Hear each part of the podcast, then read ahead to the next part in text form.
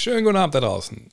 Hallo mal wieder. Es ist wieder Dienstagabend. Es geht mal wieder an dieser Stelle hier bei twitch.tv um Basketball. Äh, mein Name ist André Vogt. Ich begrüße euch zu einem weiteren Fragenstream mit Buckets. Heute wieder, was das ist, erkläre ich gleich. Und ja, da steht es auch Moin Dre, Moin Chat. Genau das geht raus an euch alle auch. Und die Regeln sind immer die gleichen. Ja, mein Name ist André Vogt. Seit über 20 Jahren Basketballjournalist äh, im Dienst von verschiedenen Publikationen gewesen ähm, zuletzt dann vor allem meine eigene Publikation, Gut Next Magazine oder die Bücher, die ihr da seht, etc. Ähm, kommentiere auch im Fernsehen NBA-Spiele und dienstags bin ich hier, um eure Fragen zu beantworten. Ähm, das läuft wie immer, ihr stellt ja einfach in den Chat und selbst wenn die da weggehen, ich habe daneben noch ein Fenster, wenn der Stream nicht abraucht, ich will es nicht beschreien. Äh, oh Gott, ich kann gar nicht sehen. Äh, dann kann ich die auch alle noch lesen. Nacheinander arbeite ich äh, die, oh Gott, nacheinander arbeite ich die alle ab und ähm, beantworte die Fragen so gut ich das kann. Wie gut das dann ist, müsst ihr natürlich dann bewerten. Ähm, und äh, ja, Hinweis wie immer für alle hier bei Twitch, die live mit dabei sind. Wenn ihr irgendeinem Punkt denkt, hier wieder Magnuso TK, ich glaube, es habe ich gelesen jetzt, trotz ohne Brille. Äh, wenn ihr denkt, ey, das ist super geiles Zeug, ich, das muss ich jetzt immer äh, sehen, wenn der online ist und ich möchte auch ein bisschen unterstützen, dann natürlich gerne subscriben. Äh, ansonsten gerne erstmal followen und erstmal gucken, was das hier mit der ganzen Sache auf sich hat. Ähm, und heute gibt es was zu gewinnen. Äh, zum einen hier äh, das Quartett, das Gut Next Goat äh, Quartett, was bei uns im Shop zu kaufen gibt. Und ähm, das hier drunter auch. Äh, ihr seht da hinten gibt es ja hier den, den Podcast-Sponsor, der auch mal mit Banner dabei ist, weil einfach, weil sie gut sind und cool. Äh, Manscape. Die haben für den Stream gesagt, ach komm, du machst auch Streams zeig den Leuten nochmal, verlost noch ein paar Sachen. Jetzt habe ich einen hier so ein Package, ich weiß gar nicht, welches das genau ist. Gucken wir uns gleich mal an. Auf jeden Fall ist da eine Menge Zeug drin. Könnt ihr alles gewinnen. Andersrum. Heute. Und äh, ja. Sonst noch was? Achso, auf YouTube, alle, die da gucken, ähm, später dann ja gerne auch followen, abonnieren, die Glocke aktivieren. Ihr werdet hier nicht irgendwie diese üblichen Grafiken finden. Weiß ich nicht, wie das geht und habe auch keine Zeit, mir das reinzupfeifen, alles. Ja. Okay. Dann, äh, achso, und Buckets natürlich. Buckets ist zurück seit letzter Woche, ähm, weil ich mir wieder einen Account gemacht habe bei meinem äh, Videodienst, der gleich mal ziemlich genau 70 Prozent draufgeschlagen hat auf den Preis, aber das sind die Zeiten. Ähm, deswegen gehen wir mal hin und gucken mal, äh, wenn ihr Ideen habt, welche Spiele uns anschauen wollen, bestimmte Szenen, könnt ihr mir reinwerfen und dann analysiere ich das. Ich überlege auch vielleicht extra nochmal ein extra Format draus machen, vielleicht, äh, aber erstmal machen wir das hier. Ähm, ja, fangen wir an mit der ersten Frage hier. Ist Josh Green oder ist Josh Greens Entwicklung oder kommst du aus, aus dem Pott, Steffen? Dann ist natürlich, ist Josh Green seine Entwicklung richtig, aber ist Josh Greens Entwicklung nur eine Täuschung, weil alle so schlecht den Dreier treffen bei den Mavericks oder ist er for real jetzt in der Rotation? Ähm, also ich glaube, die Frage zieht es ein bisschen darauf ab, also spielt der, weil die anderen den Dreier nicht treffen oder spielt der, weil er besser ist als die anderen? Weil das war in den letzten Jahren ja nicht so. Gucken wir doch direkt mal auf die Zahlen, denn das ist ja bei so einer Frage dann relativ wichtig. Ähm, das ist Steph Curry, der hat damit nichts zu tun, sondern wir wollen hier Dallas. Und wir wollen erstmal generell mal gucken, wie das aussieht gerade. Äh, und dann sehen wir in Sachen Dreier, mal schauen, ja, Doncic nicht so gut, dafür Spencer Dinwiddie unfassbar, wie der sich da in der Dreierlinie entwickelt hat. Äh, Christian Wood auch sehr gut. Hardaway, der braucht noch ein bisschen. Gut, Tyler Dorsey, ich glaube, das können wir vernachlässigen bei dem einen Spiel, was er gemacht hat. Äh, Donald Finney-Smith, nicht so gut, wie er eigentlich sollte. Josh Green, extrem gut, aber wir sehen auch hier kleines Volumen. Ähm, wir können gleich nochmal gucken, wie viel er überhaupt schon genommen hat. Oh, ich sehe es hier unten, ja. Also, was ihr das könnt ihr das sehen. Da, 11 von 22. Jetzt auch nicht die größte Sample Size, aber auch jetzt nicht die kleinste. Ähm, Fakt ist aber, ja, wir sehen, ein paar Spieler bleiben hinter den Erwartungen zurück an der Dreierlinie. Wir sehen auch hier oben ähm, ligaweit an Platz 18 liegen sie da, was die Quote angeht. Von daher, ja, da kann man schon sagen, das läuft nicht so, wie sie es eigentlich wollten. Und der Schweren kommt hinzu, sie das daneben, wenn du natürlich äh, die wenigsten Zweier nimmst von allen Teams in der Liga, naja, dann sollte zumindest die Dreier vielleicht halbwegs treffen. Aber gut, das äh, ist das Team.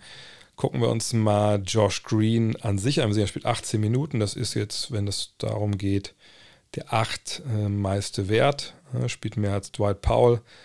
Und auf dem Flügel, wo er unterwegs ist, da sehen wir jetzt ja nicht wirklich irgendwelche Jungs, die da unbedingt jetzt mal Theo Pinson eventuell, aber nee. Ah, und Nili Kina, nee. Also, ja, er hat sich da jetzt reingearbeitet in diese Rolle. Aber schauen wir uns mal seine Zahlen an. Ähm, da sehen wir hier die Pro-Spiel-Statistiken. Da kann man jetzt, ups, so vielleicht nicht, so. Alter.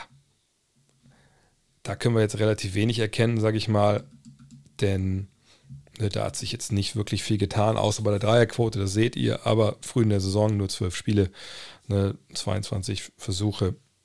Kann man jetzt auch nicht unbedingt Rückschlüsse äh, darauf äh, zulassen, ob der jetzt wirklich jetzt das Ding trifft oder nicht. Aber 6, pro 36 Minuten kann man ja oft mal drauf schauen. Das ist dann oft ein bisschen aussagekräftiger. Und dann sehen wir hier schon ein paar äh, Dinger, die, die auffallend sind. Punkte eigentlich ungefähr gleich zu vernachlässigen. Fouls ist auch nicht viel besser geworden. Turnover ist gleich.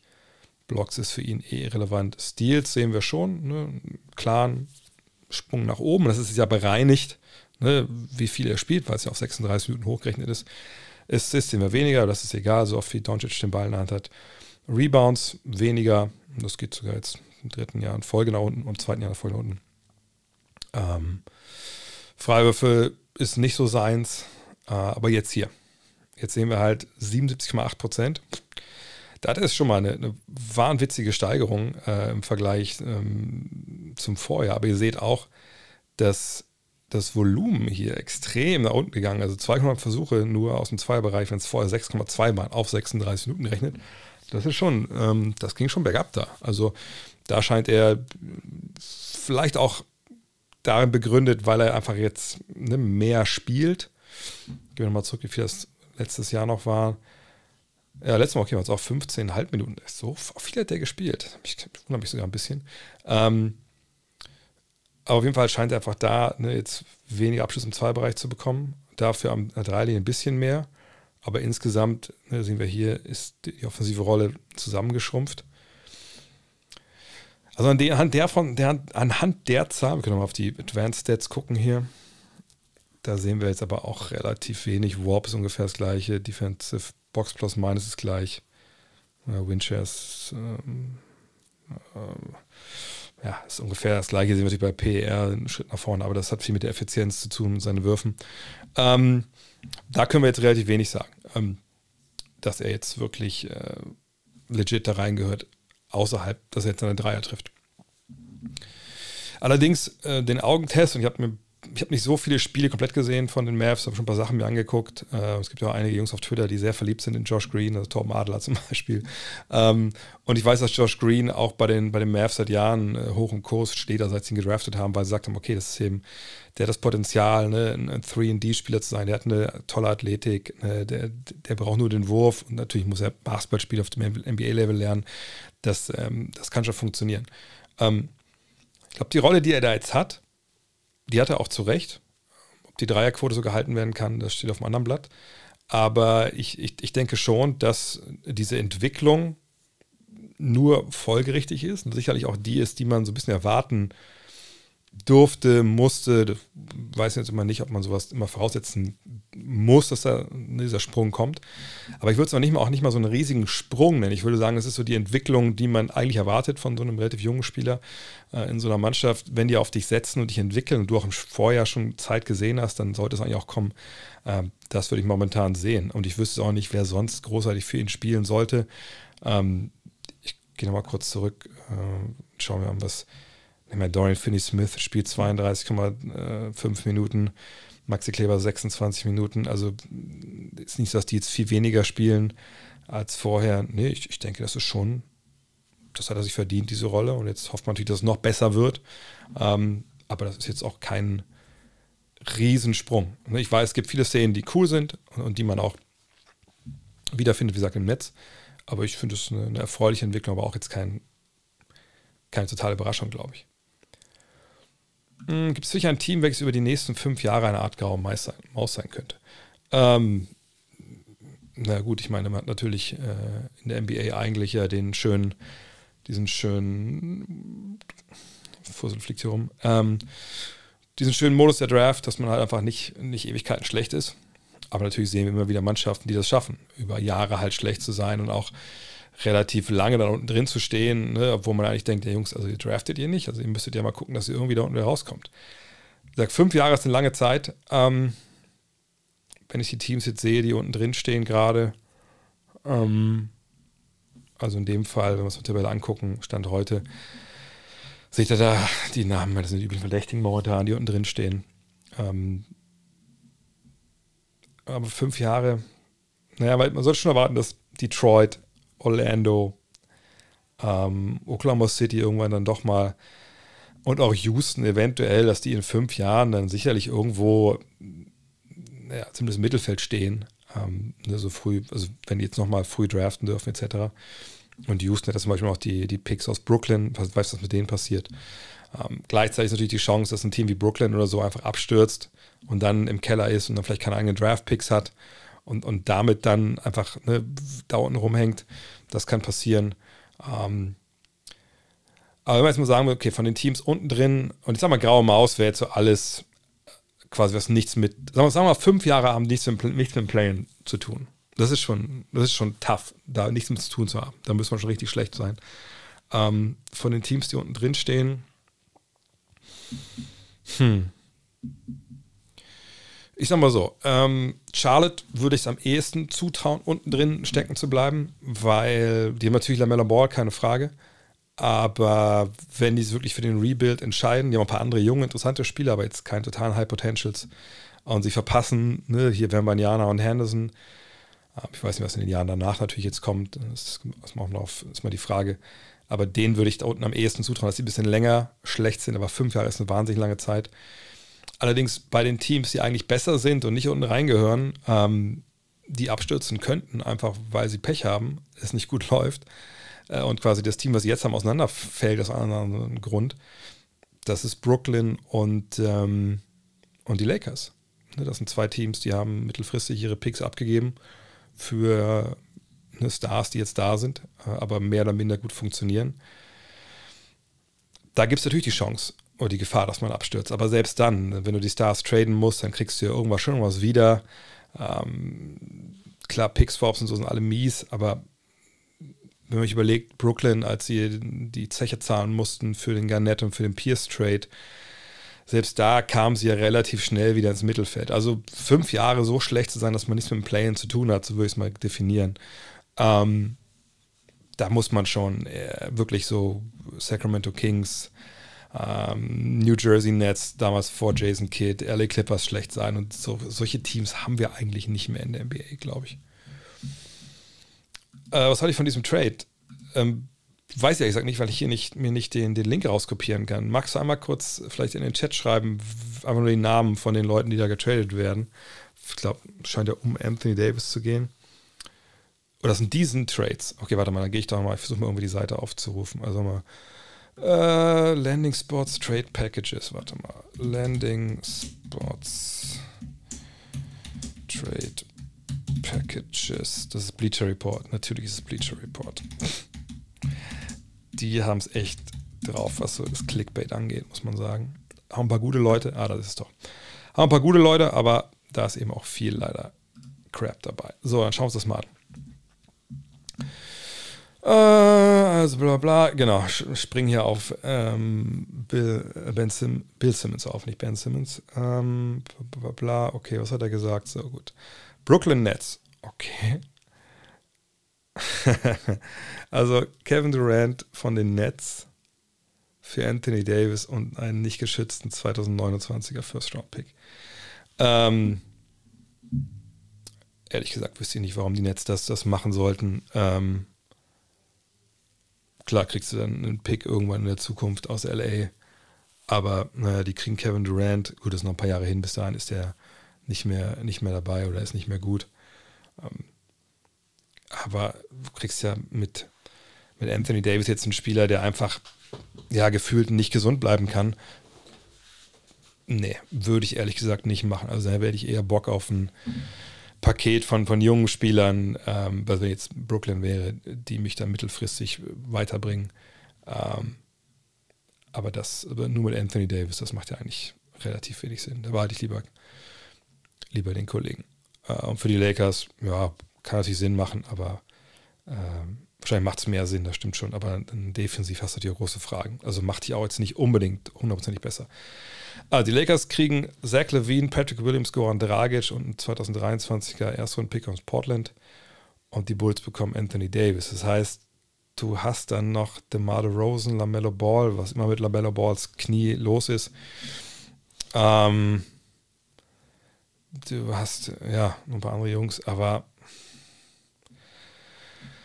ja, okay. Ich verstehe es irgendwie, warum man das macht. Äh, kommt Davis nicht auch aus, kommt er nicht sogar aus Chicago oder so? Äh, das falsche im Hinterkopf. Ja, genau, Davis ist vom Chicago steht es ja. Äh, Levine hat ja bei NCAA. Ja, das könnte ich mir irgendwie halbwegs schön reden. Ja, aber ich weiß nicht, ob das dann die Lakers so wirklich viel besser macht. Also für das Paket, da ist Zach Levine relativ lang an dich gebunden ist kein eine Proven Winner, ist, ist kein Proven Superstar, sicherlich All-Star, aber kein Superstar. Patrick Williams, der kann sich noch entwickeln, gar keine Frage, aber nee, um tragisch sehen und eine Dreingabe, nee, finde ich, find ich nicht so eine gute Idee, wenn ich ehrlich bin. Und ob dann Anthony Davis, wie er Dreier schießt, mit der Model Rosen zusammenpasst, andere Frage. Oh, die Knicks, natürlich die Knicks. Ähm, also Archie Barrett, Mitchell Robinson, Obi Toppin, Quentin Grimes, 2023er First Round Pick, Protected 2023 First Round Pick via Detroit, Washington, Dallas 2005, wie, was? What? Also kriege ich 1000 Picks hier, äh, kriegst Barrett, Robinson und Toppin und Grimes für Anthony Davis.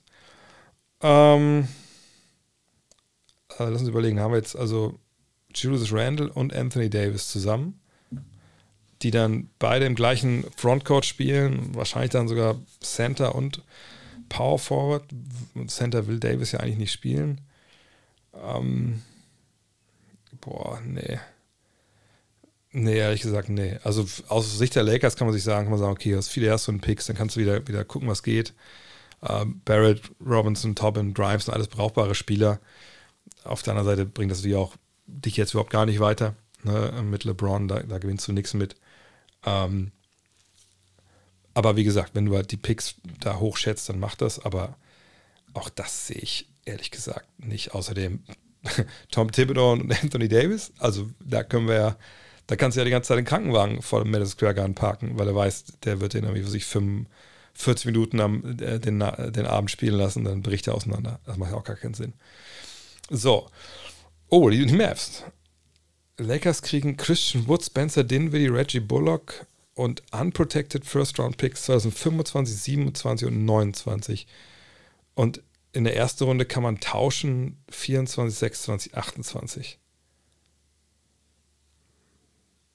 Nein, das ist doch viel zu viel. Also ich kann sein, also mag sein, dass ich jetzt wirklich da dabei bin und Anthony Davis mittlerweile unterbewerte. Aber was haben wir denn seit der Bubble von ihm wirklich gesehen? Ehrlich gesagt, wirklich nichts also nicht im Sinne von, was man von ihm erwartet, auf dem Level jetzt, auf dem er ja normalerweise agiert.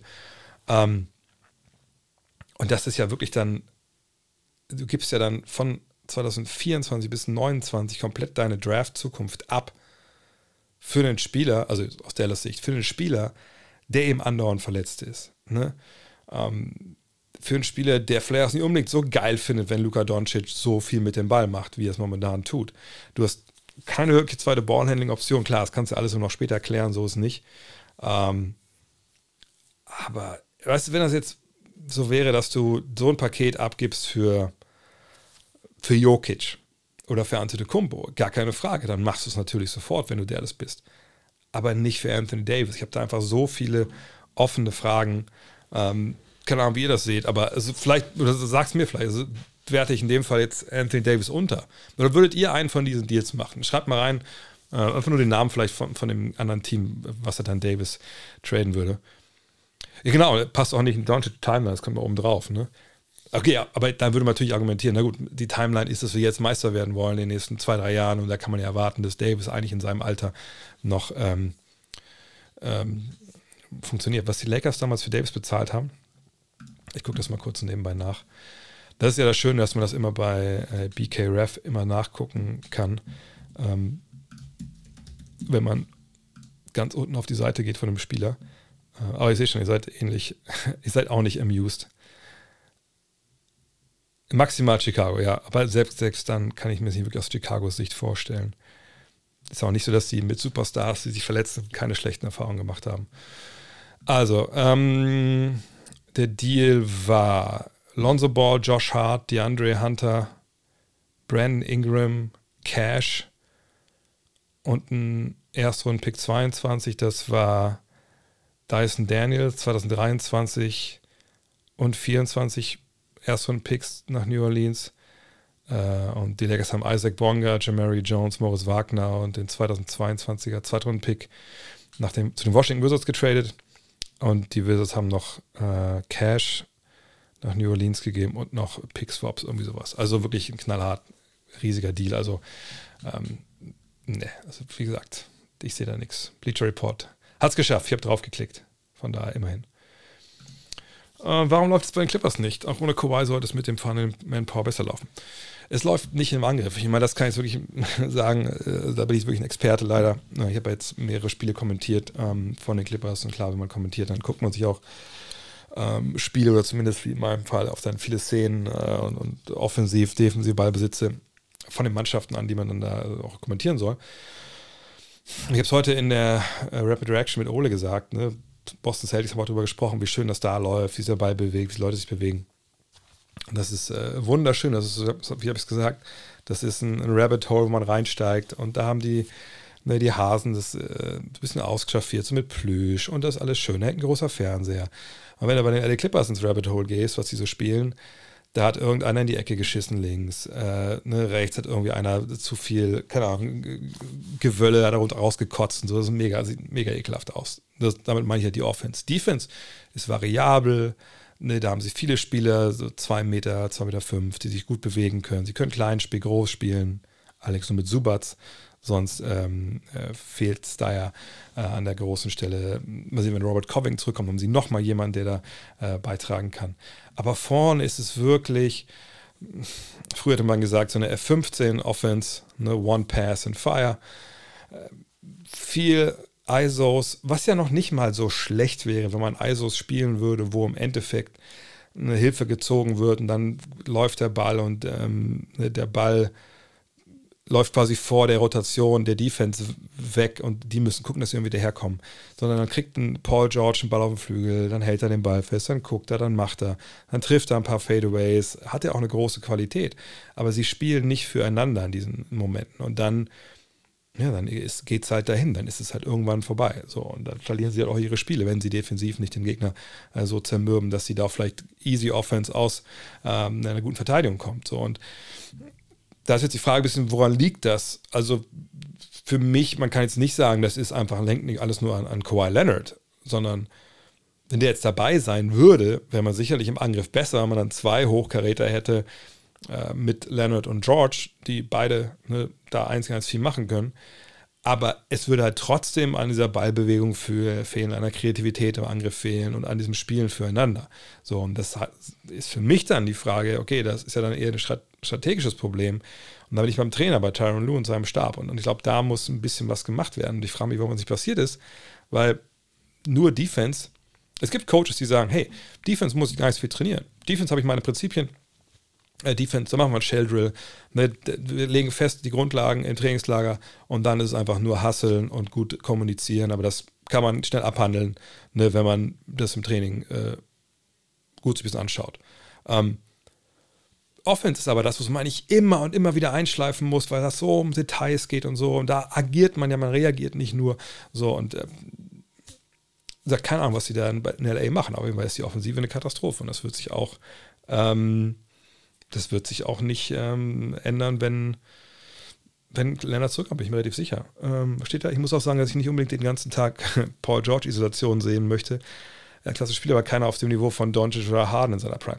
Ja, aber der Unterschied ist einfach auch zwischen ne, George oder auch Leonard, wenn er da ist, wie gesagt, äh, zum Beispiel zu Doncic. Hat Doncic eine hohe Usage, Usage Rate, heißt, nimmt er wirklich, wirklich viele, viele Würfe und Ballbesitzer und, und ne, dominiert den Ball? Na klar, das ist eingepreist in die Strategie da. Eine Five out, also fünf an einer Dreierlinie. Er schlägt seinen Verteidiger und entweder geht er selber oder er passt den Ball raus. Er hat eine, ein großartiges Auge für alles, was im Halbfeld passiert. Und wenn einer irgendwo frei ist, weil die Verteidigung ein bisschen reinhilft, dann geht der Ball dahin. So. Aber das ist ja was ganz anderes als wir laufen mal eine Paul George-Isolation oder eine Reggie Jackson-Isolation, der im Endeffekt, Michael Jackson oder John Wall, die gehen auch zum Korb, versteht mich nicht falsch, aber, ne, aber du, das ist nicht, dass man die ganze Offensive ausrichtet an einem Spieler, sondern bei den Clippers sind die Situationen nach Motto, jetzt mach das bitte mal und dann schau mal, dass du eins gegen eins deinen Matchup dominierst und nicht, jetzt spiel mal eins gegen eins, juke den aus, also geh an der Verteidiger vorbei und dann guck, wo die Hilfe herkommt und entweder machst du selbst oder gibst raus. Diese Komponente fehlt bei den Clippers viel zu viel und deswegen läuft das auch nicht offensiv. Also wenn sie diesen ISO-Ansatz fahren wollen. In einem der letzten Fragen-Podcasts hast du gesagt, dass Curry Thompson und Green, also ne, Steph Curry, Clay Thompson und Draymond Green, dass da Backup geht und der Zenit überschritten worden ist, scheint für Thompson Green zu stimmen, aber Curry wirkt, für mich noch ganz auf der Höhe, oder? Ja, also meine, Steph Curry spielt eine großartige Saison momentan. Ich meinte auch eher halt den, den, den Kern an sich, also wie dieser Kern zusammen Basketball zelebriert, funktioniert, weil es ja um die Mannschaft ging und die Timeline. Also dass ne, die, die ähm, Veteranen natürlich, dass da immer bergab geht und dass die Youngster, dass da bergauf geht und dass sie sich dann richtig treffen zum richtigen Zeitpunkt und dann kann man das Niveau halten. Und das hatte ich ja auch äh, heute zum Beispiel in Rapid Reaction wieder thematisiert, dass momentan einfach, wenn man es klar sagen muss, diese Youngster, die diesen aufsteigenden Trend erkennen lassen sollten, der ist nicht da. Wiseman wurde jetzt in die G-League geschickt, einfach um da längere Zeit zu sein und Basketball spielen zu lernen. Denn das müssen wir ehrlich sagen. Das kann der nicht. Noch nicht wirklich auf dem Niveau. Ich will nicht sagen, dass er nie dahin kommt, ein sehr brauchbarer NBA-Spieler zu sein. Aber Stand jetzt hat er im Angriff in seinem Kopf ein Selbstbild von dem, was er da eigentlich leisten sollte, das mit der Realität seiner Skills was er leisten kann, nicht zusammenpasst. Ne? Also er denkt, er ist jemand, der kriegt den Ball im Post und macht er direkt seine Moves zum Korb und so. Junge, das ist nicht, das, nein, also das kannst du nicht so gut, wie du denkst. So, und das ist manchmal schwer für Spieler, das zu realisieren. Ähm, gleichzeitig defensiv steht oft falsch, falsche Winkel, antizipiert falsch oder, oder gar nicht. Da ist eine Menge vom Feinsten und Steve Kerr hat es gesagt nach einem letzten Partien, glaube ich, gegen die Kings war es, er meinte, hey, wir sind nicht das Team, was Fehler machen kann und das alles locker wegsteckt. So gut sind wir nicht. So, ne, dann hast du Moses Moody, der ne, nicht wirklich gerade von, von, von, der Bank runterkommt. Kominga hat jetzt Minuten bekommen. Ähm, wir können uns die Zahlen ja mal angucken von den Jungs. Nicht so, dass die jetzt hier die Welt in, in Brand setzen, wenn sie auf dem Feld sind. Ähm, gehen wir hier mal auf die Pro-Spielstatistiken. Und dann seht ihr ja da, ne, ähm, erstmal Jordan Poole, der, bei dem läuft es jetzt besser, der hatte Dreierquote, die war Katastrophe, die ersten Partien. Aber auch da, ne, der ist auch nicht wirklich angekommen bisher. Und dann sind wir bei Wiseman. Ne, gut, Wurfquote okay, aber es sind alles Sachen am Korb gewesen. Sonst aber wirklich sehr wenig Einfluss genommen. Und wenn du nur 13 Minuten kriegst, dann weißt du auch, äh, wo, die, wo der Wind weht. Moody, ne, Dreierquote ist okay. Dann äh, Kuminga. Und wenn wir jetzt mal raufschauen, zum Beispiel bei Kuminga einfach mal hier die, die Game Logs, dann sehen wir, ne, Zeit, stellen wir so did not play, in sieben Minuten, jetzt hat er mehr bekommen. Jetzt hofft man natürlich, dass sowas hier oder auch sowas, das will ich nicht alles haben, dass diese Spiele hier, ne, hier 15 Punkte, 3 von 4 Dreiern, dass das jetzt so, das hat man eigentlich erwartet, diese Spiele. 15, 18 Punkte, ne, das war so das Ding, hey, jetzt hat man zwei so Ausreißer nach oben, Jetzt hofft man natürlich, dass es weitergeht. Also das ist natürlich hier ein Blowout gegen San Antonio. Aber das ist natürlich halbwegs erfreulich. Ähm, wenn man guckt bei, bei Moody, da sehen wir hier, hatte auch so zwei Ausbrüche, aber jetzt auch nichts, wo man sagt, das war ja auch ein totaler Blowout, ne, eine Menge Garbage Time. Ähm, ne, das ist auch jetzt nichts. Das muss ja aber stabilisieren. Ne? So eine Mannschaft, die, die, auf so hohem Niveau agiert, da musst du stabil funktionieren. Das machen die noch nicht so. Und ähm, gesagt, aber Curry momentan macht es auf sehr hohem Niveau. Ähm, früh in der Saison. Mal gucken, wie er das durchhält alles.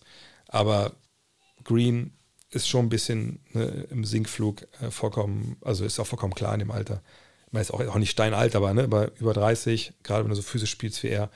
Und Clay Thompson, da weiß jeder, wie die ähm, Situation ist mit seinen Verletzungen etc. Da hofft man, dass es nochmal jetzt sich stabilisiert nach oben geht. Aber natürlich sind sie nicht die Jungs als Trio, die sie 2016, 17 oder so waren. Ähm, ach, dieses Buckets wieder mit den Schrittfehlern. Ja, ähm, das müsste ich nochmal. Äh, schick mir das nachher noch mal. Äh, dann, dann, wenn ich mal Buckets gehe, frage, dann, dann schaue ich mal, ob ich das bei Twitter rauskopiere schnell. Was für eine Art Coach wäre Dre? Ich war ja lange noch Trainer. Ähm, verschiedenste Philosophien über die Jahre mal ausprobiert. Ähm, ich glaube schon, Players Coach. Ähm, gerade so am Ende, zum Anfang war ich dann, glaube ich, eher ein bisschen jemand, der den Leuten ein bisschen genau pedantisch wissen, Sachen haben wollte und so. Ähm, das war ich dann am Ende nicht mehr. Da war ich ein bisschen altersmilde. Aber ich glaube, wenn ich nochmal anfangen würde, so im Jugendbereich oder ältere Jugend oder im Herrenbereich, dann, dann würde ich schon wirklich nochmal knallhart auf, auf, die einzelnen Sachen eingehen. Defense, ähm, Manndeckung, ne, ähm, clever. Auch mit, mit einem gewissen, gewissen Druck am Ball äh, und offensiv würde ich wahrscheinlich, deshalb, deshalb habe ich mir da gestern drüber Gedanken gemacht, ähm, wie man eigentlich heutzutage spielen sollte. Hintergrund war, dass ich, ich habe dieses Video geteilt heute von, von Boston, äh, diesen, diesen eine Play äh, da auf Twitter. Ähm, und Boston spielt momentan einfach eine geile Offense und bewegt den Ball von rechts nach links. Und das ist ja so, was ich zum Beispiel als, als junger Spieler noch gelernt habe, ähm, dass man wirklich den Ball natürlich von einer Seite im Halbfeld auf die, also nicht von Vorfeld, vom Rückfeld ins Vorfeld, wo man angreift, sondern wenn man im Vorfeld ist, also im Halbfeld, dann, dass man den Ball auch von links nach rechts bewegt, damit die Defense sich bewegen muss und auch mal, mal Zeit hat, einen Fehler zu machen, vielleicht. Ne? Ähm, und ich, ich, eine Zeit lang dachte ich dann so, ach Quatsch, komm, so, wenn du schnell in gute Situation kommst, dann nimm schnell den Wurf. Denke ich auch weiterhin, aber ich glaube, ähm, ich würde heute jemand, der im Angriff dann doch wieder sagen wird, hey, bewegt den Ball. Ne? Mindestens, dass mindestens einmal, zweimal die, die Seite gewechselt haben, bevor wir eine Aktion starten. Es sei denn, wir, wir gehen, wir, wir haben irgendein Match, was wir, was wir irgendwie angreifen. Ähm, aber auf jeden Fall wäre ich ein Trainer, mit dem du auch mal nach dem, nach dem, nach dem gewonnenen Spiel nochmal einen trinken gehen kannst. ähm, so. Du hast ja schon über die Zeit einiges Basketball schon gesehen. Ist ja Iserlohn oder auch die Iserlohn Kangaroos auch mal den Weg gelaufen? Mhm. Ja, klar. Ich habe in Iserlohn gespielt, mehrfach. Ähm, ähm, in der Regionalliga, glaube ich, auf jeden Fall. In der zweiten Liga bin ich, glaube ich, nur mit hingefahren, habe dann nicht gespielt, aber äh, Iserlohn, äh, da haben wir ja einige Male äh, gespielt, auch damals mit den. Ich war ja in der ersten Version hier der, der Köln 99ers, Cologne 99ers hießen sie damals ja dabei. Ähm, ne, Iserlohn, klar. Iserlohn ist mir ein Begriff. Stellenweise asoziale Fans, glaube ich, aber. Oder ich verwechsel gerade mit Salzkotten, das kann auch sein. ne, aber Iserlohn, ja, klar, kenne ich. Ich dachte, wisst ihr, früher immer, als ich ähm, jünger war, war ich ein, äh, ich sonntags, Samstag noch meinem Vater war eigentlich immer gesetzt, eine äh, Sportschau Samstag und Sonntag, Sportreportage und dann Sportschau. Ähm, und äh, da war damals Iserlohn Eishockey, glaube ich, in der Bundesliga. Und dachte ich mir, ah, Iserlohn liegt irgendwo in Bayern. Bis ich dann nach Köln kam und dann äh, auch äh, in der, im NRW gespielt habe, dann gemerkt, ach so, so weit im Süden sind die gar nicht. Äh, mm, mm, mm. Ein paar Buckets von und zu Ball Ball. Was passiert da gerade mit ihm? Wird er jetzt legit? Vielleicht sogar ein Budget, Budget Wambi. Gucken wir nachher mal drauf vielleicht. Sag mal Bescheid nachher. Oh, wir können uns natürlich auch Embiids historische, ja, gute Vorschläge heute. Embiid können wir wirklich mal gucken nachher. Ähm, seit zwei Jahren höre ich den Porsche Podcast. Ah, super. Äh, mich würde interessieren, ob man in Zukunft über Ben Simmons sagen wird, dass er ein größerer Number One Bust ist als Markel Fultz. Ähm, mm, mm, mm, Puh, Fultz ist ja eine schwierige Story. Ne? Ähm, diese Schultergeschichte damals, ähm, vielleicht erinnern sich die Älteren, die zugucken hier. Ähm, äh, damals hatte ja Boston den, den ersten Pick, hat den er getradet nach Philadelphia. Und Boston nimmt dann Jason Tatum und ähm, Philly nimmt halt Fultz. Und ähm, dann hat Fultz auch mal die, diese Schulterproblematik, kann nicht mehr werfen, psychisch irgendwas, also richtig Katastrophe. Äh, und danach Verletzungen etc. Und jetzt ist er da, wo er ist. Ähm, aber natürlich super, super bitter gelaufen für den Jungen. Ähm, Simmons, ich meine, ich, wenn ihr mich kennt, wisst ihr, ich bin kein Fan von diesem Begriff Bust. Denn ähm, ne, ob jetzt jemand an 1 gedraft wird, 2, 3, 4, entscheidet ja nicht der Spieler. Der Spieler kommt da nicht rein und sagt, ey, ich bin, also klar, manche tun das schon, aber selbst wenn ein Spieler reinkommt und sagt, ey, ich bin der Geilste, ich muss ja Nummer 1 sein, also die, das, deswegen muss er nicht gedraftet werden. So, wenn jemand wie Michael Fultz an, an drei gedraftet wird, dann sagt wahrscheinlich kaum einer, es ist ein Bust, außer vielleicht jemand, der Fan dieses Teams ist und da mega enttäuscht ist, sondern wir reden eigentlich nur bei Bust, wenn wir um, um Platz 1, über den ersten Spot reden. Das ist ja eigentlich Blödsinn, wenn wir ehrlich sind. Ähm, aber ja, also wer von beiden dann, sag mal, weniger funktioniert, weniger die Erwartung erfüllt hat, sagen wir es mal so da wäre ich jetzt schon bei Ben Simmons, wenn ich ehrlich bin. Denn Ben Simmons wurde damals angekündigt und dann auch von Bill Simmons. Damals habe ich auch den Podcast regelmäßig gehört, so nach dem Motto: ey, das ist der nächste kommende Typ, der wird die Liga so auseinandernehmen, bla bla bla. Äh, dann kam dieses Jahr an der LSU, an der Uni, ähm, wo man noch gesagt hat: naja, guck dir mal die Typen, mit denen er da spielt und so, sind alles Pfeifen. Der, in der NBA, da wird er richtig krass abgehen. Und das ist ja im Endeffekt dann nie passiert, wirklich. Äh, und ich glaube, man hat lange noch Entschuldigungen auch gemacht, auch ein bisschen zurecht zu sagen, hey, er und Embiid, das ist dann schon eine Paarung, so spielerisch von Styles her, das passt nicht so wirklich. Ähm, aber alles in allem muss man sagen, naja, die Saison, äh, die, die, nicht die Saison, sondern die Karriere von ihm bis jetzt ist einfach wirklich, wirklich, wirklich nicht so gelaufen, dass ich es vorgestellt hätte. So, und ähm, wenn ich erinnere, damals, ne, ist, äh, Embiid ist schon da, dann kommt Simmons, das sind die beiden Jungs, die den Prozess ne, in Philadelphia jetzt zur Vollendung führen sollen. Und das hat nicht funktioniert. Embiid, natürlich, man hat lange auf den gewartet, Verletzungsprobleme, ne, müssen wir nicht drüber reden, aber ähm, es ist natürlich äh, so, dass äh, Embiid seine Erwartungen gefüllt hat und Simmons überhaupt gar nicht. Und dass dieser Prozess im Endeffekt dann auch jetzt nichts erfüllt wurde, weil er halt nicht funktioniert hat. So. Und jetzt kann man natürlich weiter argumentieren, gut, man hat dafür jetzt Harden geholt, wenn die jetzt mit Harden und Maxi und, und Embiid Meister werden, dann ist es auch, hat es ja auch der Prozess erfüllt. Ja, irgendwo schon, natürlich, klar. Aber ob die Chance jetzt so groß ist, pff, möchte ich auch mal erstmal in Frage stellen. Von daher, nee, ich würde sagen, Ben Simmons ist jetzt schon äh, die größere Enttäuschung, an, gemessen an den Erwartungen. Von Fultz hat niemand gesagt, er wird die NBA im Sturm erobern. Bei, bei, bei Simmons war das schon eher der Fall.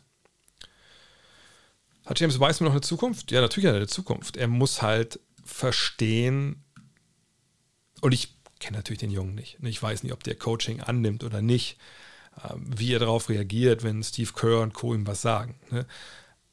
Aber es sieht ja nun mal so aus, als ob er einfach in den letzten anderthalb Jahren, war er auch verletzt, aber natürlich auch dann viel in der G-League äh, trainiert und so. Ähm, also er hat nicht diesen, diesen, diesen Sprung gemacht, den man erwarten müsste in dieser Zeit. So, und jetzt hat die Frage, warum ist das so? Ihn jetzt zu traden, ich meine, also tiefer als jetzt wird sein Wert ja nicht, nicht mehr sein. Also wenn Wert noch tiefer ist, dann ist er, dann ist er nicht mehr in der NBA, sondern tradest dich in die Euroleague oder was. Nee, also er hat auf jeden Fall eine Zukunft erstmal, nur er muss halt sich verbessern. Und ob sie ihn dann traden, wenn er sich verbessert, ist halt die Frage. Ne? Wie gut wird er denn? Ne? Hat er den, passt er da ins Konzept oder nicht? Aber ich würde sagen, mittelfristig ist die Zukunft erstmal, erstmal natürlich in, in ähm, San Francisco. Ähm, unangenehmstes Interview mit einem Spieler oder Coach, warum auch immer. Hm. Ähm, gut, Damon Jones war mal sehr unangenehm, aber das war auch ein Trottel. Ähm, nee, ich würde schon sagen, es war John Wall. Also, muss ich ein bisschen erklären. Also, ne, bei den All-Star-Weekends ist ja immer so, freitags werden die äh, erst die Spieler äh, hingesetzt in so ein Ballsaal, sage ich mal, in, in Spielerhotel, wo dann alle Spieler gebracht sind beim All-Star-Weekend. Also erst werden die Spieler da hingesetzt, die so bei den Contesten so dabei sind. So. Da kann man hingehen mit denen sprechen, etc. pp. Und dann kommt meinetwegen die Eastern Conference, 45 Minuten, dann der Westen. So. Und das eine Jahr, ich weiß gar nicht, wo es war. Ich meine, es war in Orlando, aber ich weiß es ehrlich gesagt nicht. Ähm, war Reebok hingegangen und gesagt, hey, wir haben John Wall hier, wir machen John Wall available nach diesen 45 Minuten mit der Eastern Conference setzen wir ihn in so eine Hotelsuite. Da können die Journalisten kommen und können mit ihm sprechen. Und da dachte ich mir, krass, ich bin eingeladen. Da waren, glaube ich, nur fünf Mann eingeladen äh, aus, aus Europa. Und ich so, geil. Äh, da gehe ich damit hin und hole mir da lieber ein paar geile Aussagen äh, von John Wall äh, versus ich gehe jetzt zur Western Conference und stelle mich da bei Kobe hin, halt einfach mein, mein Detektivgerät rein und, und lass den ja was machen, dann gehe ich immer zu John Wall. Also habe ich halt meinen Kollegen gesagt, so, mach du hier eine übliche Nummer, geh mal rum, stell ein paar Fragen, so. Ich hole von John Wall mir was Geiles. Und dann kamen wir da mit fünf Mann da rein und ey, das war die längste halbe Stunde in meinem Leben, glaube ich, in meinem professionellen Leben. Der hat nichts gesagt. ey, jede Frage, die auch nur so, ich will nicht mal sagen kontrovers. Ich habe zum Beispiel, ich habe irgendwie gefragt, so, ey, du bist jetzt hier, ne, du bist mit, mit Marcus Cousins in Kentucky gewesen. Cousins einfach auch wahnsinnig ähm, ne, talentierter Typ. Vielleicht sagen wir sogar ein paar Jahren, das wäre so der Stil der Draft gewesen. Was denkst du, wo es für ihn hingegangen? Oder siehst du auch Probleme, ne, weil man viel spricht, so über, ne, wie er sich nicht anpasst und so, äh, die das verhindern können? Und dann kam direkt der Reebok-Typ und so, ja, hier, nee, solche Fragen nicht. Ich sagte, was, wo, bitte was? Und das war halt ey, so eine Zeitverschwendung dass ich da raus bin und ich habe halt so auf Reebok geflucht, dass, ey, was für eine Scheiße, ich kann, konnte jetzt nicht zur Western Conference, konnte nicht da die Fragen stellen, nur weil, dass ich da jetzt die halbe Stunde rumsaß. Das war das, das Schlimmste, würde ich sagen.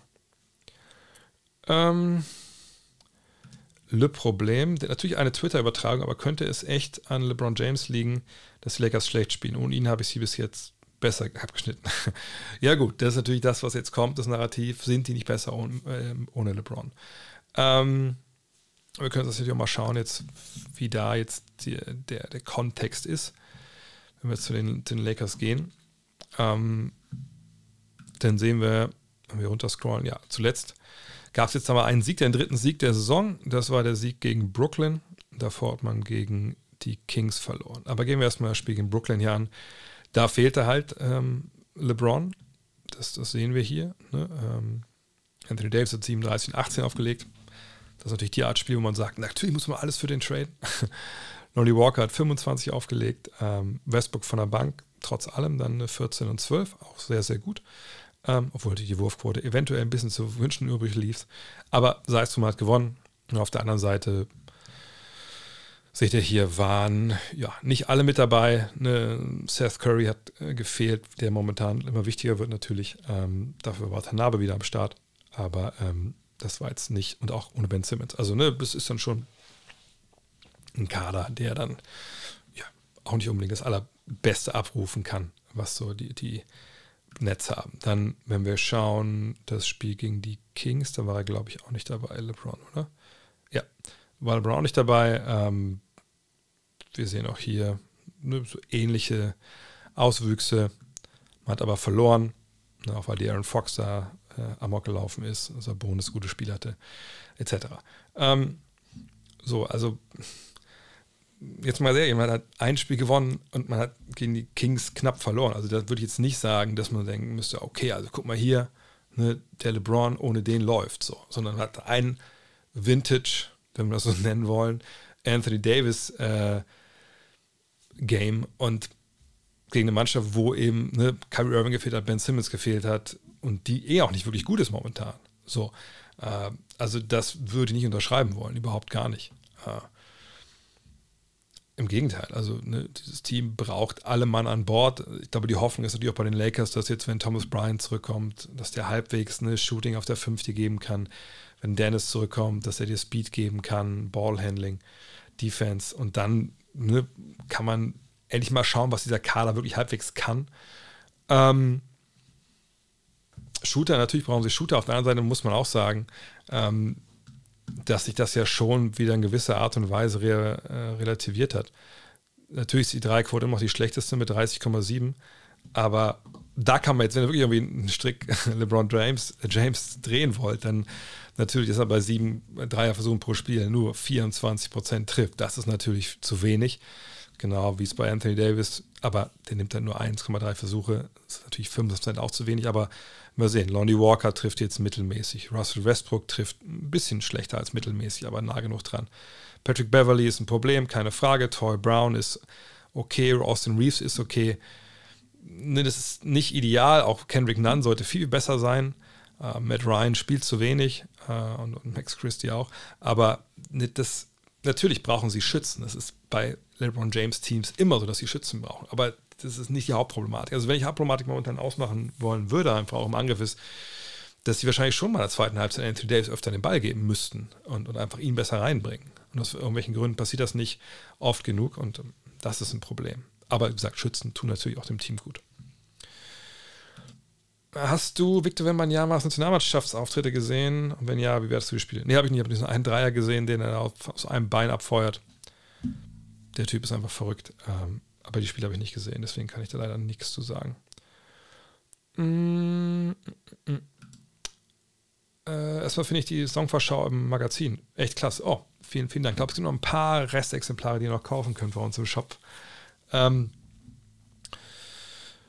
äh, bla bla. Darin ist von der Regelung, dass Highschool-Spieler ein Jahr warten müssen, erzählt worden, dass diese fallen könnte. Was sind da die Pro- und Kontra-Argumente und wer hat welche Position bei der Entscheidung? Ja, also wir hatten das ja in der NBA ist es so eine Auf- und Abbewegung, was das angeht. Ne? Also wir hatten ähm, Ewigkeiten in der Frühgeschichte, durftest du ja gar nicht in die Liga kommen, bevor du nicht vier Jahre am College warst. Was natürlich schon mal, ähm, ja, eine ziemlich verwegene äh, Regelung war. Gut, über die Jahre ist es aufgeweicht. Dann sind Highschooler auch in die ABA gegangen, Moses Malone zum Beispiel, natürlich auch Highschooler in die NBA. Und das war dann auch gerade in den 90ern wieder so, so ein Trend, ne? Kobe Bryant, Kevin Garnett, ne? so vielleicht so die prominentesten beiden, die es ja auch geschafft haben. Aber dann gab es eben auch eine Menge äh, Jungs, die es halt gar nicht geschafft haben, ne? die entweder dann gar nicht gedraftet wurden oder in die Liga kamen, aber dann einfach nicht funktioniert haben. Aus welchen Gründen? Immer Verletzungen. Ähm, dann gab es auch ein paar wirklich Negativbeispiele ne, mit, äh, ich glaube, sogar einem Suizidversuch. Äh, und einfach ne, mit Teenagern, die dann in die Liga kamen, Geld hatten, ich will nicht sagen durchgedreht sind, aber sicherlich nicht den professionellsten Lebensstandard dann hatten. Äh, und die Liga hat immer gesagt, ey, come on, wir haben keinen Bock mehr darauf, uns darum, darum zu kümmern zu müssen, welche Teenies, da müssen wir Leute abstellen, die auf die aufpassen und so. Das ist ja auch ein Investment. Und dann gehen die auch relativ schnell weg, wenn sie jung sind vielleicht. Das brauchen wir nicht. Und dann hat man dieses, und da sich auch durch die NCAA hat sich auch gesagt, hey Jungs, ganz ehrlich, können uns mal unsere besten Spieler mal vielleicht ein Jahr da lassen, ist doch für alle gut. Ne? Wenn die Amerikaner Camera Anthony ein Jahr sehen, zum Beispiel, ne, dann ist das ein Star, wenn er bei euch ankommt. Gut, LeBron James war auch ein Star, als er in die Liga kam als Highschooler. Aber ne, das haben wir doch alle was von. Und gleichzeitig hat die Spielergewerkschaft natürlich auch nichts dagegen gehabt, dass vielleicht ne, die jungen Leute mal ein Jahr länger an, an, an, die, an, die, äh, an die Uni gehen oder ins Ausland, weil dann nimmst du natürlich den Leuten, die äh, etabliert sind, nicht die Jobs weg. So. Ähm, von daher, äh, ja, das kann jetzt wieder fallen. Ich glaube, es wird auch wieder fallen, weil es so eine Regelung ist, die aber keinen Sinn macht. Warum muss ich ein Jahr ins College? Vor allem jetzt, wo ich auch in die G-League gehen kann. Ich kann äh, zur OTI gehen. Ich kann äh, nach Australien gehen, nach, die, nach Neuseeland in die Liga da, der NBL. Ich kann überall hingehen, aber ich kann nicht in der NBA spielen. Was, was, wo ist der Sinn? So, äh, von daher, das wird sicherlich fallen. Ähm, ich denke, die Spielgewerkschaft wird jetzt auch jetzt nicht so super viel dagegen haben. Ähm, vor allem natürlich die NCAA was dagegen, weil sie die Hochkaräter zumindest ein Jahr irgendwie zeigen will.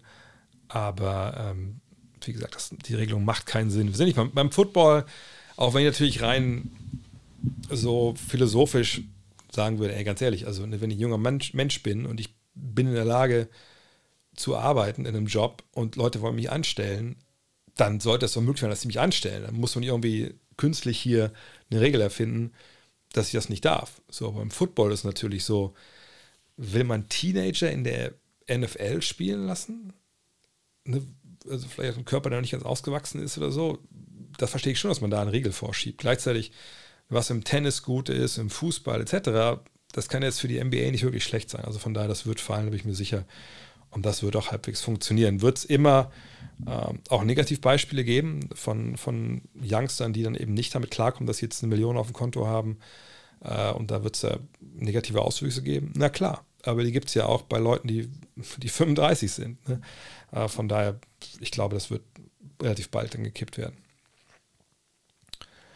Ähm, Achso, die, also natürlich noch die, äh, die, die Idee, Contra, ne, Highschooler ist einfach auch, ne, die sind zu jung, die müssen ein bisschen reifen, die müssen auch spielerisch ein bisschen reifen. Aber das sind eigentlich alles Argumente, die mhm. alt sind. Also ne, gerade jetzt mit G-League und so, wo man Leute auch dann runterschicken kann, um zu lernen.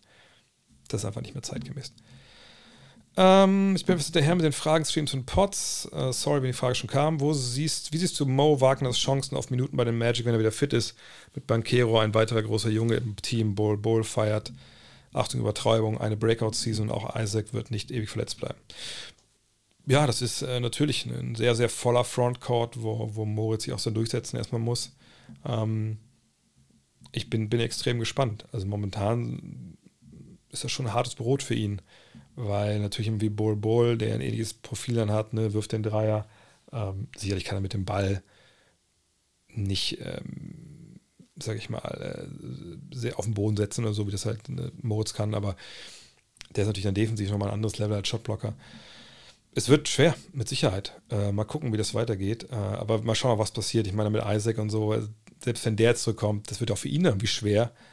Ähm, also mich würde es nicht wundern, wenn sich in dieser Rotation was, was tut in Sachen Trades. Und es wird sicherlich dann nicht Bankero treffen. Mhm.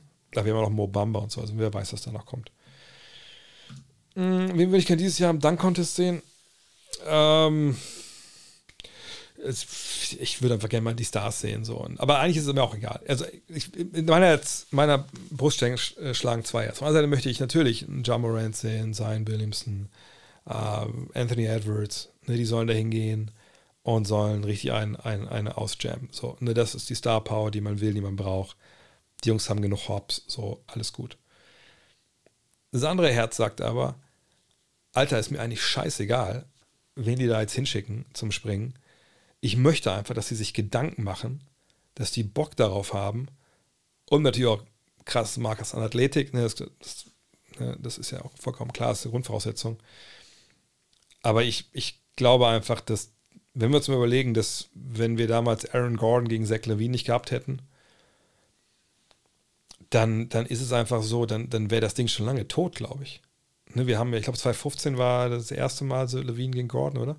Äh, in Toronto ja, weißt du, war ich in, in, der Arena, das war absoluter Wahnsinn. Das war so echt so, was ist, das gibt, so, sowas geht noch, sowas kann ich noch spüren beim Dank-Contest. Das, das war ja wirklich, das war ja wie so, weiß ich nicht, wie mit 60 nochmal sich verlieben, so, so ungefähr. Ähm, aber seitdem, also ich weiß gar nicht, wie oft ich mir das angeguckt habe, ich habe es offen auch kommentiert und dachte, oh Gott, oh Gott, jetzt bist du viel zu negativ, sag mal lieber nix. Ähm, und es ist einfach, ja, also ich will einfach, dass es geil ist. Ich, ich konnte ja früher auch ein bisschen hüpfen. Auch ein, zwei Dunk-Contests mal teilgenommen äh, mit meinem kleinen Repertoire, was ich hatte. Ähm, aber das ist einfach so. Äh, und es ist ja nicht mal so. Äh, es gibt ja ein paar Dunks, na klar hat man die alle schon gesehen irgendwie. Ne? Aber wenn du die bringst und du bringst die gut, dann ist es immer irgendwie noch geil. Ne? Dann bist du halt nicht da vom Fernseher gesessen und denkst so, oh Gott, ey, bitte nicht, was macht ihr denn? Ihr spuckt ihr ins Gesicht von, von MJ und, und, und Wilkins und wie sie nicht alle heißen. Äh, und an dem Punkt möchte ich einfach kommen. Und ist mir jetzt egal, ob das dann Williamson, Morant etc. sind oder halt irgendwelche Dudes vom Ende der Bank, die nur ein bisschen hüpfen können und einen NBA-Kaderplatz bekommen haben, damit die da mitmachen können. Sondern ich möchte einfach, dass es gut ist. So, von daher gerne die Superstars. Aber eigentlich hauptsächlich Jungs, die, die Bock drauf haben und die, die es halt ernst meinen. Das möchte ich halt sehen. Ähm ich habe in einer Meldung gesehen, dass die Clippers nicht wissen, wann Kawhi überhaupt zurückkommt. Äh, ist zwar recht spekulativ, aber denkst du, bei seiner Verletzungshistorie ist überhaupt realistisch, nochmal richtig fit durch die Playoffs, geschweige denn durch die ganze Saison kommt. Das ist natürlich sehr äh, spekulativ. Wir wissen alle nicht, was wirklich da jetzt mit seinem Knie los ist. Es ne, Kreuzband ist eben so eine Geschichte, die eigentlich natürlich mittlerweile gut therapiert werden kann, wo wir einfach nicht wissen, wie gesagt, was ist bei ihm jetzt da, wo ist das Problem? Also Kawhi, wo ist das Problem, Junge? Also was, was tut er genau weh? Ist es steif? Ist es, keine Ahnung. Wir wissen es aber nicht. Wir wissen es nicht. Wir sind nicht seine Ärzte. Wir gucken, wir haben keine äh, Bilder von ihm, von seinem Knie. Gut, Fotos natürlich schon, aber keine eine Magnetresonanz, Imaging etc. Ähm, von daher möchte ich mich gar nicht so hinreißen lassen, da irgendwas in der Richtung zu sagen. Ähm, warten wir es ab. Ich meine, ähnliche Fragen haben wir uns gestellt, als er 2019 nach Toronto gegangen ist. Und die haben ihn dann während der Saison geload managed und dann hat es im Endeffekt super funktioniert. Und hat ja stellenweise Toronto da auf, auf, auf, auf einer Hand getragen, mit der anderen hat er den Ball gedribbelt vorne. So schlecht war das ja im Angriff da stellenweise für die Raptors. Ähm, von daher hoffen wir das Beste. Ähm, aber dass sie ihn sicherlich managen müssen jetzt die nächsten Wochen und Monate, davon darf man ausgehen. Ja. Ähm, obwohl die Tragic Magic gerade viel verlieren, machen sie mir gerade echt viel Spaß. Ab wann werden sie wohl in der Postseason dabei sein? Keine Ahnung, weiß ich nicht. Ähm, können wir auch, glaube ich, ganz schlecht ähm, projizieren. Kriegen sie den ersten Pick und ziehen Victor Membanyama und dann Wagner, äh, Bankero Membanyama und zwei fähige Guards, die verteidigen und Dreier werfen, dann kann das recht bald passieren ähm, ziehen sie weder Wimanyama noch Henderson, sondern irgendjemand, der vielleicht nicht funktioniert, dann kann das noch ein bisschen länger dauern. Vor allem, wenn jemand wie Fulz halt nicht mehr in die Spur kommt. Ähm, wenn alles normal läuft, würde ich schon sagen, dass wir in den nächsten zwei drei Jahren irgendwie die dann in der Postseason sehen, auch wenn vielleicht nur was Playen. Aber das sind alles Dinge, das äh, wissen wir nicht. Ähm, das ist die Frage jetzt zu äh, Golden State, habe ich ja quasi schon beantwortet vorhin, äh, zu den jungen Kern. Kannst du ein Update zu Hall of Game geben? Bis wann müsst ihr die Summe erreichen? Wäre schade, wenn das Projekt nicht weitergeführt werden kann. Bis Grüße aus Viersen. Schöne Grüße nach Viersen. Ich will gerade, meine Frau nicht mal in Viersen gearbeitet? Ich glaube ja. Die jetzt auf die Jobs gewechselt. Aber ich glaube ja. Ich gucke mal kurz rein bei äh, Hall of Game und zeige euch das mal. Also kurze Erklärung. Ne? Ich will jetzt nicht hier das äh, zur Eigenwerbung nutzen, aber ihr kennt vielleicht Hall of Game. Das ist ja, ich, also vielleicht zeige ich Hall of Game direkt nochmal selber. Na wohl, ist egal. Ähm, wir machen diesen Podcast, Len Werle, Ole Freaks und ich, äh, wo wir eigentlich alle 75, das hier Basketballer, die im Top 75 sind, eigentlich 76 sogar, egal. Jeweils, die wollten die alle besprechen. Jeder kriegt eine Podcast-Folge, was auch schon wieder falsch ist, weil eigentlich eine, kriegt jeder einen Podcast und der ist so lang, wie er halt braucht, wie wir brauchen, um diesen Spiel zu besprechen. Das kann mal eine Folge sein, wie bei Sam Jones, aber könnte auch zwei Folgen sein, wie bei Larry oder zwei Folgen wie bei Magic oder so. Und wahrscheinlich werden sogar bei Dirk und Mike so wahrscheinlich sogar drei, vielleicht sogar vier Folgen sein, wer weiß. Bis wir alles immer erzählt haben, was wir erzählen wollen. So. Und das haben wir angefangen Oh, ich gehe mal zurück kurz.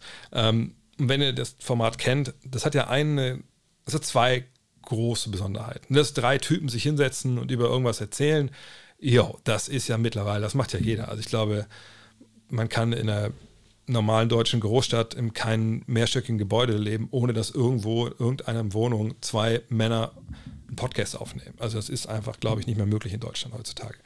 So, ähm, was in dem Fall jetzt aber anders ist, das war von Anfang an der Plan, dass wir wollten einfach und das ist auch die, leider das Problem.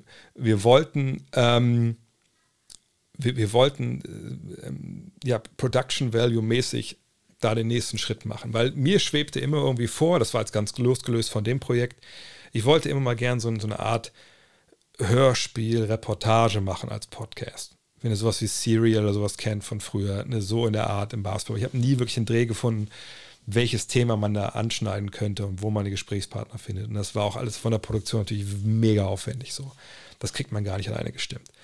Äh, jedenfalls war aber dann die Idee bei äh, Hall of Game, die hatte zum Beispiel Ole. Ole wollte, hey, ich möchte das machen, dass wir einen Essay vorher vorlesen, der halt die, ähm, also den wir selber schreiben natürlich, der die Karriere von, diesem, von dieser Legende Revue passieren lässt.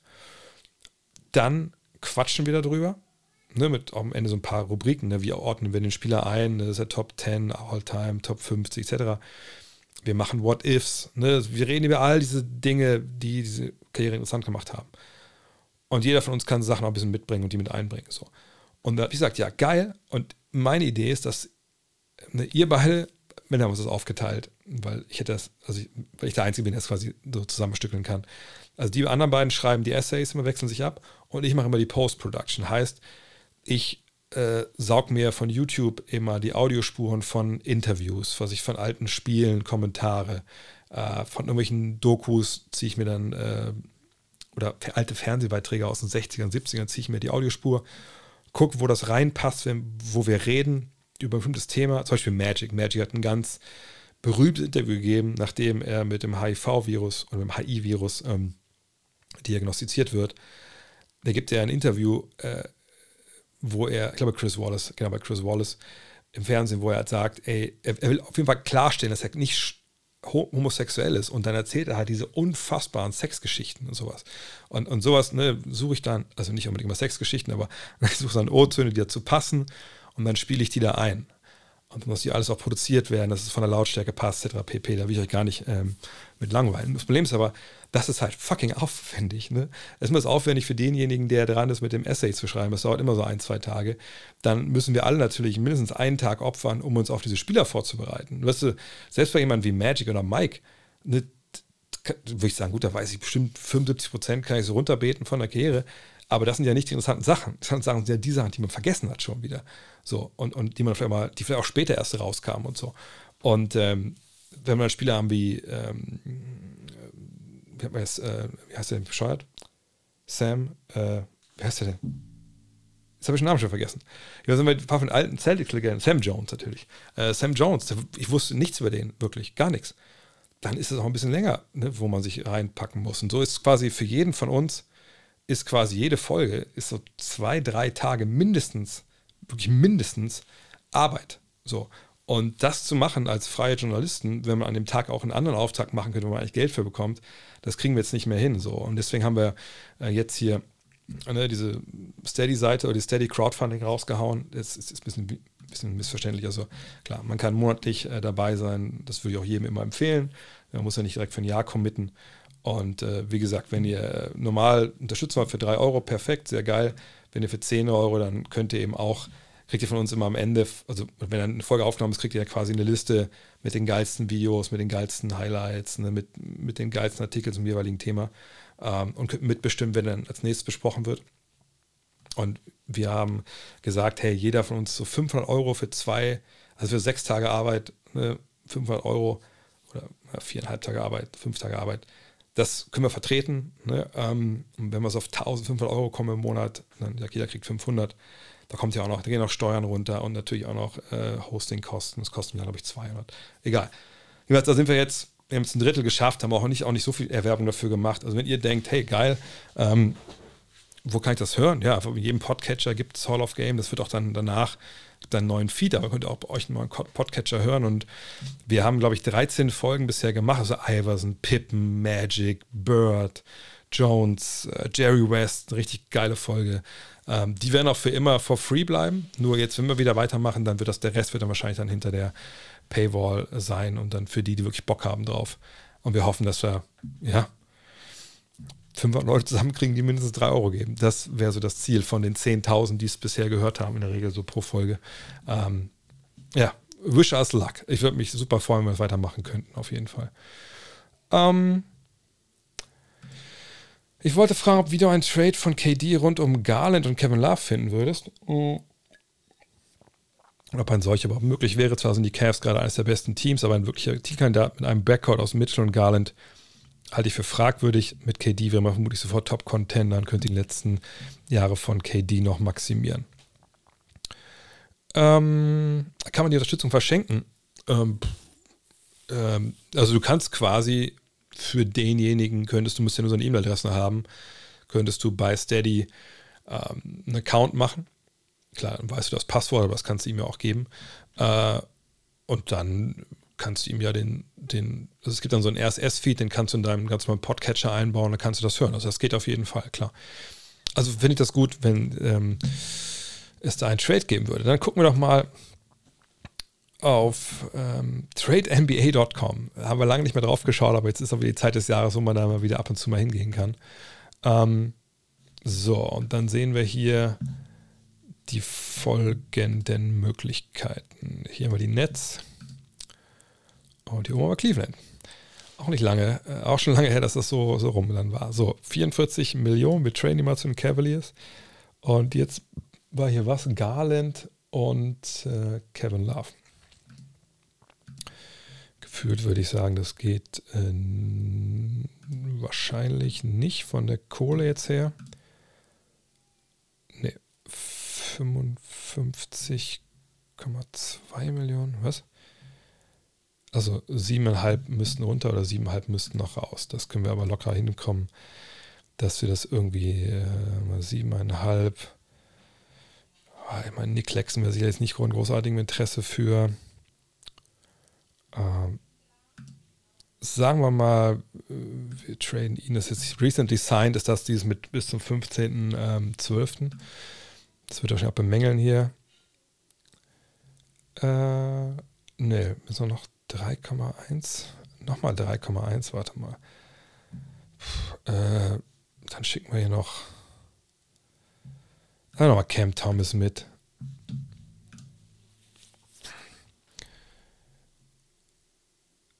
What? Nein, also ihr müsst vielleicht noch ein bisschen jetzt hier feiner machen, aber auf jeden Fall, also das würde schon rein finanziell kriegt man das schon irgendwie hin.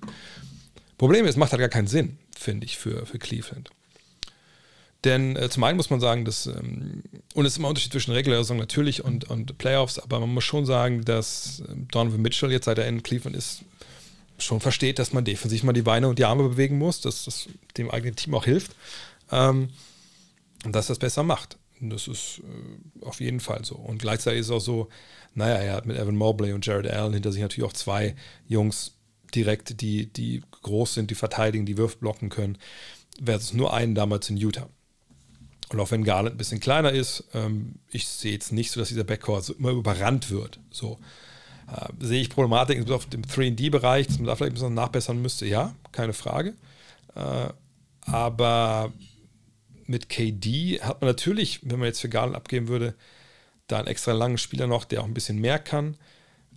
Aber auch KD ist ja eigentlich nicht der, der man jetzt da sagt, der, der checkt den besten Spieler des Gegners. Ähm, kann man aber vielleicht sogar Zone spielen mit dem Lineup wahrscheinlich sogar schon. Aber ich würde jetzt nicht unbedingt sagen, dass das jetzt für so die mittelfristige Zukunft von Cleveland so richtig gut ist. Klar, wenn es darum geht, man will die nächsten zwei, drei Jahre unbedingt Meister werden, dann okay. Aber hm. Jawohl, ja, wie gesagt, es ist das Ding. Ne? Wenn man jetzt sagt, diese zwei Jahre sind mir super wichtig, ähm, Eastern Conference ist ne, jetzt da, wir können die einfach uns greifen, was ich nicht denke, dass das so ist, wenn ich ehrlich bin, äh, dann kann man das machen. Aber du hast halt Boston, du hast halt Milwaukee, die einfach sehr, sehr gut sind momentan. Bist du damit sofort besser mit diesem Deal? Ähm, und vor allem auch aus, äh, aus Brooklyn-Sicht, gut, Garland ist ein toller Spieler, aber du kannst ja Garland und, und Irving nicht zusammen spielen lassen. Na gut, Irving ist ja wahrscheinlich eh weg.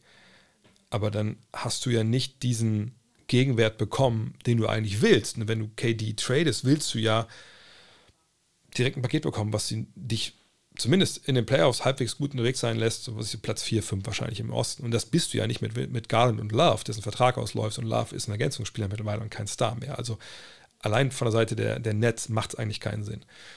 Von Seiten von Cleveland, wie gesagt, wenn man denkt, jetzt sofort muss passieren, okay. Ähm, aber ähm, wie gesagt, aus Brooklyn-Sicht macht es gar keinen Sinn. Ähm,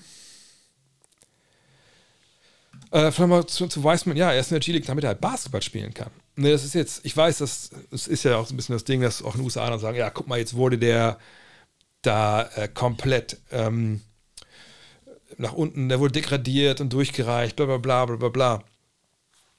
Natürlich ist es eine gewisse Weise eine Degradierung, ne, aber ist es nicht hier wie damals, ähm, wie, wie, der, wie Tim Wiese, Trainingsgruppe 2 in Hoffenheim. So ist es ja nicht, sondern es, es geht darum zu sagen, hey, Junge, du bist nicht gut genug. Also, wir müssen mal uns allen mal in die Augen schauen und mal ehrlich miteinander sein und sagen, hey, du spielst nicht gut genug Basketball, um uns zu helfen gerade.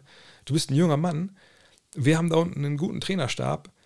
Wir halten das einfach für eine wahnsinnig geile Idee, wenn du da runtergehen würdest und Basketball spielen, weil wir glauben an dich und wir glauben, dass, dass, du was lernen kannst und dann hilfst du uns, aber nicht so wie jetzt.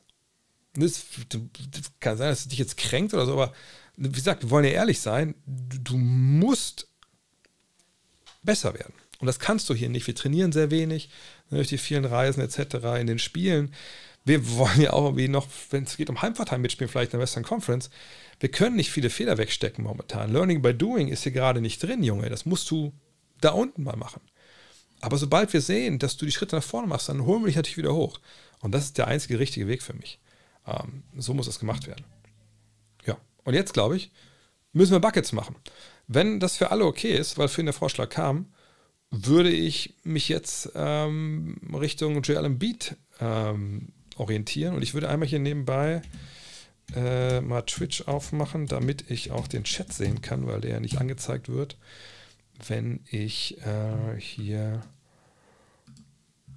äh, ich würde gerne mal reinposten, ob es okay ist jetzt hier mit ähm, mit Embiid und seinem 59-Punkte-Spiel? Wenn ja, dann werfe ich das Ding nämlich hier an. Äh, dann gucke ich, hier hatte ich den anderen Spieler noch offen, dann gucke ich jetzt mal nach Joel Embiid. Aber wie gesagt, wenn ihr jetzt mir, wenn ihr Nein schreit, dann mache ich es natürlich nicht. Ähm, warte mal, ich muss immer hier rausziehen. Embiid wäre top, dann machen wir das doch. Zack. Jetzt mache ich das ein bisschen kleiner hier, damit ich Chat sehe. Sehr gut. Dann tue ich den hier runter. Dann könnt ihr mal was reinrufen gleich, sage ich mal. Ich tue es mal hier rüber. So. Äh. So.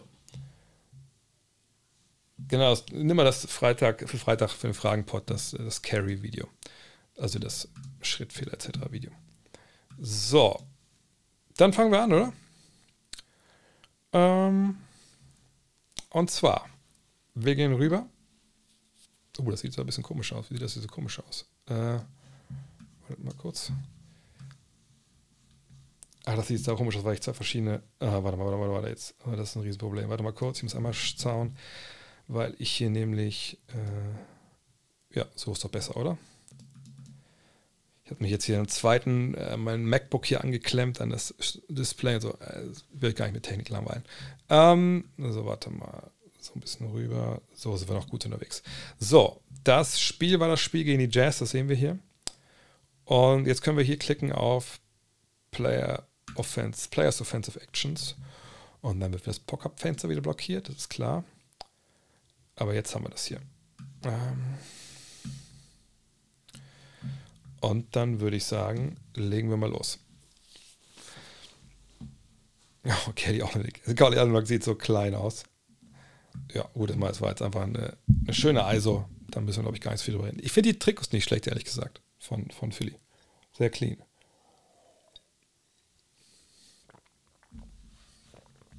Ja, okay.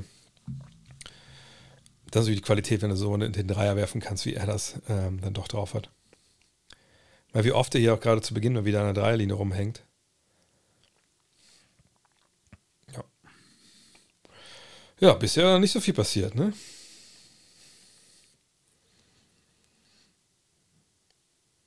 So, Pick and Roll. Hier war ganz interessant, gerade was ihr gesehen habt. Ähm, muss mal kurz einen Chat hier rüber holen noch. So. Ähm, hier ist ganz spannend, was hier ähm, jetzt die Defense macht, auch. Einfach um mal zu sehen, welchen Effekt hier. Ja, hier. Seht ihr hier Nummer 8? Wie weit rein rotiert hier von, selbst von Tobias Harris, damit hier der Weg halt zu ist für Embiid. Das machst du sicherlich auch nicht bei, bei jedem Spieler. Ähm, vor allem hier hinten ist ja wie heißt er? Unser australischer Kollege, bin doof, den ich werfen kann? Ihr wisst, wen ich meine. Eigentlich kann Clarkson hier reinkommen, aber gesagt, weil Beat so eine Gefahr ist beim, beim Rolling, äh, haut man da die ganze Zone halt dicht. Und dann Maxi mit dem Wurf, der drin ist. Thinking Basketball Video gibt es schon. Ja, wir machen jetzt ja auch nicht ewig hier. Wir machen ja ein bisschen. So.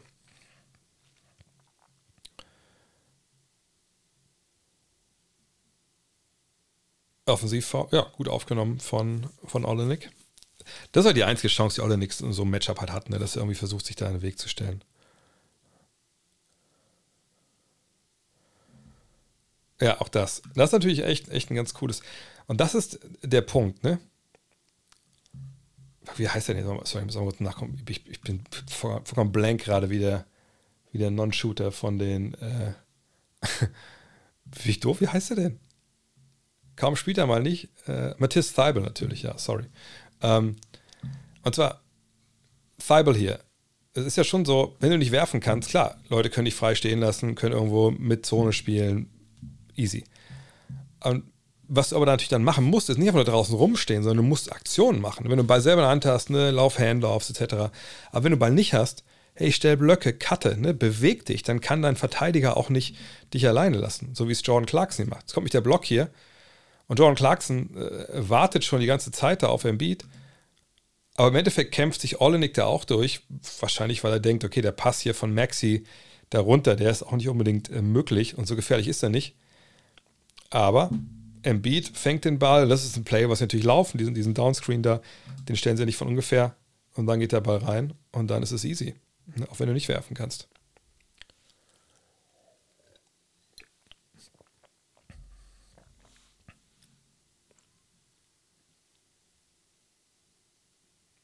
Ja.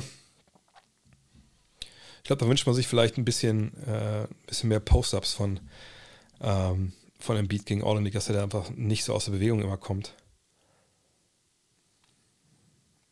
Da fehlt ein bisschen der Ringschutz ne, in Utah. Zumindest wenn sie da jetzt so spielen.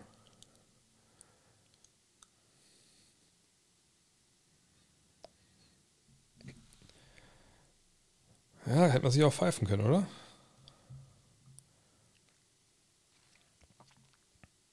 Und da kriegt er dann seinen Fall. Obwohl ich denke, das erste Mal nicht mehr Foul als das zweite. Aber das ist eben auch so eine, so eine große Qualität, die, äh, die Embiid halt hat. Ne, wenn ihr überlegt, klar, es ist wahrscheinlich der beste Postspiel, den wir gerade haben, ja. Also zumindest von den Centern. Aber dass er eben auch so hier reingehen kann, ne? Kontakt aufnehmen, rübersteppen, so. Und er hat ja auch wirklich auch eine gute Koordination mit den, mit den Füßen. So. Das ist wirklich nicht, hat man nicht oft. Das ist schon echt, echt oldschool. So frei Verlauf müssen wir nicht gucken. Ja, und wieder, er greift halt viel so ne, off the catch an, dann in der Bewegung. Ja, das sind halt Dinge, da kannst du halt nicht viel machen. Ne? Ich meine, clever ist hier auf jeden Fall, ähm, dass er einfach sich, sich da unten wohlfühlt. Wenn man überlegt hier, denn? Der Ball kommt runter. Und jetzt hier, ne, dieses, dieses Reinstunten. Ne, das ist Mike Conley, glaube ich, ne? also schlechtere Big Men nehmen den Ball dann auf und dann stehen sie da und dann, ne, dann musst du irgendwie passen. Und dann kann der Rest ja im Endeffekt 4 gegen 4 spielen. Und, und Olenek kann da bei ihm bleiben und wenn er werfen will, soll er bei Olenek drüber werfen. Aber dass hier Embiid sein Dribbling hier aufrechterhält und dann diesen Schritt in die Mitte macht, das ist halt auch, auch Veteran-Stuff, so, ne? So, dann immer wieder Attacke aus dem Dribbling und das natürlich Würfe, ja, auch da denkt er, er ist gefault worden, aber da hat der Kiel noch wieder mit, mit, mit dem Speed, ne, geht an ihm vorbei. Ja, schickt da weg. Wieder ein Jumper am Mann. Und faul. Oh, das will ich nochmal sehen wollen. Warum was denn? Also, geht zu weit rein wahrscheinlich. Ja, Schritt nach vorne. Ja, ja. Ist auch ein bisschen umknickt wahrscheinlich sogar, ne? Das soll nicht sein. Und dementsprechend gibt es dann das Unsportliche oder was sagt den, äh, den Freiwurf und den Ballbesitz. Uh, das sollte nicht passieren. Oh, jetzt ging was. Wer ist der Walker Kessler, der, der Rookie? Kessler auf jeden Fall ganz schöne Kante.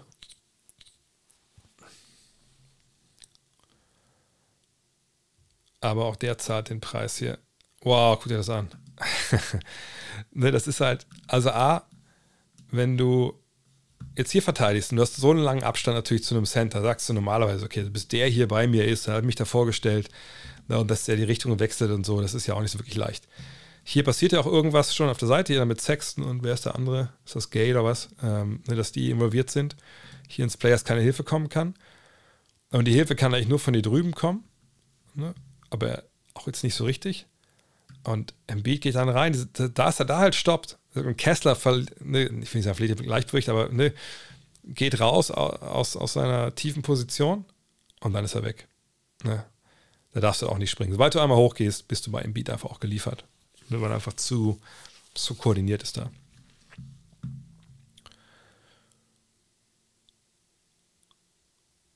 Oh, kriegt das Foul. Er hat auch eine Menge Freiwürfe. Was hat er? 24 Freiwürfe geworfen, glaube ich, ne? In der Partie.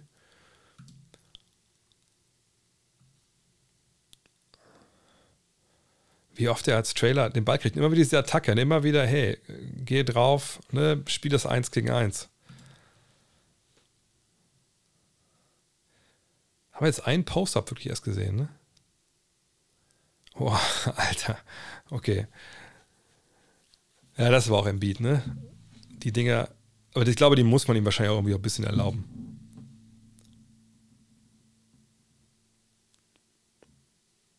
Ja, den Jumper hat er. Den Jumper hat er. Das ist ja auch das Ding, ne? Gerade auch wenn du als Ringbeschützer ihn verteidigst, ne? wenn du irgendwo aushelfen willst, der bestraft das ja jedes Mal.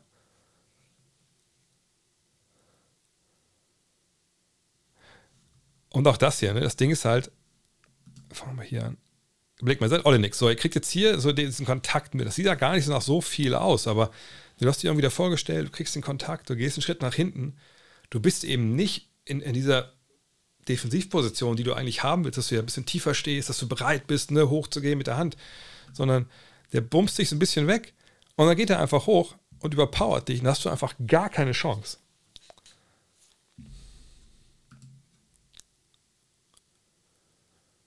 Jetzt mal ein Post. Oh. das ist fast schon, das ist ja fast schon, das zu viel. Also erstmal die Bewegung jetzt Baseline, so, Fake. und sieht, hier ist keiner. Also, ne, hier ist echt noch Platz vor mir. Hey, dann tauche ich da einfach rein und schaue, dass ich näher am Brett ablegen kann. Auch weil ich niemanden hier irgendwie Respekt zollen muss in Sachen Shotblocker. Extra Step. Und dann noch die Täuschung, dass er hier die Defense in Luft bekommt. Olenek ist eh nicht mehr im Play. Richtig gut. Nur dann muss man jetzt hier auch machen, aber ist natürlich auch nicht so leicht, weil natürlich das hintere Bein so weit hinten steht. Da kriegst du auch nicht mehr den großen Lift hin. Ne? Aber das Foul bringt ihn natürlich da aus zur Bedulde. Und 17 hat er schon. Im zweiten Viertel, na gut, ein paar Punkte muss er ja noch machen. So, wieder Post-Up.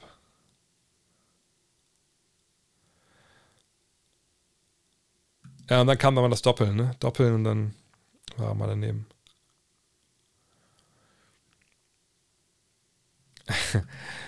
da hätte ein alter Trainer von mir gesagt: Junge, lauf nicht los, bevor du den Ball gefangen hast. Achte mal, wann er losläuft. er läuft also quasi los. Mach's mal Zeitlupe hier. Das ist vielleicht ein bisschen zu langsam. Er läuft los, wenn der Ball schon fliegt. Hier. Jetzt, zack. Ja, das wäre im europäischen Basketball jetzt auch nicht unbedingt richtig. Aber das ist natürlich ein schöner Abschluss. Von daher haben wir nichts gesagt. Aber es ist natürlich Schriftfehler. Im Eurobasketball. Oder im Weltbasketball, besser gesagt.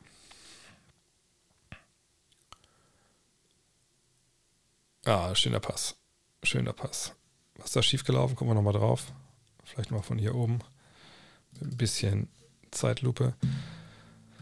Also, wir sehen hier direkten Block. Ne? Mike Conley macht das gut, stellt den Körper rein. Zack, da ist dann der Screen. Hilfe kommt. Ja, und dann Klassiker. Ne? Einfach schön, äh, es wurde geholfen bei dir, aber wahrscheinlich nicht gut kommuniziert. Ne? Switchen wir jetzt, switchen wir jetzt nicht. Und echt guter Look hier von Embiid. Ball rein. Ja, Saxon sieht da ein bisschen doof aus. Ähm, aber deswegen ist Defense auch vielleicht mal nicht ganz so, äh, ganz so leicht. Muss man schon ein bisschen unterhalten.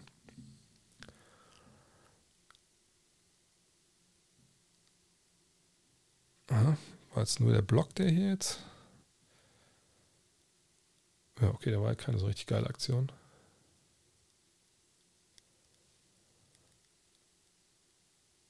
Dreier, ja, dass er den auch noch hat, ist einfach so krass. Ich meine, der wäre ja schon krank genug, wenn er, wenn er ein halbes Mitteldistanzwurf hätte und, oh, was war das denn für ein. Boah, immer wenn man sowas sieht bei ihm, ich weiß nicht, wie es euch geht, da läuft es immer kalten Rücken runter, genau wie bei Anthony Davis, wenn er sich auch mal auf den Boden legt.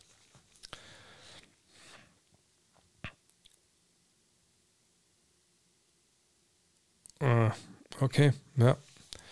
War nicht alles hundertprozentig geil. Muss man auch ganz klar sagen.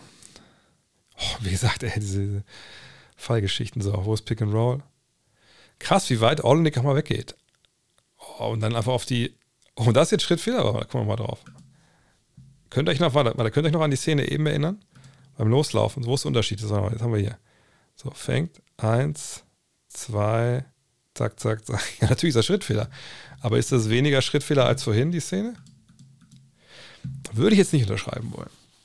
Naja.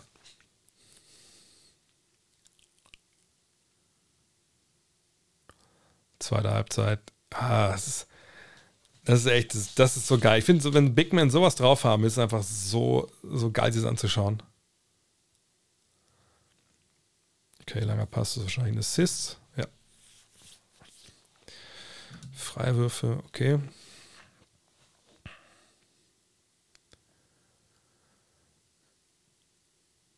Ja, und Olenek echt jedes Mal wirklich ne, lassen sie da im Beat in der Dreierlinie stehen. Ich weiß gar nicht, was seine Dreierquote ist dieses Jahr.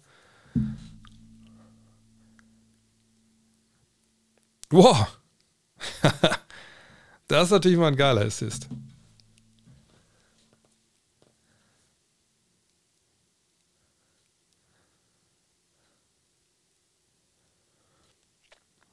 Okay, der Handoff. Das ist ganz spannend, weil den Handoff hier, den läufst du natürlich nicht um irgendwie PJ Tucker da jetzt aus der Bewegung irgendwie zum Korb zu bringen. Also das macht ja keinen Sinn. Der, der wird nicht werfen direkt danach und wird auch nicht zum Korb dribbeln.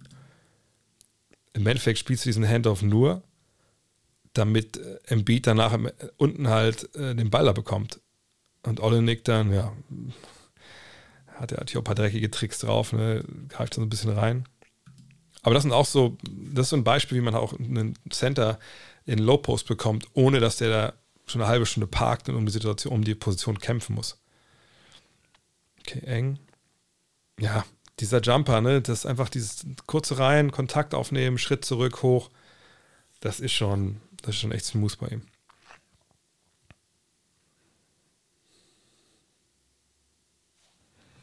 Und hier sieht man eigentlich ganz schön, was er halt da auch macht, um diese Würfe loszukriegen. Was zählt man mit hier? Eins. Ne, die Jab Steps. Zwei. Drei. Nach hinten. Vier. Fünf. Sechs. Sieben. Acht. Neun. Und das ist ja kein Schrittfehler, weil das hintere Bein ja auf dem Boden steht. Aber ne, du, du hast damit natürlich den Vorteil, dass du den Verteidiger immer beschäftigst mit jedem Step. Und du weißt wenn du hochgehen willst zum Wurf. Verteidiger weiß es nicht. Und wenn es dann gut läuft, dann kommt er auch nicht rechtzeitig dann mit seinem Arm hoch und kann dich dann stören. Und du hast einen guten Rhythmus.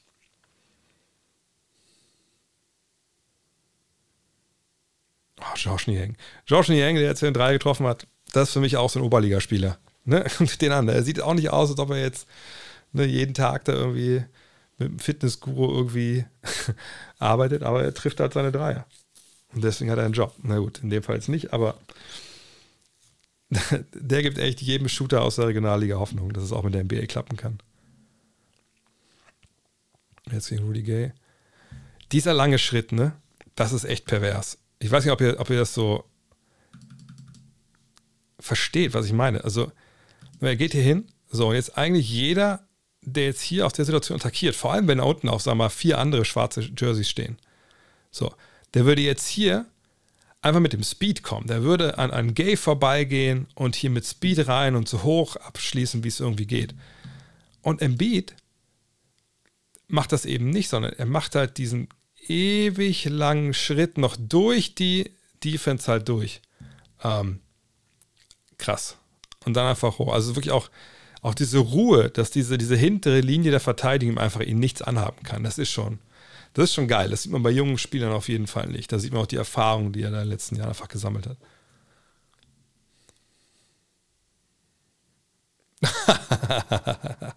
das ist geil.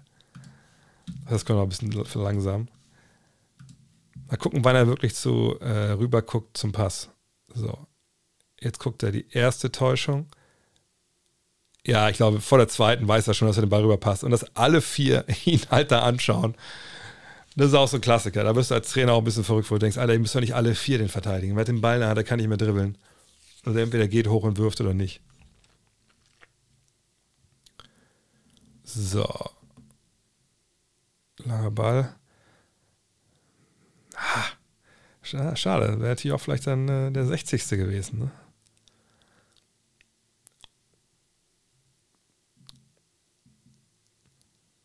Jetzt noch wieder ein paar Szenen. Ah, ja, das macht er schon gut.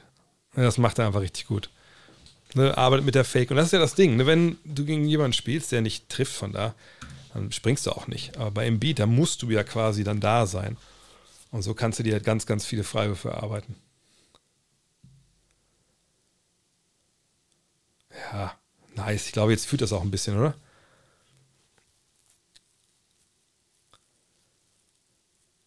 Und jetzt halt auch wieder gay. Einfach um mir wahrscheinlich auch so ein bisschen Schnelligkeit zu geben. Aber ihr seht das auch da, ne? Also er bereitet das so gut vor. Hier, Step. Also erstmal dieser, diese Upfake, also dieses nach oben täuschen. Guckt mal. Zack. Und da seht ihr ja. Ihr seht ja, wie gay aufrecht wird. Und das nimmt ihm natürlich so ein bisschen die, die Bewegung nach rechts und links. Also nicht, dass er nicht mehr hinten rechts nicht bewegen kann, aber es ist halt langsamer. Dann faked er ihn darüber, dann wieder die andere Richtung. Ne, tanzt halt mit Gay. Und dann ist er so nah dran, dass Gay dann einfach rüberschiebt und ihn dann halt fault. Und das ist, das ist geil. Also wie, wie, wie Embiid es schafft, dass Rudy Gay, also wirklich ein kleinerer Spiel, älter natürlich auch, ne? Aber wie er es schafft, dass der ne, Richtung wechselt, zack, zack, zack, und dann motivativ auf das Foul anhängt. Das ist schon geil. Und das ist eben auch nicht nur hier einfach, ich bin größer als alle anderen und, und, und, und, und knall die halt im Körper weg. Guck mal ein bisschen genauer drauf, wartet mal hier. So, passt den Ball raus, kriegt den Ball zurück. So. Hier auch Olle nicht in der geilsten Position, weil er bestimmt guckt, was dann mit, mit Harris ist. Der Pass ist sicherlich auch immer Pass für schwer geworden, weil Gator vorkommt, aber ne, schwingt direkt hier durch und macht den langen Schritt. Das ist, das ist schon Hardenesk, wie er das Foul halt Olenek gibt, weil er einfach weiß, der kommt ja nie im Leben rechtzeitig zwischen. Ja, armer Kelly. Ja, Aronik ist natürlich eigentlich, eigentlich ein brauchbarer Typ, so ist es nicht. Aber in dem Matchup ist er halt einfach verloren. Aber wie natürlich auch irgendwie, alle? alle vielleicht nicht.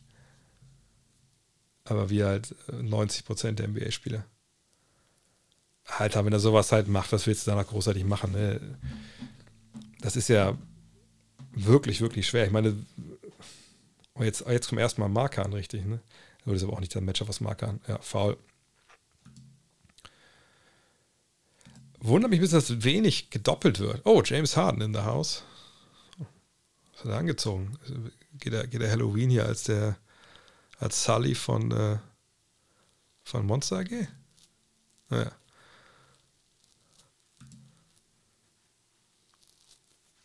So, Pick and Roll wieder.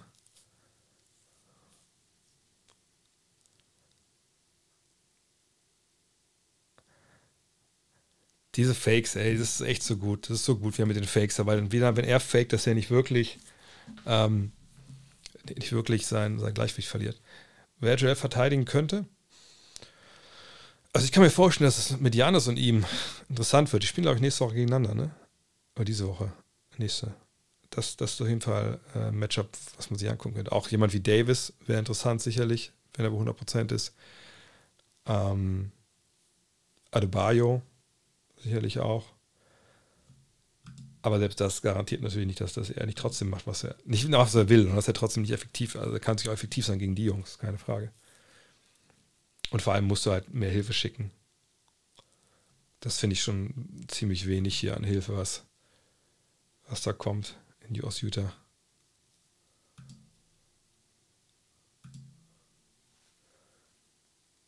Markus Smart, glaube ich. Ja, haben wir natürlich auch schon gesehen, aber.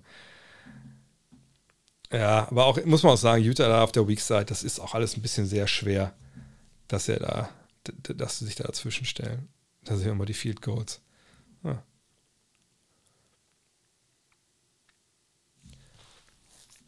Vor allem, wenn ein Spieler so krass abgeht und es so knapp ist, dann guck doch einfach mal, ob die nicht da mal zwingst, woanders hinzupassen. Aber gut. Oh, jetzt gegen Sexton. Oh, Sexton. Das ist ein bisschen der Nachteil. Ne? Ich sag mal so, du kannst ja versuchen, ab und zu mal hier so einen Foul zu schinden. Aber ich glaube nicht, dass. Ah, wo das Knie knickt wahrscheinlich vorher weg. Ne? Aber das sind so Sachen, ne? wenn natürlich dann so ein Spiel auf dich drauf fällt, das kann auch trotzdem scheiße sein. Auch wenn der vielleicht eine Ecke kleiner ist. So. Freiwürfe. Boah, taktisch war jetzt aber, ich glaube, nicht so viel drin bei, bei Embiid. Aber gut.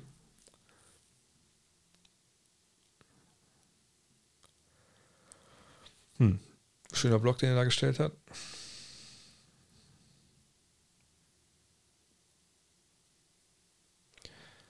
Links. Ah, schön. Schön, schön, schön. Ja, ja, er fühlt es einfach. Man merkt das auch. Ach ja, das Ding habe ich schon gesehen. Ich meine, die Aktion jetzt. Spint weg. Gut, ich meinte nur aus vier Sekunden auf der Wurfuhr. Aber das macht er wahrscheinlich auch nicht, wenn der Spielstand ein anderer ist und wenn er vorher nicht so viel getroffen hat. Jetzt wird er nochmal gefault, aber zwei Farben. Ja. Ja, okay, das war jetzt nicht taktisch, war nicht, nicht die große Offenbarung, aber es muss ja auch nicht immer sein. Da gucken wir beim zweiten Mal nachher ein bisschen was anderes nochmal. So, machen wir mit euren Fragen weiter. Ich ziehe die mal wieder hier rüber. Habe ich die parat. Wo waren wir? Für Wiseman haben wir schon gesprochen. Äh, bitte, bitte. Regelfrage. Zum Spiel Timberwolves gegen Cleveland am Sonntag, viertes Quarter, Zeit bei elf Minuten zu spielen. Towns postet gegen Mobley auf und geht wieder mit der Schulter rein. Warum ist das noch, ist das kein Foul? Das habe ich nie verstanden. Das ist natürlich einer dieser Punkte, wo die Referees einen gewissen Ermessensspielraum haben. Das ist ja nicht, ähm, das ist ja nicht wenn ich jetzt irgendwie mir aufposte, gebe der Schulter rein, dass automatisch, wenn meine Schulter die Brust trifft, dass es automatisch faul ist das, das geht ja nicht. Also da, muss man schon schauen, dass das für einen Aufprall, welche Kraft ist es was, wo der Verteidiger dann wirklich zurückgeht. Und deswegen sagen auch viele Trainer, ey, wenn ihr den Kontakt spürt, ne, geht nach hinten weg, ihr müsst ja nicht umfallen, aber ne, zeigt das. Oder wenn der Refs das nicht pfeift, wenn es ein, zwei Mal ein bisschen härteren Aufprall gab, dann würde ich sagen, also Jungs, beim nächsten Mal fällt es aber um. Das pfeift der Typ das nicht. So, äh, von daher habe ich die Szene jetzt nicht gesehen, aber ich würde sagen, ja, wahrscheinlich ging es darum, dass die Refs gesagt haben, nee, das war jetzt ein bisschen, bisschen wenig Aufprall.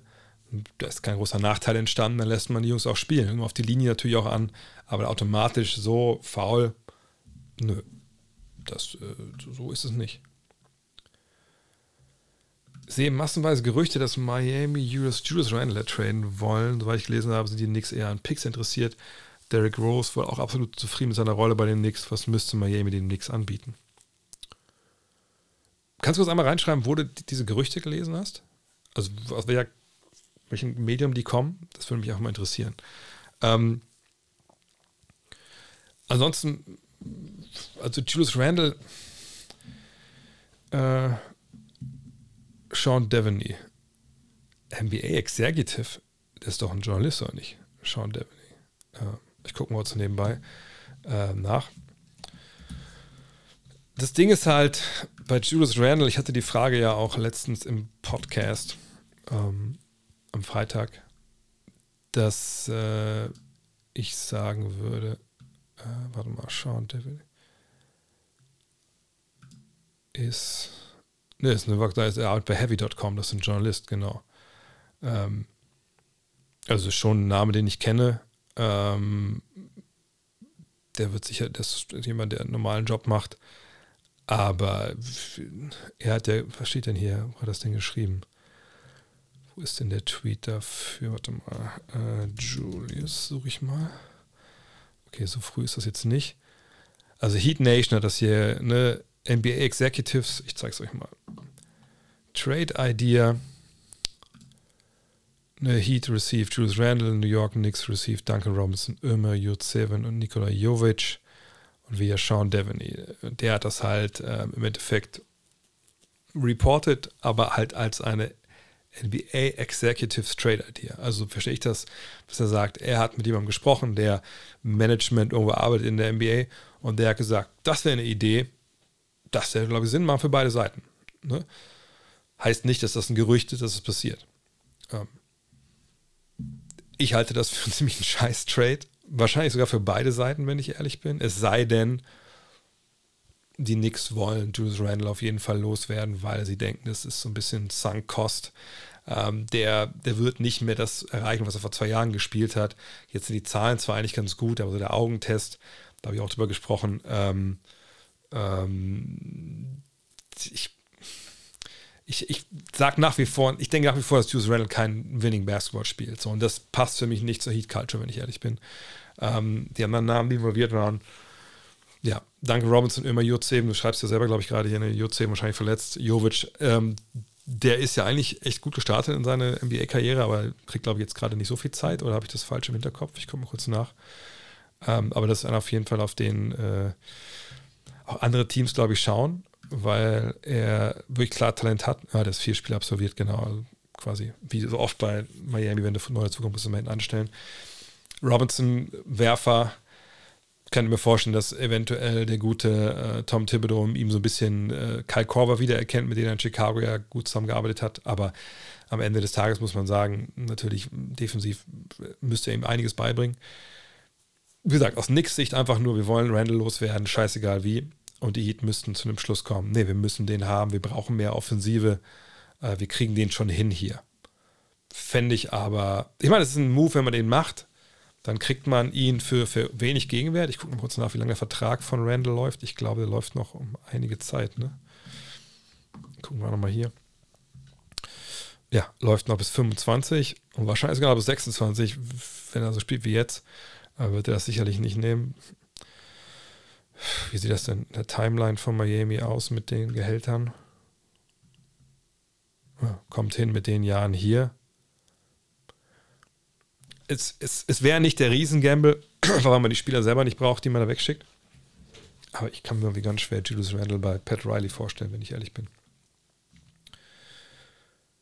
Äh, ach, hier nochmal Rück, Rückblick auf die Frage, finden wir in den nächsten fünf Jahren eine graue Maus des Spurs in Indiana für mich den nächsten Jahren keine Zukunft wenn sie Wembanyama ziehen, Wieso sollen die keine Zukunft haben? Also ich sage nicht, dass der aus Teams, die äh, in der Lottery jetzt an 1 oder 2 picken, dass der aus denen direkt ein Playoff-Team macht. Aber du hast schon halbwegs gute Jungs da mit Tyrese Halliburton zum Beispiel, Maturin, äh, Maturin. Ähm, du hast äh, bei den ähm,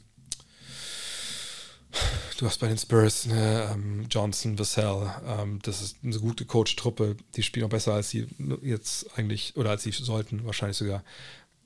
Ich sehe die nicht unbedingt sicher unten drin die nächsten Jahre, wenn sie halt früh draften. Warum ich eine Wookie-Maske Maske im ähm, Zimmer habe? Ja.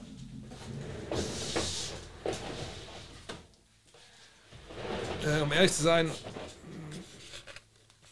hat mir meine Frau die mal zu Weihnachten geschenkt irgendwann. Äh, ihr kennt die vielleicht, was sie machen, oder? Also man setzt sie sich auf und dann macht die so. Ähm, ich habe die irgendwann genutzt. Ähm, ich glaube, soll ich gar nicht sagen, das kommt das Jugendamt, aber als unsere Tochter so ein bisschen Terrible Twos hatte, ähm, habe ich äh, die, die, genutzt, um irgendwie so ein bisschen äh, Zugriff zu bekommen im Sinne von, also wenn du jetzt weiter so böse bist, dann kommt der Wookie. Ähm, hat relativ lange geklappt, mittlerweile klappt es nicht mehr so gut. Ähm, aber ja, für einen Notfall steht die immer noch hier. Oder meine Frau. Oder meine Frau dick macht, dann packe ich auch nochmal aus. Wenn ich durchgreifen will. Ja, und die Maske ist geil. Ich habe die irgendwann mal gesehen. Es gab doch mal so ein Video von so einer Amerikanerin, die da, glaube ich, sich mega totgelacht hat im, äh, in dem Auto, als sie, glaube ich, von ich weiß nicht, wie der herkam, Kmart oder was weiß ich. Ähm, Target wahrscheinlich. Und da habe ich das gesehen, fand das so geil und hat meine Frau mir die zu Weihnachten geschenkt. Genau, so war das. Schon ein paar Jahre her. ähm, so. Jetzt bin ich gerade an der Stelle, wo die ganze über, die, über den AD-Trade hier diskutiert. Okay, muss ein bisschen mehr Gas geben heute wahrscheinlich. Ähm. Was sage ich zu Lukas ständigen Antics, also eine Meckerei gegenüber den Referees? Ist mir bei der Eurobasketball aufgefallen, wie er das von Minute 1 bis zum Schluss macht und es wird immer schlimmer und nerviger zuzusehen. Nicht nur schadet er seinem Team mit miserabler Transition Defense, sondern scheint es auch dem Trainerstab zu nerven. Glaubst du, er bräuchte mal einen Coach, der ihn da richtig zurechtweist oder wird es noch einen Reifprozess geben und ist es Teil des Lukas Games Persönlichkeit? Das kann wahrscheinlich Luca beantworten. Ähm, Klar, man kann es auch positiv sehen und sagen, hey, der Typ, der geht hin, der bearbeitet die Referees und der labert mit denen und irgendwann gibt es mal einen Pfiff dann ne, für ihn. Ich bin kein Freund von der Denke, aber ich kann verstehen, warum man das stellenweise so argumentiert. Ne? Ähm, I get it. Ähm, aber ich sehe vor allem auch so Transition D, ist es nicht so geil ähm, und mich wird es als Mitspieler einfach auch nerven. So. Aber ob es jetzt einen Reifprozess gibt, ich denke mal, man hat es ihm auch gesagt. Ich habe witzigerweise äh, JJ Barea gefragt. Ähm, das war dann, glaube ich, aber nicht in dem Video jetzt von, von Getting Buckets zu sehen am Ende, weil ich irgendwie über Luca mit ihm gesprochen habe. Der war ja da bei dem Store Opening in Berlin, haben ein Interview gemacht und dann meinte ich so, ja, ne, du hast damals dann, ne, ihr habt quasi von mit, du hast mit Dirk gespielt, habt ihr an, an Luca übergeben und er so, ja, Luca, Wahnsinn, erzählt und erzählt und Lobeshündin und dann meinte ich so, ja, talks a little bit too much with the refs, right? Und er so, ah, ja, wollte nicht ganz so committen dazu. Aber in seinen Augen habe ich schon gesehen, dass er schon denkt, dass das vielleicht ein bisschen viel ist. Ja, äh, ist immer noch ein junger Typ. Ähm, auf der anderen Seite muss ich sagen, ich habe mal, das heißt, ich habe mal, also als ich jünger war, äh, hier im äh, Bezirk äh, Wolfenbüttel, ähm, gab es auch äh, einen Ex-NBA-Spieler, der hier noch gezockt hat äh, in, der, in, der, Bezirksliga und so. Ähm, vielleicht auch der Name Ralf Ogden, wahrscheinlich nicht. Ich kann euch mal zeigen, äh, seine BK-Ref-Seite, das ist ja das Geile, dass solche Leute dann auch bei BK-Refs unterwegs sind. Also er hat jetzt keine wahnsinnig große Karriere gemacht, sondern ähm, das ist seine Karriere. Ne? Der hat 32 Spiele für die San Francisco Warriors gemacht in einer Saison und war vorher aber, äh, wollte ich das gar nicht hier drin? Warte mal, der war doch. Steht die Uni hier nicht drin? Steht die Uni hier nicht drin? Nein, ihr, war bei Santa Clara an der Uni. Ähm, so, und der, der hat, glaube ich, eigentlich in Oldenburg war der, glaube ich, eigentlich früher und dann kam er Wolfenbüttel als Trainer von der Zweitligamannschaft und dann ist er aber da geblieben, hat dann bei so einer Truppe gezockt in der, ich glaube, Bezirks äh, Bezirksliga, Bezirksklasse. Das waren nur so Ex- Bundesliga-Nationalspieler. Die hatten eine Frontline, ich glaube, er war so 2-4, 2-6. Dann hatten sie meinen alten äh, Assistant Coach äh, von der Bundesliga auf, auf der 5, Janusz Klimek, mit 2,11 Meter. Elf. Ein richtiger Brocken, also ein polnischer Nationalspieler ehemals. Dann hatten sie noch irgendwie einen 2,13 Meter, 13, also die hatten eine wahnsinnige Truppe zusammen. Ähm, und der hat damals äh, eben auch äh, bei uns so gespielt und ähm, die Jungs, die anderen Nationalspieler da auch, Alter, die waren nur mit den Refs am Labern, die ganze Zeit. Dann weiß ich, ich habe dann auch in, in NRW gespielt und äh, Arvid Kramer, ich weiß nicht, ob der was Name was sagt, den Namen äh, werde ich auch mal äh, raussuchen. Arvid Kramer. Auch der hat dann mal in der NBA gespielt gehabt früher. Der war dann auch in der Bundesliga, habe ich bei Bonn, glaube ich, unterwegs. Der hat für Denver ein bisschen gezockt und dann, wo war der in der Uni? Äh, hier, äh, Gott, ich weiß gar nicht, was das für eine Nummer, was für eine Uni ist. Jedenfalls. Und das war so ein Typ, der hat auch halt nur gelabert. Der war halt auch schon über 40, 50, aber er hat trotzdem mit dem Refs ganz Zeit gelabert. Also das hat auch nicht unbedingt viel im Alter zu tun manchmal. Aber hoffen wir mal, dass du, ähm, dass sie, äh, dass sich Luca da ein bisschen, bisschen bessert. Hast du den Run Team C-Cast beim Warriors Spurs Spiel auch so genossen? Die drei haben das Spiel kommentiert. Ja, habe ich gesehen, dass sie kommentiert haben. Ich habe es noch nicht das Spiel nicht angucken gehört. Nur zu tun mit dem, äh, mit dem 2000er Special für, fürs Magazin und dann habe ich die Rapid Reaction aufgenommen. Sitze ich hier. Ähm, und für ein Format, für, für was anderes über, über Luca. Ähm, nee, habe ich noch nicht gesehen, aber ich muss mir nochmal die Highlights anschauen, auf jeden Fall. Ich habe nur gesehen, dass Tim Hardaway Jr., äh, Tim Hardaway, nicht Junior, sondern Tim Hardaway da mit seiner ähm, Hall of Fame-Jacke saß. Hat auch eine Weile gedauert, aus bekannten Gründen, warum er, bis er da reingewählt wurde. Ähm.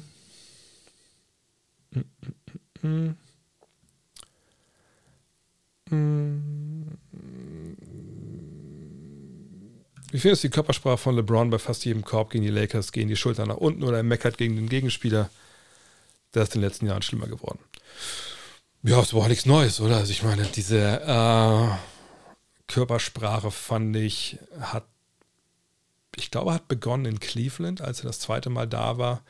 Wenn es dann wirklich nicht lief, ist er dann wirklich dann so, ich will nicht mal sagen, er war passiv-aggressiv, aber so offen, kritisch, ne, sich da gegeben hat. Ähm, bei den Lakers letzten Jahre war es dann nochmal schlimmer. Das ist natürlich nicht schön, das möchte man eigentlich nicht. Als Mitspieler auch schon gar nicht. Auf der anderen Seite ist natürlich LeBron James und du willst, wenn du mit so einem zusammenspielst, eigentlich nicht, dass der auf dich wütend ist oder der von dir enttäuscht ist, weil du weißt, das ist einer der besten Basketballer aller Zeiten, der weiß eigentlich, wovon er spricht und wenn der mit mir unzufrieden ist, dann liegt der Fehler wahrscheinlich bei mir. Auf der anderen Seite ist es so, dass in den letzten Jahren LeBron auch stellenweise, ich sage nicht, dass er jetzt durch die Bank weg ein schlechter Verteidiger ist, das wäre sicherlich falsch, aber es gab in den letzten Jahren viele, viele, viele, viele Lowlights und äh, natürlich ist das nicht auf James Harden Niveau gewesen in Houston stellenweise, aber man hätte von ihm, und vielleicht gibt es sogar, muss man mal suchen, ähm, man kann in den letzten zwei Jahren von ihm defensiv einfach komplette Lowlight-Videos zusammenschneiden, wo man denkt, Alter, was macht der da eigentlich? So, wie, wie, wie, wie wirklich, ähm, wie wirklich desinteressiert kann man defensiv eigentlich sein? Ähm, mich würde es als Mitspieler dann doch irgendwie ein bisschen mitnehmen, wenn der dann das so vorlebt. Auf der anderen Seite ist er LeBron, aber ich gebe dir recht, es ist ähm, schlimmer geworden und ich finde es nicht gut. Ähm,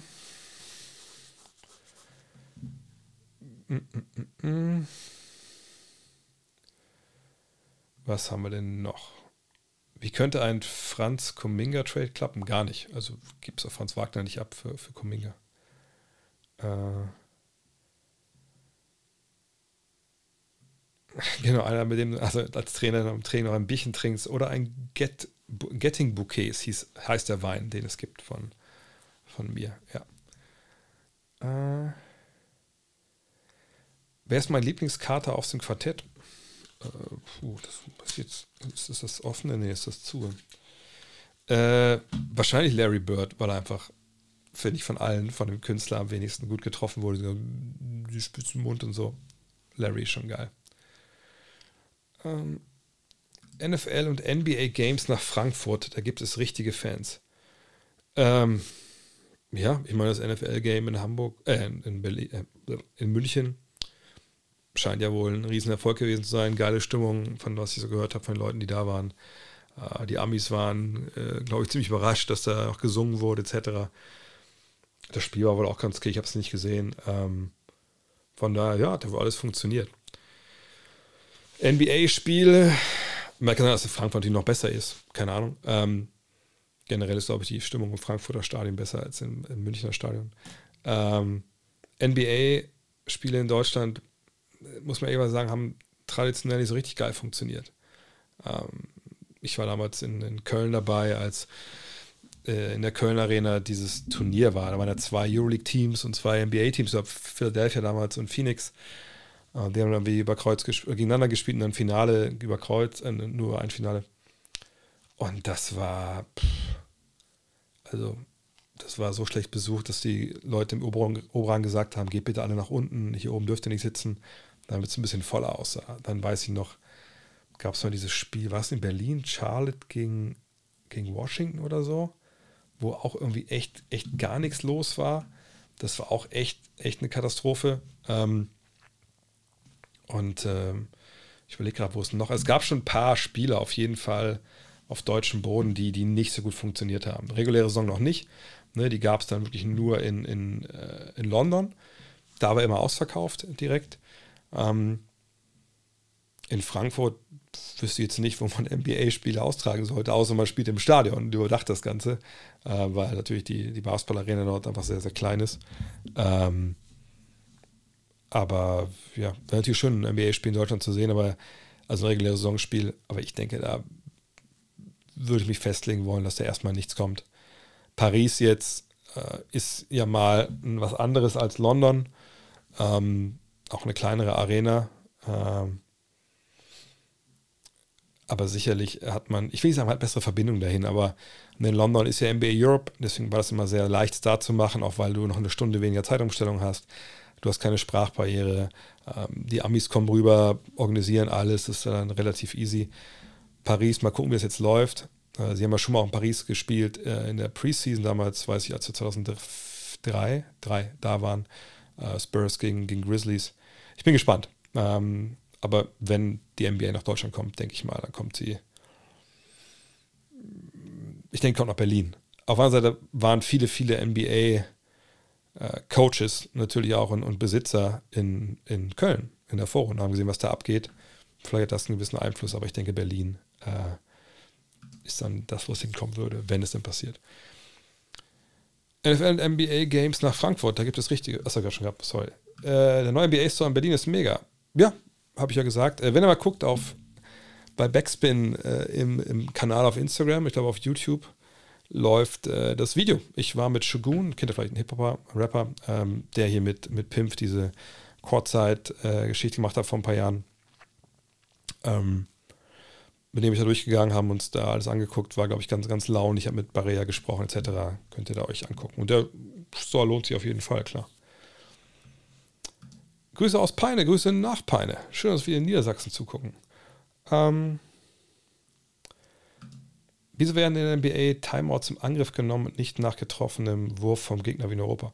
Andere Regeln. Ähm, du kannst bei, ähm, obwohl ich weiß nicht, ob das sogar drin steht, weiß ich nicht, aber du kannst zum Beispiel bei Wikipedia Basketball Rules gucken, da stehst die Unterschiede auch zwischen den verschiedenen äh, Sachen im NCAA, NBA, FIBA. Das ist halt überall. Jeder Jack ist anders, würde man sagen, in, ähm, in Köln. Ähm, es gibt einfach diese Möglichkeit in den USA äh, auf allen Leveln, wenn du den Ballbesitz hast, zu sagen, hier Timeout auf dem Feld als Spieler und dann hast du eine Auszeit. Gibt es bei uns nicht.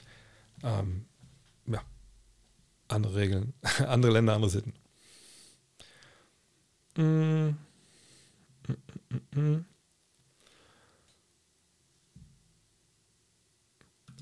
Was kann Dennis Schröder bei den Lakers eigentlich bewirken, wenn er da ist? Wie, wie ist sein Fit beim neuen alten Team? Ich glaube, bei Dennis wissen wir alle, was er, was er dir geben kann. Speed,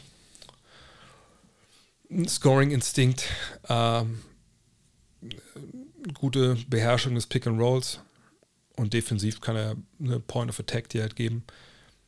Das sind alles so Sachen, die sie sicherlich gut gebrauchen können. Gleichzeitig muss man natürlich schauen, jetzt Patrick Beverly startet gerade Westbrook kommt von der Bank. Hm, kann man ihn sich neben beiden vorstellen? Ja, schon irgendwie. Irgendwie aber auch nicht. Also ich, ich bin gespannt, wie sich da die Rotation dann aufstellt. Ähm, ich glaube, es wird vielleicht nicht die Spielzeit geben, die man äh, sich auf Anhieb erwartet für ihn und die auch spielen sollte vielleicht. Ähm, mich würde aber auch nicht wundern, und das ist ja das, was, was wir alle warten bei den Lakers, auch wenn es natürlich besser läuft für Westbrook, dass dieser Westbrook-Trade kommt. Also ich würde mich nicht wundern, wenn wir in einem Monat hier sitzen am 15. Dezember und sagen, ach guck mal, heute geht's los, Trading, jetzt dürfen alle getradet werden, die im Sommer Verträge unterschrieben haben, Westbrook ist weg. Einfach, wenn er bis dahin auch gute Leistung hat. Wenn er nach wie vor ein Double-Double von der Bank bringt, dann wird er natürlich für andere Teams auch interessant, wenn man sagen, ey, okay, wenn er damit klarkommt, hey, vielleicht kann der uns helfen. So. Das war ja, glaube ich, jetzt die ersten Wochen nicht der Fall, dass man dachte, der kann uns helfen. Und jetzt steht er im Schaufenster, wenn auch ne, in der zweiten Fünf. Und das könnte genau das Richtige für ihn sein und seine, seine Zukunft. Ähm Bitte ein Wort zu den Cavaliers. Haben die eine Chance aufs Conference-Halbfinale? Das ist ja die zweite Runde.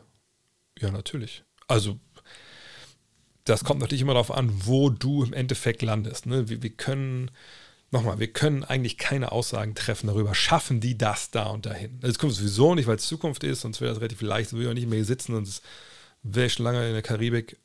Wahrscheinlich würde ich von da trotzdem streamen, aber weil man ja auch ein bisschen was machen soll, wenn man Millionen schon mit Sportwetten gewonnen hat. Aber ähm, nee, das ist einfach nicht zu sagen, weil, sind wir mal ganz ehrlich, wenn wir uns Tabelle angucken, bleibt Cleveland jetzt auf Rang 4 hier, ich sage ja immer, ne, Playoffs sind Matchups, dann ähm, spielen sie gegen Washington. Da würde ich sagen, habe ich ein gutes Gefühl, dass sie dann die zweite Runde erreichen. So, das wäre das Conference-Halbfinale. Wenn sie jetzt mal an äh, runterfahren auf sieben und auf einmal müssen sie gegen äh, Milwaukee oder Boston ran, dann würde ich schon sagen, habe ich wieder nicht mehr so ein gutes Gefühl. Ne? Also von daher, nee, das Mannschaft, ich glaube, die werden bis zum Ende, also ich würde auch aus dem Fenster lehnen wollen, sagen, die schaffen Top 4, dass sie im Heimvorteil in der ersten Runde haben dann ist, sind sie Favorit für die zweite Runde, selbst wenn man vielleicht gegen ein Team spielt wie Brooklyn oder, oder äh, Philly. Ne? Ähm, aber wenn es schlecht läuft, du gegen, gegen Philly, gegen die Wand, die Embiid heißt, wo du gute Big Men hast und der läuft dann Amok oder vielleicht ein James Harden deckt seinen zweiten Frühling, das weiß man ja alles nicht. Aber natürlich, zweite Runde, die haben, die haben eine Chance auf die Conference Finals, die haben sogar eine Chance auf die Finals, obwohl ich die in dem Osten sehr, sehr gering beziffern würde. Aber eine Chance auf, also das, die zweite Runde sollte eigentlich Stand heute, wenn keine katastrophalen Verletzungen kommen, wenn sie nicht schlechtes Matchup ziehen, sollte drin sein, ja. Ähm.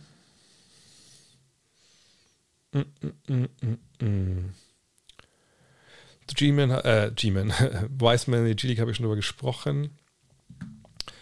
Was sagst du denn nichts? Für mich ist es eine richtige Witztruppe, da fehlt es an Professionalität ich weiß ja nicht, woran, woran es fehlt. Ich habe noch nicht wirklich viel von den Knicks mir angeschaut. Ähm, was man aber sieht, das glaube ich, nicht das Blödsinn erzählt, aber ich habe einmal über die Zahlen mal gelurrt letztens. Äh, ja, genau. Eine Sache, die auffällt, die einfach nicht, nicht wirklich so sein darf, ist halt das hier. Ne? 24. im Defensivrating, das ist früh. Aber wenn man hier sieht, ne, Strength of Schedule, sind sie 21. Das ist natürlich auch ein schlechtes, also das ist ein hartes, äh, harter Spielplan aber sollte eigentlich auch nicht sein. Ne?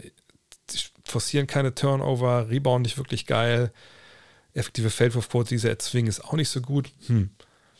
Im Angriff läuft es auch nicht viel besser. Das ist irgendwie, hm, ist nicht so geil halt. Ähm, wir sehen das ja auch hier. Vergangenes Jahr, da war man defensiv, wie gesagt, ne, 10., 11., das Jahr davor Dritter ist es jetzt so der nachlassende Effekt von Thibodeau, dass man jetzt so ne, denkt, ah, man kann ja einfach nicht mehr hören? Ich weiß nicht, aber ich habe noch nicht genug Spiele gesehen von denen, überhaupt nicht genug gesehen. Ähm, von daher mal schauen. Konnte bisher leider nicht viele Spiele sehen, aber wie macht sich Maxi Kleber so diese Saison? Ähm, Maxi hat, glaube ich, eine, äh, ein Problem, von dem man hofft, dass er sich das, sich das schnell löst. Und das ist seine Dreierquote. Denn das müssen wir auch ehrlicherweise natürlich immer sagen, so, so sehr wie, glaube ich, alle Maxis äh, Defensive feiern und was er dir sonst so gibt, er muss halt seinen Dreier treffen. Wenn er den nicht trifft, dann wird es schwer. Ich meine, er spielt ja trotzdem, seht das ja, aber ne, ähm, die Dreierquote ist einfach überhaupt nicht da, wo sie hingehört. Die Zweierquote ist gut, aber seht es aber er, er kriegt ja nur 1,6 Zweier pro Partie. Äh, und das ist einfach momentan sehr, sehr wenig. Und dann ist immer die Frage, ey, wenn du dann der Coach bist, okay, macht er mir das Spacing kaputt. Ähm, das kann auch sein, wenn du ein guter Schütze bist, und das ist ja, wir können ja Maxis Zahlen hier mal angucken. Ähm, also, weil du hast ja einen Ruf in der Liga. So. Und der Ruf von Maxi Kleber ist natürlich, hey, das ist eigentlich ein ganz guter Schütze. Gut, vergangenes Jahr war es schon nicht so richtig geil, weil er auch verletzt war und so. Aber das Jahr davor war es was elitär, das Jahr davor war es auch gut. Ne, also diesen Ruf, also du wirst jetzt nicht Maxi Kleber einfach nur stehen lassen, nur weil es momentan nicht läuft so. Aber irgendwann kommt ja der Punkt, wo man sagt, hm, ne, also wie, also ist das jetzt, läuft es nur nicht gut oder ist er einfach auch nicht mehr so treffsicher von außen? Und dann müssen wir es halt mal abwarten. Ne, das ist keine so tiefe Rotation, ich habe es gesehen bei den Mavs. Von daher wird er erstmal seine, seine Chancen bekommen. Aber er muss von draußen treffen. Ich weiß nicht, ob es bei ihm auch eine kleine ähm, Verletzung oder sowas gibt. Ähm, aber das ist die größte Baustelle momentan. Ähm, welchen dieser Big Men traust du eher eine für ihr Team signifikante Leistungsverbesserung äh, aufzulegen? Davis oder Porzingis, die beiden sind aktuell steif wie ich zu Ostern. Bis zu Ostern so steif. Ähm, ich glaube schon Davis. Also bei Davis wissen wir, dass es, was er in sich da hat. So, bei, bei Porzingis wissen wir auch, was er kann, aber was er nicht kann. Wir können mal auch mal gucken. Meine, finde mal bei Davis ja mal die Zahlen uns angeguckt. Bei ähm, Christaps Porzingis sieht das derzeit so aus. Und bei ihm, ich weiß, dass ich zu Beginn mal raufgerückt habe, da sah das eigentlich gar nicht so schlecht aus. Naja, und die Zahlen, die wir hier sehen, ähm, sind ja eigentlich auch okay. Ne? Also im Vergleich zur vergangenen Saison spielt, gehen wir auf 36 Minuten vielleicht mal. Ähm, klar, scored weniger, reboundet ein bisschen weniger, dafür sind die Wurfquoten besser. Und man darf nicht vergessen, hier im Vorjahr bei diesen 17 Partien war Bradley Beal halt verletzt. Also da hat man ja von ihm mehr, äh, mehr erwartet. Ähm, er hat ja auch mehr geworfen, seht ihr ja ganz klar. Ne? Ähm, von daher das ist eher so ein paar, was er dann hier gespielt hat, aber halt mit einer viel besseren Dreierquote. Schauen wir mal, was seine äh, On-Off-Statistiken sagen. Also, ne, wenn er auf dem Feld steht, wie gut das läuft, auf 100 Ballbesitz gerechnet werden, dass wenn er runter ist. Mit ihm auf dem Feld ist der Angriff 13 Punkte besser auf 100 Ballbesitz, das ist sehr gut. Mit ihm auf dem Feld ist die, also das Offensivrating des Gegners schlechter, nicht signifikant, aber immerhin. Von daher würde man davon jetzt ausgehen, das ist ein Plusspieler. Ähm, und das, das läuft ganz okay. Ähm, Advanced Stats, wie gesagt, vergangenes Jahr war das in der Phase sehr gut, aber ist ungefähr da, seht ihr hier 20 PR und so, ist eigentlich da, wo es letzten Jahre auch war. Ähm, ich glaube, er spielt schon das so, wie er das gerade kann, aber von Davis wissen wir, er hat diesen Level über dem, was wir derzeit von ihm sehen. Von daher würde ich sagen, da würde ich eher das größere Potenzial sehen für eine Verbesserung. Mhm.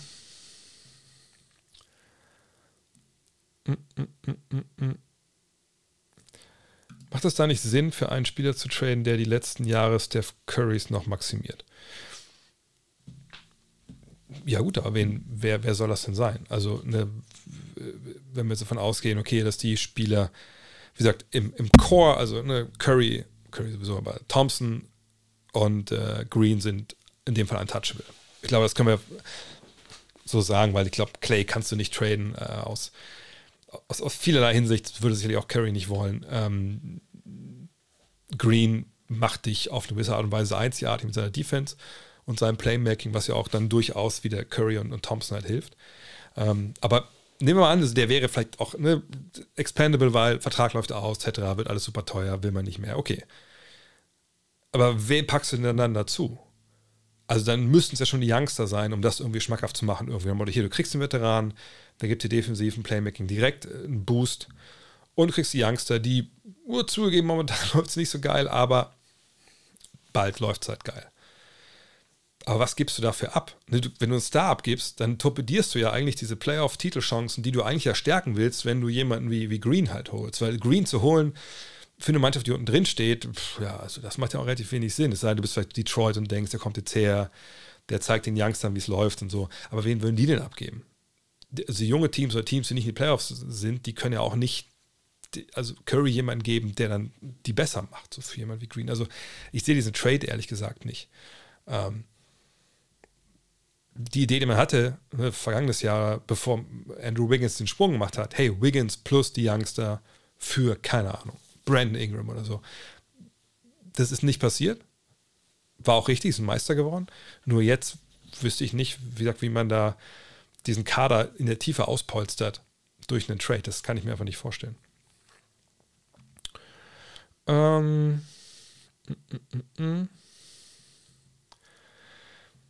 Wollen wir noch eine Runde Buckets machen? Ich, ich, ich scroll mal weiterhin durch, macht mal gerne Vorschläge. Ähm, mein Vorschlag wäre vielleicht nochmal die, die Celtics-Offensive, äh, die finde ich momentan sehr geil, nachdem wir eben so uns auf einen Spieler konzentriert haben. Äh, wie finde ich die Portland Trailblazers aktuell? Für mich spielen sie aktuell fast den besten Basketball. Super Team, super Charakter und Willem mit Jeremy Grant haben sie echt einen starken dritten Mann dazu bekommen. Da sind die Rookies wirklich gut. Ist das nicht nur einer? Egal. Und die ist echt stark. Habe das alles noch ohne Gary Payton den zweiten gesehen. Heißer Tipp für vieles für mich. Ähm, ich habe die auch schon kommentiert. Habe ich schon kommentiert? Ich glaube ja. Ne? Ähm, und ich war auch relativ angetan von dem, was sie da machen. Ähm, auch vor allem defensiv ist das besser als gedacht. Die Frage, die ich ein bisschen stelle, ist, und vielleicht ist es unfair, es mal direkt weiter zu, zu projizieren, aber ist das defensiv dann doch im Endeffekt, wenn es hart auf hart kommt, gut genug mit, mit ähm, Lillard und Simons, die wirklich sehr, sehr angreifbar sind. Ähm, das müssen wir vielleicht mal schauen. Ähm, aber ja, ist ein guter Start. Man sieht, wo sie hinwollen, in welche Richtung sie wollten, da mit diesen ganzen Flügelverteidigern, um die Leichtbauguards da zu, umsäumen. Das, das funktioniert schon ganz gut. Und ich freue mich, weil das einfach, ich finde das auch geil zu sagen, hey, wir brechen hier nicht alles ab. Äh, wir haben hier unseren Mann Damon Lillard, den, den halten wir. Wir bauen das beste Team zusammen, was wir zusammenbauen können. Das finde ich, find ich cool. Das ist mal auch ein Gegenentwurf zu, äh, zu vielem, was man so in der NBA halt sieht, was auch viele so, ja, äh, neuere Fans halt wollen, die immer denken, man müsste direkt äh, alles mal einreißen, wenn man nicht Meister wird. Und wenn Gary Payton dazu kommt, ist natürlich nochmal geiler, klar. Uh, also Garland wollte ich jetzt eben eigentlich nicht machen mit den, äh, weil ich würde ganz gerne nochmal, wie gesagt, ein bisschen Teamtaktik, ähm, aber wenn ihr keine Vorschläge habt, können wir natürlich auch Garland anschauen. Ähm, ich scroll noch ein bisschen weiter. Äh, äh, wie ist es eigentlich mit der, Def der defensiven 3-Sekunden-Regel? Für welchen Bereich zählt das genau? Für die Zone. Ähm, deswegen sieht man ja viele Big Men oder so, die quasi einen Fuß in der Zone haben und einen draußen und dann einfach den einen Fuß in der Zone haben anheben und wieder runter. Das ist halt, du darfst quasi, du darfst Zone spielen, darfst dich hinstellen, wo du willst im Halbfeld. Ähm, Portland. Ja, Portland wäre eine Idee. Ähm, äh, du darfst da Zone spielen, du darfst aber nicht in die Zone stellen länger als 2,9 Sekunden, wenn du nicht jemand verteidigst. Wenn dich jemand verteidigt, darf natürlich da stehen. Ähm, aber das ist das Einzige. Da darfst du halt nicht. Früher war das anders. Früher Illegal Defense, wenn du deinen Mann verlassen hast und nicht klar beim Doppeln warst, dann gab es da schon, wenn du so ein bisschen in der Zone standest, sage ich mal, egal wo auf dem Feld. Aber die Zeiten sind dann Gott sei Dank vorbei. Ähm, Äh, vielleicht die eine Frage noch. wenn ihr keine Buckets sehen habt, dann machen wir Portland jetzt. Ähm, dann mach schnell die Frage. Zeit habt ihr noch. Äh, warum wurde 2015 Iguodala Finals MVP? Ähm, habt zu dem Zeitpunkt keine NBA verfolgt. Ja, ich, das war damals die große Diskussion. Ich war damals auch bei den Finals drüben.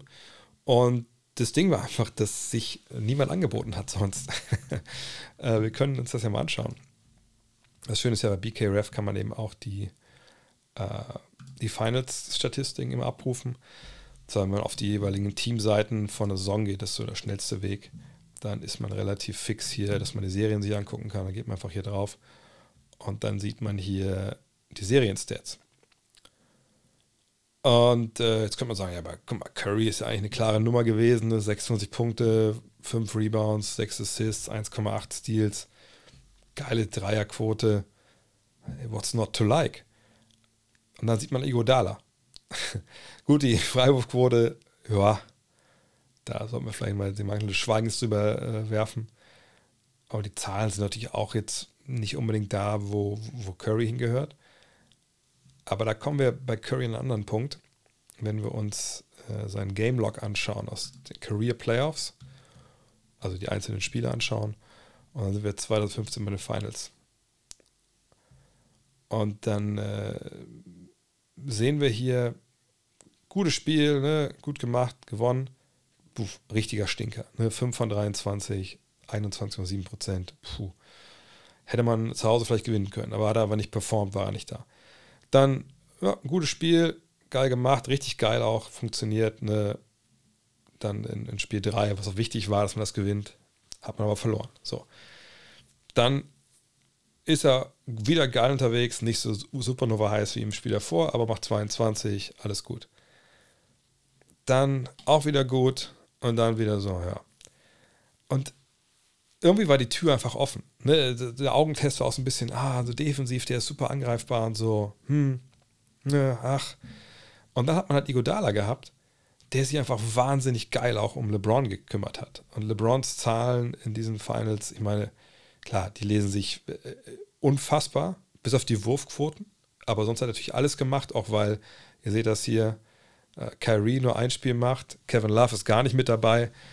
Und da gab es doch schon Diskussionen, sollten nicht eigentlich LeBron James eher ähm, MVP werden, ne, als wie der erste seit Jerry West, der es als Verlierer in den Finals bekommt. Ähm, und dann hat man irgendwann aber gesagt, oder die Leute, die abgestimmt haben, gesagt, nee, wir stimmen für ähm, den Mann, der LeBron verteidigt hat. Und dann wurde es halt Igodala. Fand ich auch, uns wäre viel erspart geblieben an blödsinniger Diskussion, wie gut eigentlich Steph Curry wirklich ist, weil er, er nie irgendwie gefühlt ähm, äh, Conference, äh, weil er nie äh, Finals MVP wurde. Das hat jetzt Gott jetzt ja endlich geklärt. Ähm, aber Igodala war damals einfach, einfach geil, hat geil gezockt, äh, geiler Glue-Guy und defensiv hat er echt eine Menge gemacht. Also Portland, ja. Dann schauen wir nach Portland. Ähm, und keine Angst, die anderen Fragen ziehen wir auch noch alle durch. Äh, Portland, das muss ich einmal kurz hier suchen. Äh, und dann würde ich einfach sagen, wir suchen uns irgendwie ein gutes Spiel raus, was wir dann nehmen. Ähm, ihr habt ihr irgendwelche Wünsche, was ihr, was ihr da gern sehen würdet? Und ähm, vielleicht auch dann, ja, Wünsche Offensive oder Defensive. Da können wir uns ja äh, vielleicht mal oder doch eher Celtics, Portland. Ja, ihr müsst mal, müsst euch mal langsam mal einigen. äh, doch, Ball, Ball. Ich guck mal, ich leg gerade hier, warte mal, was haben wir noch? Können wir die beides vereinen? Also Celtics, haben die Celtics schon gegen Trailblazers gespielt? Nee, ne? Nee, haben sie nicht.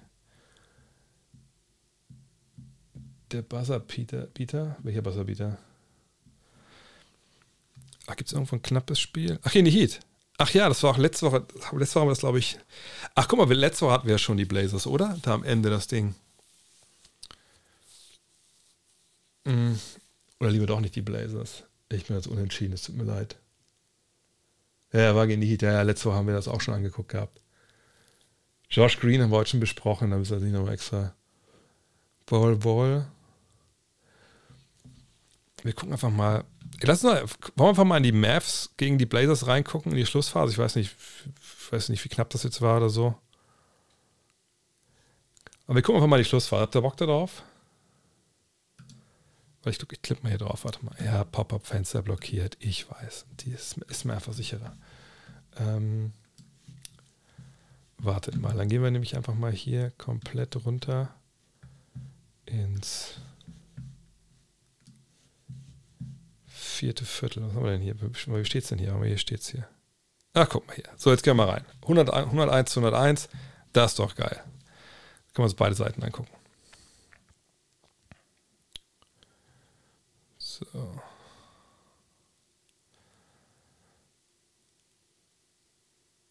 Eieiei. So, gucken wir mal. Hier sehen wir natürlich vielleicht schon mal eine Problematik, so ein bisschen von den Mavs hier in dem Fall. Spielen halt ultra klein. Ne? Ihr seht das. Und nee, der Switch, den sie haben wollen, ne? Dame gegen Tim Hardaway. Ja, Dorian Finney-Smith ist jetzt der Ringbeschützer in dem Fall. Aber Dame sieht das hier, weiß genau, Alter, der kann gar nichts, kann mich gar nicht halten. Und das Problem ist jetzt wieder hier, hier unten in der Ecke sehen wir äh, Jeremy Grant, den musst du verteidigen. Von daher ist Bullock. Ne? Bullock muss hier bleiben. Ähm, hier drüben steht Hart, der kann den Dreier treffen. Und wer ist das hier? Ist das Eubanks oder Eubanks, Eubanks wie er heißt? Ah, ne. Und dann das Step durch. Ne? Da hat Dame einfach keinen Respekt vor Finney Smith. Das ist schwer mit solchen Lineups. Ne? Krass, dass die am Ende so, so klein gespielt haben. Wir mal, ob sich das im Angriff dann auszahlt.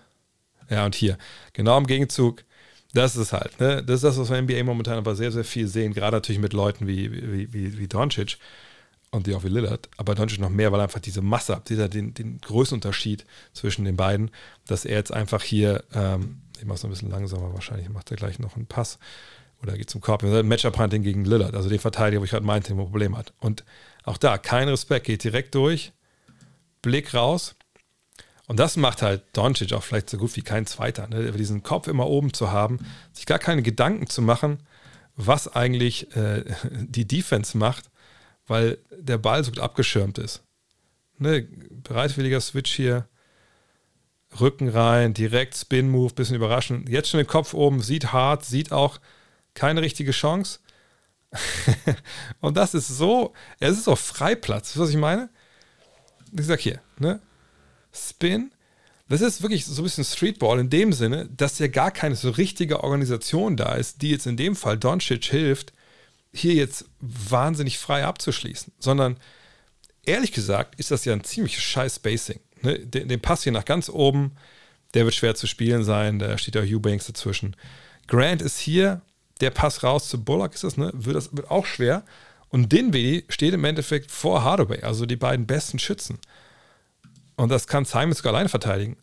Und das sieht aber äh, Doncic hier. Ich glaube sogar, der Pass raus wäre vielleicht sogar hier jetzt rübergegangen, so wie Grant reinkommt, aber ist sicherlich auch nicht ganz ungefährlich.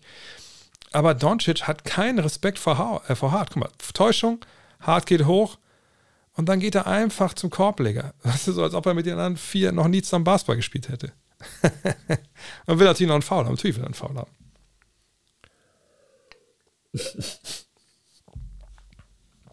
Ist schon geil. Oh, was da jetzt? Turnover.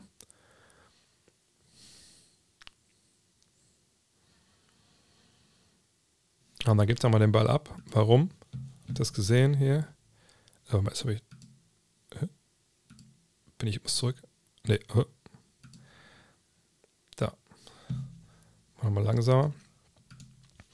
Und da ist er auch bereitwillig zu passen. Wir sehen ja diesen ersten Screen von Finney Smith. Eubanks ist da der zweite Screen. Aber jetzt hat Luca einfach auch diese Vision, ne? dass er zum einen halt sieht, okay, mal, also hier wird noch gebumpt, also hier wird noch der Körper an den anderen äh, Spieler gepackt. Ich habe hier einen Verteidiger, der die Baseline dicht macht. Und ich sah, sehe Jeremy Grant hier. Ist doch Grant, oder? Ja, der mich verfolgt. Wisst ihr was? Hier, zack, der Ball geht da hinten raus zu Dorian Finney Smith. Der Typ kann werfen. Da ist kein Verteidiger. Und das macht er dann auch. Dann braucht man auch keine großartigen Plays. Nur, haben wir vorhin gesehen, Dreierquote von Finney Smith, die könnte besser sein. So, jetzt gehen wir direkt in den nächsten, die nächste Sequenz hier. Okay, Post-Up hier quasi gegen Grant. Direkt das Doppeln. Ah, Dame Time oder was? Uff. Oh ja, aber für wem regt er sich jetzt auf da? Das, das ist spannend. Warte mal, wo? Über wen regt sich der Doncic auf? Über das Doppeln? Weg von Lillard? Das kann ich fast gar verstehen. Ich weiß nicht, warum das unbedingt so wirklich nötig war da jetzt. So. Also, hier ist das Doppeln. Herrn Bullock. Also, wenn sich, er sich darüber aufregt, dann kann ich es vollkommen verstehen. Warum? Wenn Bullock da ist doppelt, ähm, und sehen, er springt da auch komplett rein. Ne? Jetzt kann man sagen, gut, er macht viel Druck. Ne? alles gut. Aber ihr seht auch hier Hardaway, der jetzt im Zweifel ja, zweieinhalb Spieler verteidigen muss. Also Lillard, Simons und Hart eventuell auch, wenn er nicht checkt, dass in seinem Rücken hier noch die Hilfe steht. Ne? Und jetzt geht der Ball aber raus. Und also auf die Entfernung ist natürlich auch schwer. So instinktiv willst du da eigentlich niemanden so tief verteidigen. Aber musst du. Und wenn du dann aber so stehst wie Hardaway, dass du nicht mal die Arme oben hast, dann ist das für Dame Lillard, ich will nicht sagen, das ist ein leichter Wurf, aber das ist für Dame Lillard eben einfach auch Wurftraining dann. Klar ist irgendwann dann da, aber das, da ist die Entscheidung schon gefallen. Jetzt geht der Wurf hoch, ist drin. Was macht Luca jetzt? Regt sich auf, aber über wen? Also, ist er jetzt bei Finney Smith? Ist er bei der Bank? Ist er überhaupt irgendwo? Ich glaube, er redet mit der Bank und sagt, warum doppeln wir da? Also das wäre jetzt meine Interpretation. Man sagt, hey, ich habe das schon eins gegen eins, ihr müsst ja nicht Hilfe schicken. Vor allem nicht beim Best, vom besten Schützen des Gegners. Oh, wow, das ging natürlich schnell her. Wo waren denn jetzt die Trailblazers da direkt in der Zone oder was? Dame Time ist halt äh, immer geil. So. Wie gesagt, guckt sich an, was passiert, sieht die Zone, ja. Ne, Eubanks da oben, rüber, ist keiner wirklich da und finden drüber gesprochen, wie gut Spencer Dinwiddie dieses Jahr läuft bestimmt besser als sein Bitcoin-Investment von vor ein paar Jahren. Dann, nächster Angriff. Ja, wieder ISO. Alter, jetzt ist aber mal komplette Hero Ball angesagt, ne? Ha? Oder auch nicht. Ja, wurde jetzt Hero Ball von Simons. Na gut, die Defense von Hardaway. Doppeln da. Und kein Foul. Oh. Gucken wir uns das nochmal an. Ah, vielleicht war da vorne hier noch. So. Aber das ist natürlich dann das Gute, wenn du weißt, dass der, den du doppelst, da jetzt keinen guten Pass rauskriegst. Weil eigentlich ist es ja das, was man will. Wir kriegen hier ne, Lillard dazu, den Ball abzugeben. Dann kommt Eubanks hier hoch zum Block, aber jetzt ist ein langer, langer Weg. So, und jetzt, ne, Hardaway ist gut, dass er den Arm hier oben hat. Sonst wäre das vielleicht auch ein bisschen leichter gewesen, den Ball zu spielen, obwohl die Eubanks hier natürlich noch ein paar Schritte weg ist. Aber Doncic muss da unten eigentlich bleiben. Hier unten Dinwiddie, der hat ein bisschen so die, die Aufgabe jetzt, ne? Will er den Roller verteidigen, will er den taggen, also hinlaufen und den aufhalten? Oder will er bei Grant bleiben, der der Dreierschütze ist? Ist unentschieden. Also im Zweifel wird es wahrscheinlich eher, ja, was machst du? Wahrscheinlich doch eher den, den, den Roll halt taggen. Das macht er auch quasi, auch wenn er relativ zaghaft reingeht. Und Bullock will natürlich nicht von, von Lillard weg. Und Grant ist einsam. Ne? Und ich glaube auch zu Grant will er einfach gehen, Simons. Aber das ist halt auch nicht so leicht. Ich mach's mal ganz langsam hier. Wenn eben die Defense das gut macht und die Arme halt oben sind. Deswegen ist es also wichtig, aktiv die Arme hoch zu haben. Weil es ist ja auch so, 90 Prozent, 100 Prozent der Pässe von da gehen halt oben rüber. Und so kommt es hier halt zum, äh, zur Deflection, wie man so schön sagt. Und da direkt Transition. Und Eubanks fehlt.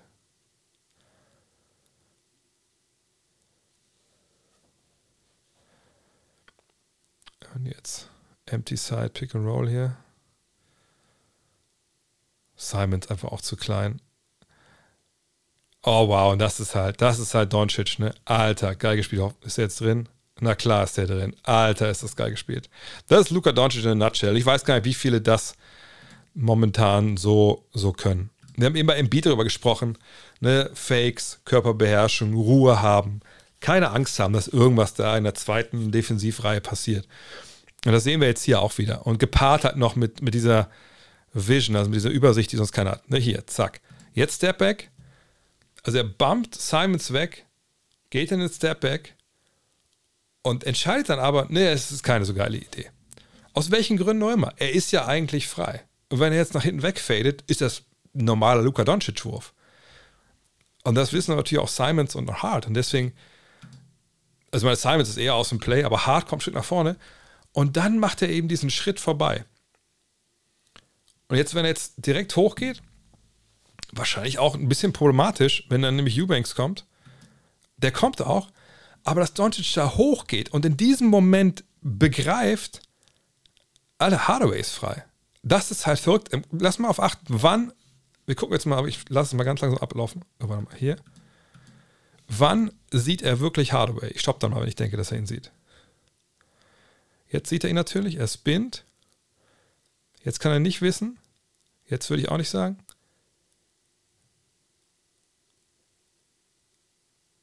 Also, sieht er ihn erst, als er springt? Kann, kann das, sieht er ihn wirklich erst, als er springt? Gucken wir nochmal. Es sei denn, er sieht ihn hier. Ich glaube, er sieht ihn hier. Da guckt er rüber. Step zurück. Äh, dann Step durch. Vielleicht hat er ihn da nochmal kurz gesehen. Und jetzt springt er ab. Er guckt aber, ob ich in die Ecke. Auch um Lillard runter zu schicken. Und dann geht der Pass hoch. Ey, das ist, das ist schon sehr geil. Und dann ist natürlich alles zu spät. Dann hast du hinten zwei Mann gehabt am Ball und am Ende, alle Finger geht schon hoch. Das zeigt, glaube ich, auch, wie gut Spencer Dinwiddie dieses Jahr die Dreier trifft. Ähm Ob es ein Guessing ist, dass einer stehen muss? Nee, das, ich, ich glaube wirklich, dass er, er hat ihn vorher gesehen, er springt ab und dann sieht er ihn dann im Sprung. Man sagt ja eigentlich, don't jump and pass, aber das, wie so viele andere Sachen, gilt wahrscheinlich nicht für, für Luka Doncic. Schon geil. So, jetzt die andere Seite. Einfach nur Drive. Einfach nur Drive hindurch.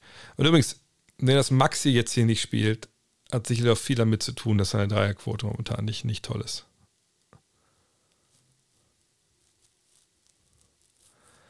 Nächste Szene. Wieder. Simons wird wieder reingeholt ins. Ne, er will auf sie weg von Grant, auf jeden Fall. Äh, Luca, weil er weiß, das ist dann halt eine andere Nummer, halt nochmal. Andere Arme, kann ich nicht drüber weggucken. Weil seht mal hier, aber das Sichtfeld, was er hat. Er kann natürlich viel, kann sich alles sehen. Das kann er gegen Grant sicherlich nicht. Kontakt auf, Kontakt auf, Hilfe kommt.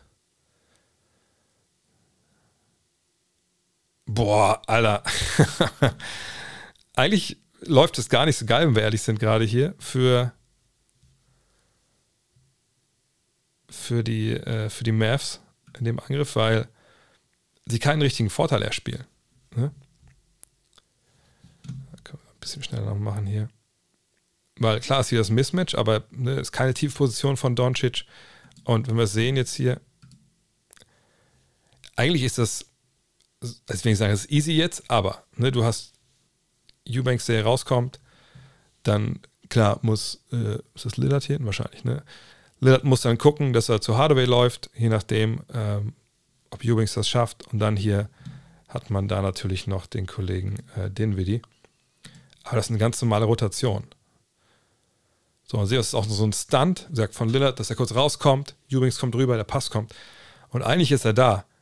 Aber das ist halt, wenn du es fühlst, wie er da steht, er weiß nicht, was das Ding reingeht und den wie die fühlst gerade, dann, dann fällt so ein Ding natürlich auch.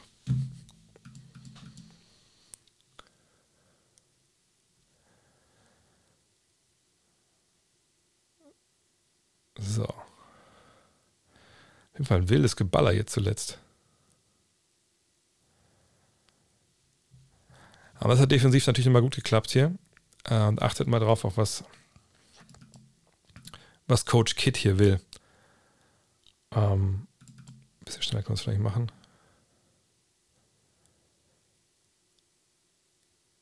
Ach, weil sind wir schon ein Spiel weiter, oder? Nee. Hä? Wo sind wir jetzt hingekommen? Wir sind ganz woanders. Merkwürdig. Okay, sorry. Keine Ahnung, was da jetzt gerade los war. Egal. Dann gucken wir uns die nächste Possession an. Vielleicht kommt das Ding da eben nochmal. So, wieder hoch, wieder Simons ins Matchup bringen. Ja, und das ist krass, ne? Es ist einfach krass, was Luka Doncic für dich macht. Achtet hier nochmal drauf. Weil eigentlich spielt das Portland so gar nicht schlecht. Simons hier ist erstmal drin im Matchup und jetzt wird aber gesagt, nee, hier, jetzt bitte dazukommen, ne, Jeremy Grant, so. Wir zwingen Luca den Ball schnell abzugeben. Und jetzt wieder, ne? Es sind 3 gegen 2 auf der Weak Side, auch weil Hardware hier unten gut drin steht und Hard halt bindet. Sprich, ne, Eubanks und Lillard müssen jetzt hier die drei Jungs verteidigen. Und dann findet Smith den Ball rein. Und den langen Weg, den Simon. Simon zieht den langen Weg jetzt hier unten in die Ecke. Ne? Das ist ein sehr, sehr langer Weg. Bullock täuscht, zwingt damit halt auch ähm, Lillard runterzugehen, weil der nicht weiß, dass Simons da ist. Auch eine geile Entscheidung hier von Bullock übrigens. Und jetzt ist Eubanks eigentlich der, der sagen muss: Fuck, jetzt krieg ich halt zwei Leute. Äh, das Bullock, der hat den Ball. Finney Smith hat den Ball erstmal nicht. Heißt, wahrscheinlich gehe ich erstmal da raus. So. Und dann ist aber da dann keiner mehr.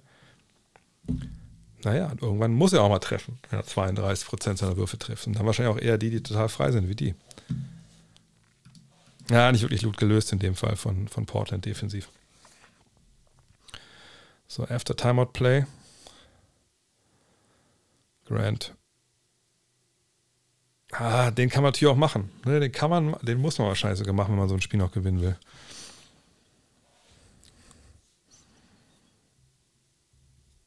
So, jetzt musst du natürlich einen Stop generieren, wenn du Portland bist. Die Mavs haben schon ihr Matchup. Aber jetzt bringt er Eubanks damit rein? Okay. Aber die switchen gar nicht.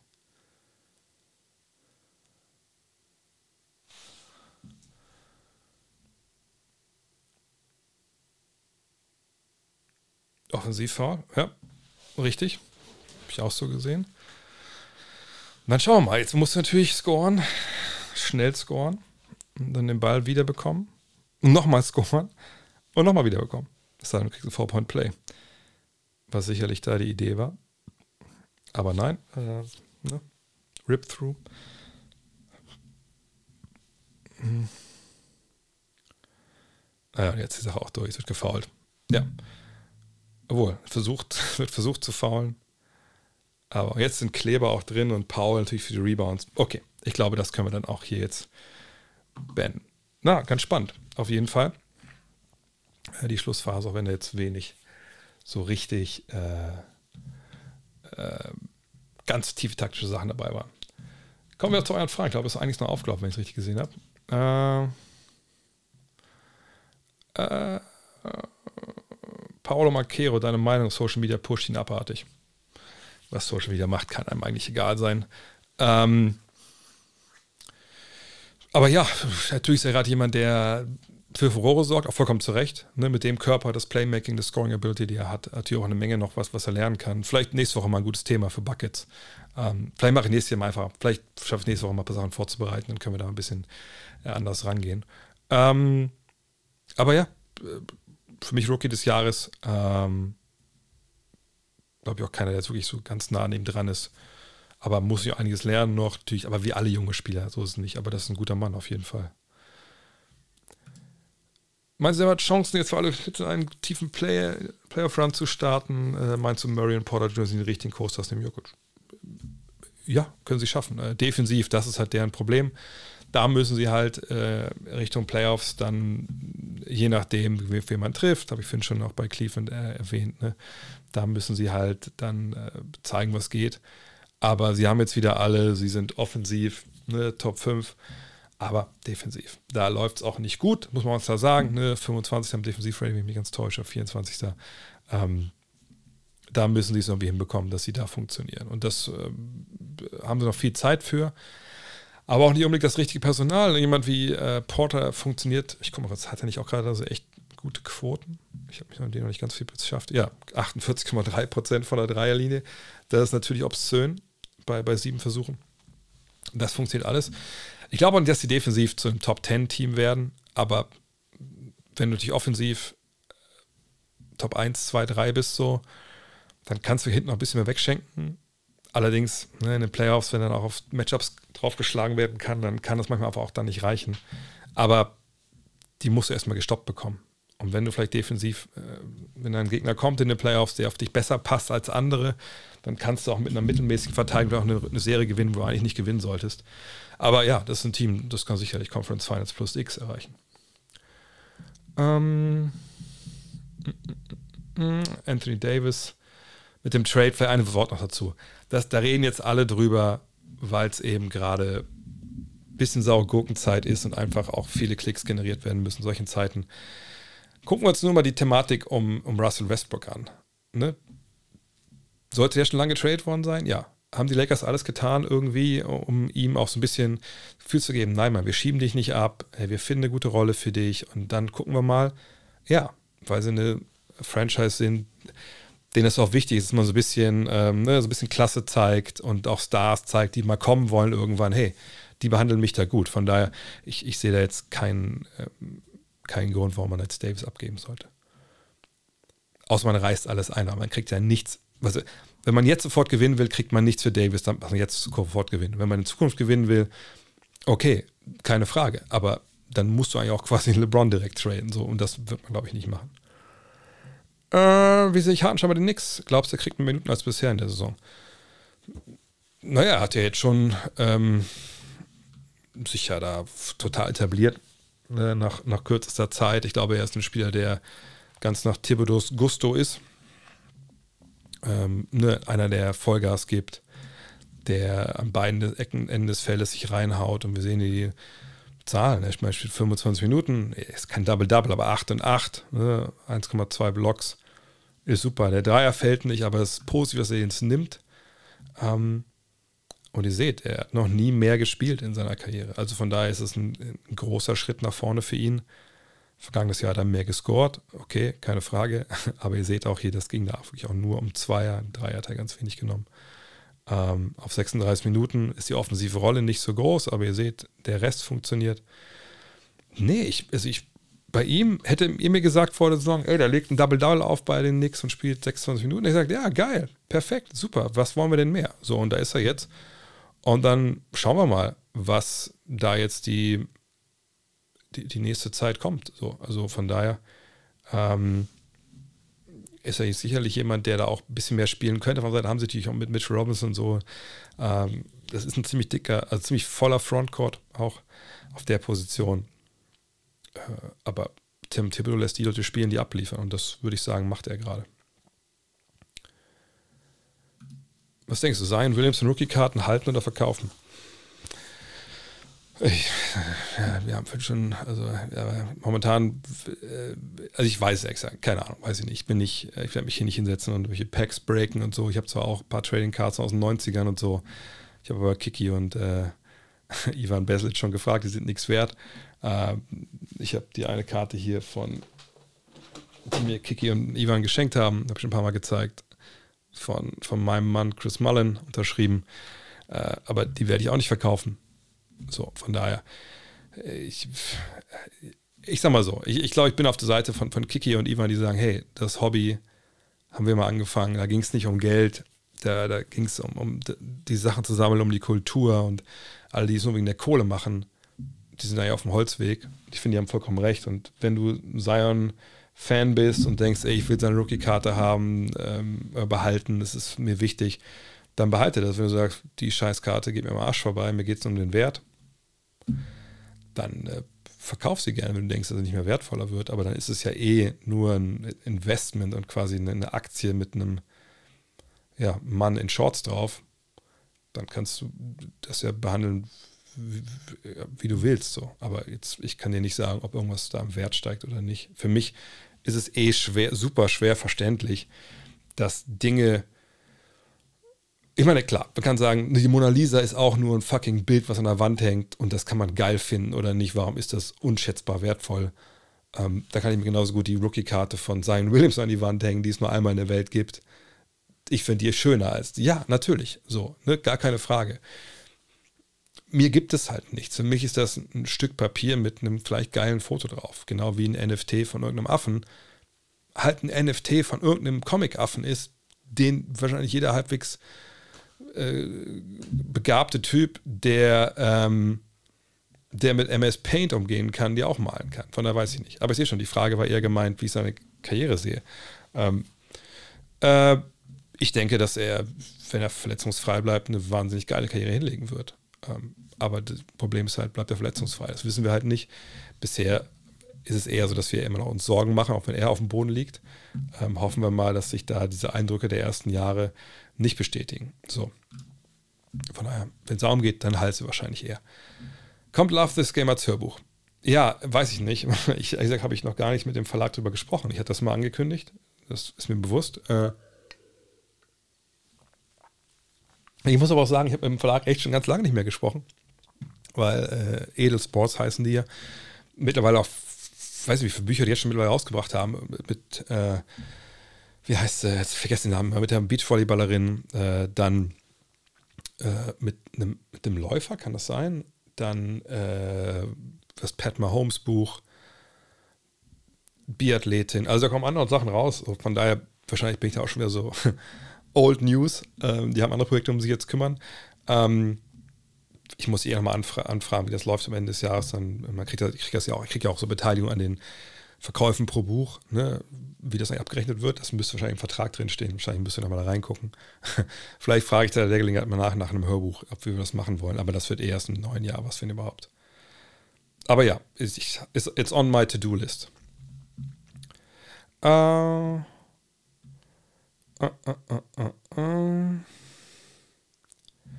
Was ist für mich wichtiger? MVP der Saison und MVP der Finals. Viele sagen MVP, aber ich finde, Finals MVP zu werden ist viel anspruchsvoller, weil man nicht immer um die Finals spielt.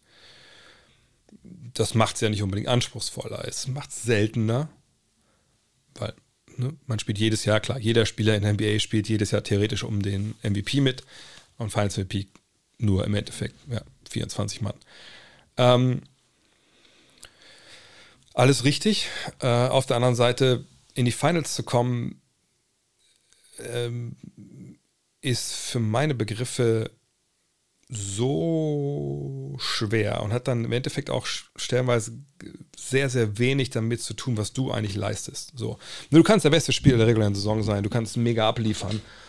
LeBron James 2015. Du kannst total abliefern, du kannst auch die Finals deines Lebens spielen. Aber dann verletzt sich Kyrie Irving, verletzt sich Kevin Love.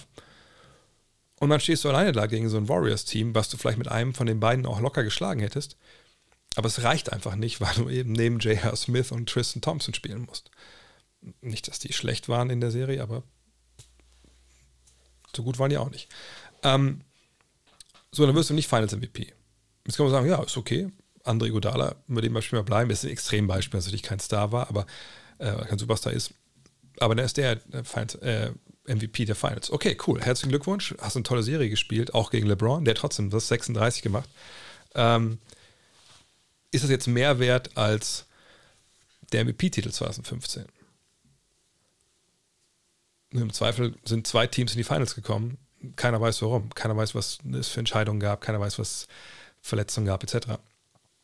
Äh, von daher, nee, der Finals MVP ist längst nicht so wichtig wie der MVP Award der regulären Saison. Das ist de facto der, ähm, der äh, Award für den besten Spieler der Saison. Also eigentlich ist es das, das wird ja oft nicht, wird ja nicht so genannt und wird oft anders, aber das ist es im Endeffekt. Das Narrativ. Wer war der Mann, der dieser Saison seinen Stempel aufgedrückt hat? Ne? Wen müssen wir ehren? Das, das war der Typ. So, und das ist halt viel, viel höher einzuschätzen als die Nummer mit dem, äh, mit dem Finals MVP. Das ist nice to have und wenn man natürlich auf hohem Niveau zwei geile Truppen battlen sich out um, um die Finals, wenn man sich da durchsetzt, hat man natürlich auf aller, allerhöchstem Niveau das dann, äh, hat ein Spiel durchgebracht. Klar, keine Frage. Aber wie gesagt, auch da ist der Kontext wichtiger und es ist nur eine Serie ähm, am Ende von einer ganz, ganz langen Saison. Deswegen, also eine MVP der Saison ist schon viel wichtiger. Eine Frage zu Draft, die ich seit längerem stelle. Warum werden Spieler, die lange sogar maximal am College verbleiben, so unterbewertet? Muss da immer nur an Brunson oder Bain denken? Beide die, bei beiden war doch eigentlich ziemlich klar, dass das ziemlich viel brauchbare NBA-Spieler sind verstehe einfach nicht, wieso das theoretische Entwicklungspotenzial so viele andere Spieler, die nur relativ kurz am College oder teilweise kaum gespielt haben, so hoch bewertet wird. Ähm, ja, aber genau darum geht's. Ne, die Draft äh, ist ja eigentlich, klar, die Draft Lottery ist vor der Draft, wo ausgelost wird, wer eigentlich die ersten vier Picks bekommt.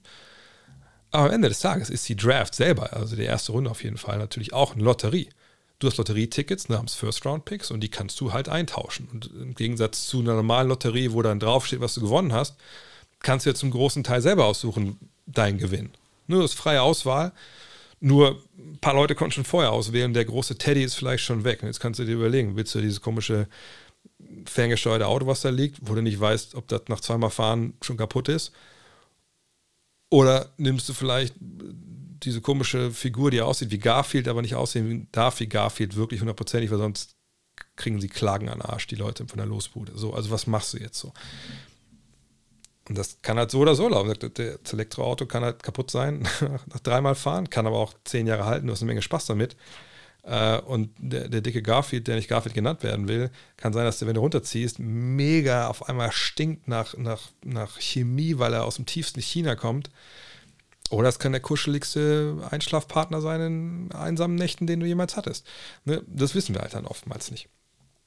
Ähm, und mal klar, wenn man schon mal drei, vier Mal so ein Garfield oder einmal schon mal so ein Garfield gezogen hat, dann denke ich, äh, puh, der hat aber ziemlich, nach, ziemlich gestunken nach, nach Chemie.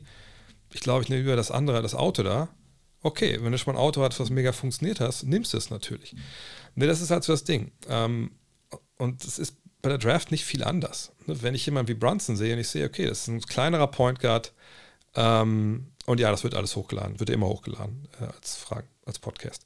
Äh, wenn jetzt Brunson siehst, du sagst so, okay, ein kleiner Point Guard, der kam halt viel über, über auch so Post-Ups und so, hm, kann das in der NBA funktionieren? Kann man denken, ja, klar kann das funktionieren. Hat ja auch immer, der Typ ist ja auch Meister geworden am College. Man kann aber auch denken, naja, hm, nee, unser, wir wollen eigentlich eher die, die speedige Jungs, der kann eigentlich, der wird nicht besser werden als jetzt. Der wird Erfahrung dazu gewinnen, aber so richtig viel besser wird er nicht werden. Ähm, oder Bane, geiler Schütze, keine Frage. War der nicht ein bisschen kurze Arme? Wie kommt der defensiv zurecht? Ich weiß ja nicht. Ne, also ich glaube, General Manager wollen einfach dann immer projizieren und, und Scouts. Ich glaube, ich glaube, als Scout, ich meine, ich will nicht für alle sprechen, aber ich glaube, viele Scouts denken, okay, der Typ, wo alle wissen, was der kann, wenn ich jetzt sage, ey, der kann werfen, der Desmond Bane, der wird gut sein bei uns, dann sagen alle, ja, Alter, das können wir selber sehen. Wo ist denn der Typ, der überraschend ist? Wo ist denn der, wo wir eben nicht schon ungefähr wissen, wo der rauskommt, sondern wo ist der, wo keiner weiß, wo alle denken, der kommt da raus, aber wir wissen, der kommt da drüber raus. Ne, das, glaube ich, die, die, Tappe, in die Falle tappen dann viele. Ähm, auf der anderen Seite muss man sagen, äh, Zeit der Geschichte der Draft sind Leute auch gerade um diese, äh, um diese ähm, Position gedraftet worden, die auch vielleicht nicht ewig am College waren, sondern nur ganz wenig oder gar nicht am College. Stichwort Tony Parker, Manu Ginobili und die dann auch mega performt haben. Also, ne, das ist, äh, natürlich hat es viel mit diesem Potenzial zu tun, aber nicht nur, nicht nur deswegen. Ähm. Mm, mm, mm, wie kannst du dir erklären, dass ein Medienriese wie die NBA so einen nicht funktionierenden League Pass verkauft? Da funktioniert ja wirklich, wirklich gar nichts. Ja, das stimmt. Das ist, äh, muss man sagen, ist scheiße. Und äh, ich weiß gar nicht, wie die Jungs das alle sehen, die dafür tierisch Werbung machen, immer. Ich hoffe, dass die ja echt nicht so viel Scheiße abkriegen von den Fans, zu sagen, ey, warum empfiehlt ihr das? Und ich habe mir das geholt über deinen Code, es funktioniert das nicht. Ähm, weil das natürlich so, was die auch Leute zurückfällt, die dafür halt dann äh, halt Werbung machen. Ähm, aber das ist natürlich echt eine Katastrophe. Ne? Und ich, ich, kann mir auch vorstellen, dass es da keinen guten Support gibt von der NBA, ähm, gerade so für, für deutschsprachige ähm, Leute, die Support brauchen. Bei mir funktioniert er auch längst nicht immer. Ich habe zwar gelesen, dass er bestimmten Geräten super funktioniert, bestimmten Geräten gar nicht super, aber für so ein Produkt, wo du viel Geld für bezahlst, das muss immer funktionieren. Sorry. Na klar, dass mal Sachen nicht funktionieren, okay, aber, aber ich, ich sehe es ja selbst, wenn ich kommentiere, letztens auch wieder. Auf einmal hatten wir da eine Kameraeinstellung, das war nicht die Kamera, das war nicht der World Feed, also der World Feed ist ja quasi das Bild, was von den Kameras gezeigt wird, minus Kommentar, sondern halt dann eine Clean äh, Audio etc. Sondern das war der Feed, der fucking oben auf dem Würfel lief. Das Video. Wie, wie kann das passieren? Mitten in dem Spiel, eine Übertragung, wollte ich auch der Rechteinhaber Menge Geld für bezahlt. Ne? Von daher, ich glaube einfach, die haben wahrscheinlich einen neuen Partner sich geholt oder haben den, wollten halt was anderes machen. Und dann, wie oft, wenn man halt technisch Sachen neu programmiert, läuft denen vielleicht die Zeit weg am Ende. Ich meine, guckt euch mal alle AAA-Titel an, äh, an, an, die rauskommen, wie oft die gepatcht werden. Also da muss man ja eigentlich immer mit einplanen, dass zum Anfang erstmal nicht so richtig viel funktioniert. Von daher, äh, ja, hoffen wir mal, dass es ja schnell regelt, weil das ist einfach brutal gerade, wie es läuft. Es gab Gerüchte, dass die Suns gerne Max Struess für Jay Crowder möchten. Würdest du aus der Sicht der Heat machen? Nein, würde ich nicht machen. Ähm, ich glaube nicht, dass äh, Jay Crowder für dich einen Unterschied macht und dich besser macht als ähm, Max Struess. Max Struess, ähm, ich weiß gar nicht, wie der Vertrag ausläuft. Äh, ich guck, ach, ich habe die Heat sogar schon offen hier gerade. Perfekt. Ähm, da sehen wir hier, Struess Vertrag läuft jetzt aus. Ähm, die Frage ist, wie viel Geld kann der verlangen jetzt? Kann er, kann er Duncan Robinson Money verlangen? Äh, weiß nicht, ob die das nochmal bezahlen würden für jemanden, der das bringt. Struce sehen wir hier 14 Punkte. Dreierquote ist jetzt nicht so unfassbar geil. Mit knapp 38 Prozent. Boah, Robinson, ey, was ist passiert, Junge, ey. Ähm, von daher, ich meine, Crowder wird auch Free Agent. Einen von beiden müssten sie dann bezahlen. Wenn man natürlich sagt, okay, komm, ey, Struce, das können wir uns nicht leisten. Wir können den nicht vier Jahre behalten oder fünf Jahre, so lang wahrscheinlich nicht. Ähm, dann, dann lass uns lieber Crowder für ein Jahr oder sowas holen oder zwei Jahre für kleineres Geld. Nee, das glaube ich, das, das macht relativ wenig Sinn. Dann hätte ich eher, eher Struce, weil ich einfach denke auch, dass wahrscheinlich bei Robinson leider die Messe so ein bisschen gelesen ist. Dass der nicht mehr, dass er wahrscheinlich der Davis Bertans der, der Miami Heat ist. Ähm, Warriors habe ich schon drüber gesprochen. Äh, Justin, einfach den, den Podcast anhören. Das war ganz zum Anfang. Was hältst du von Dinwiddie? Sollte er noch mehr Würfe nehmen und wie negativ wertest du das Shooting der 3D-Player der Mavs. Da letztes habe ich auch schon gesprochen. Den will die Wahnsinn. Also äh, ich hatte ja ihn als die gute Nachricht ist, ich dachte, er spielt eine geile Saison. Die schlechte Nachricht, ich hatte ihn ja als äh, Six Man of the Year, glaube ich, ähm, weil ich dachte, dass Christian Wood sich das nicht gefallen lässt, dass er von der, von der Bank kommen soll. Ähm, und jetzt sehen wir, wenn wir jetzt die Zahlen mal anschauen, hier die Zahlen von Dinwiddie, das ist natürlich geil, was er da momentan abreißt. Ähm, wie gesagt, die Dreierquote eigentlich, habe ich vergangenes Jahr schon gesagt, also Dreier, so kann er ja gar nicht laufen. Auf einmal hat er letztes Jahr 40% getroffen. Das war ja weit mehr als, Sie sehen das ja vorhin in der Karriere. Und jetzt nochmal 5% drauf. Das wird nicht zu halten sein, aber meine Herren, das ist schon, das ist schon richtig gut. Und die 3D-Player müssen natürlich besser treffen irgendwann jetzt.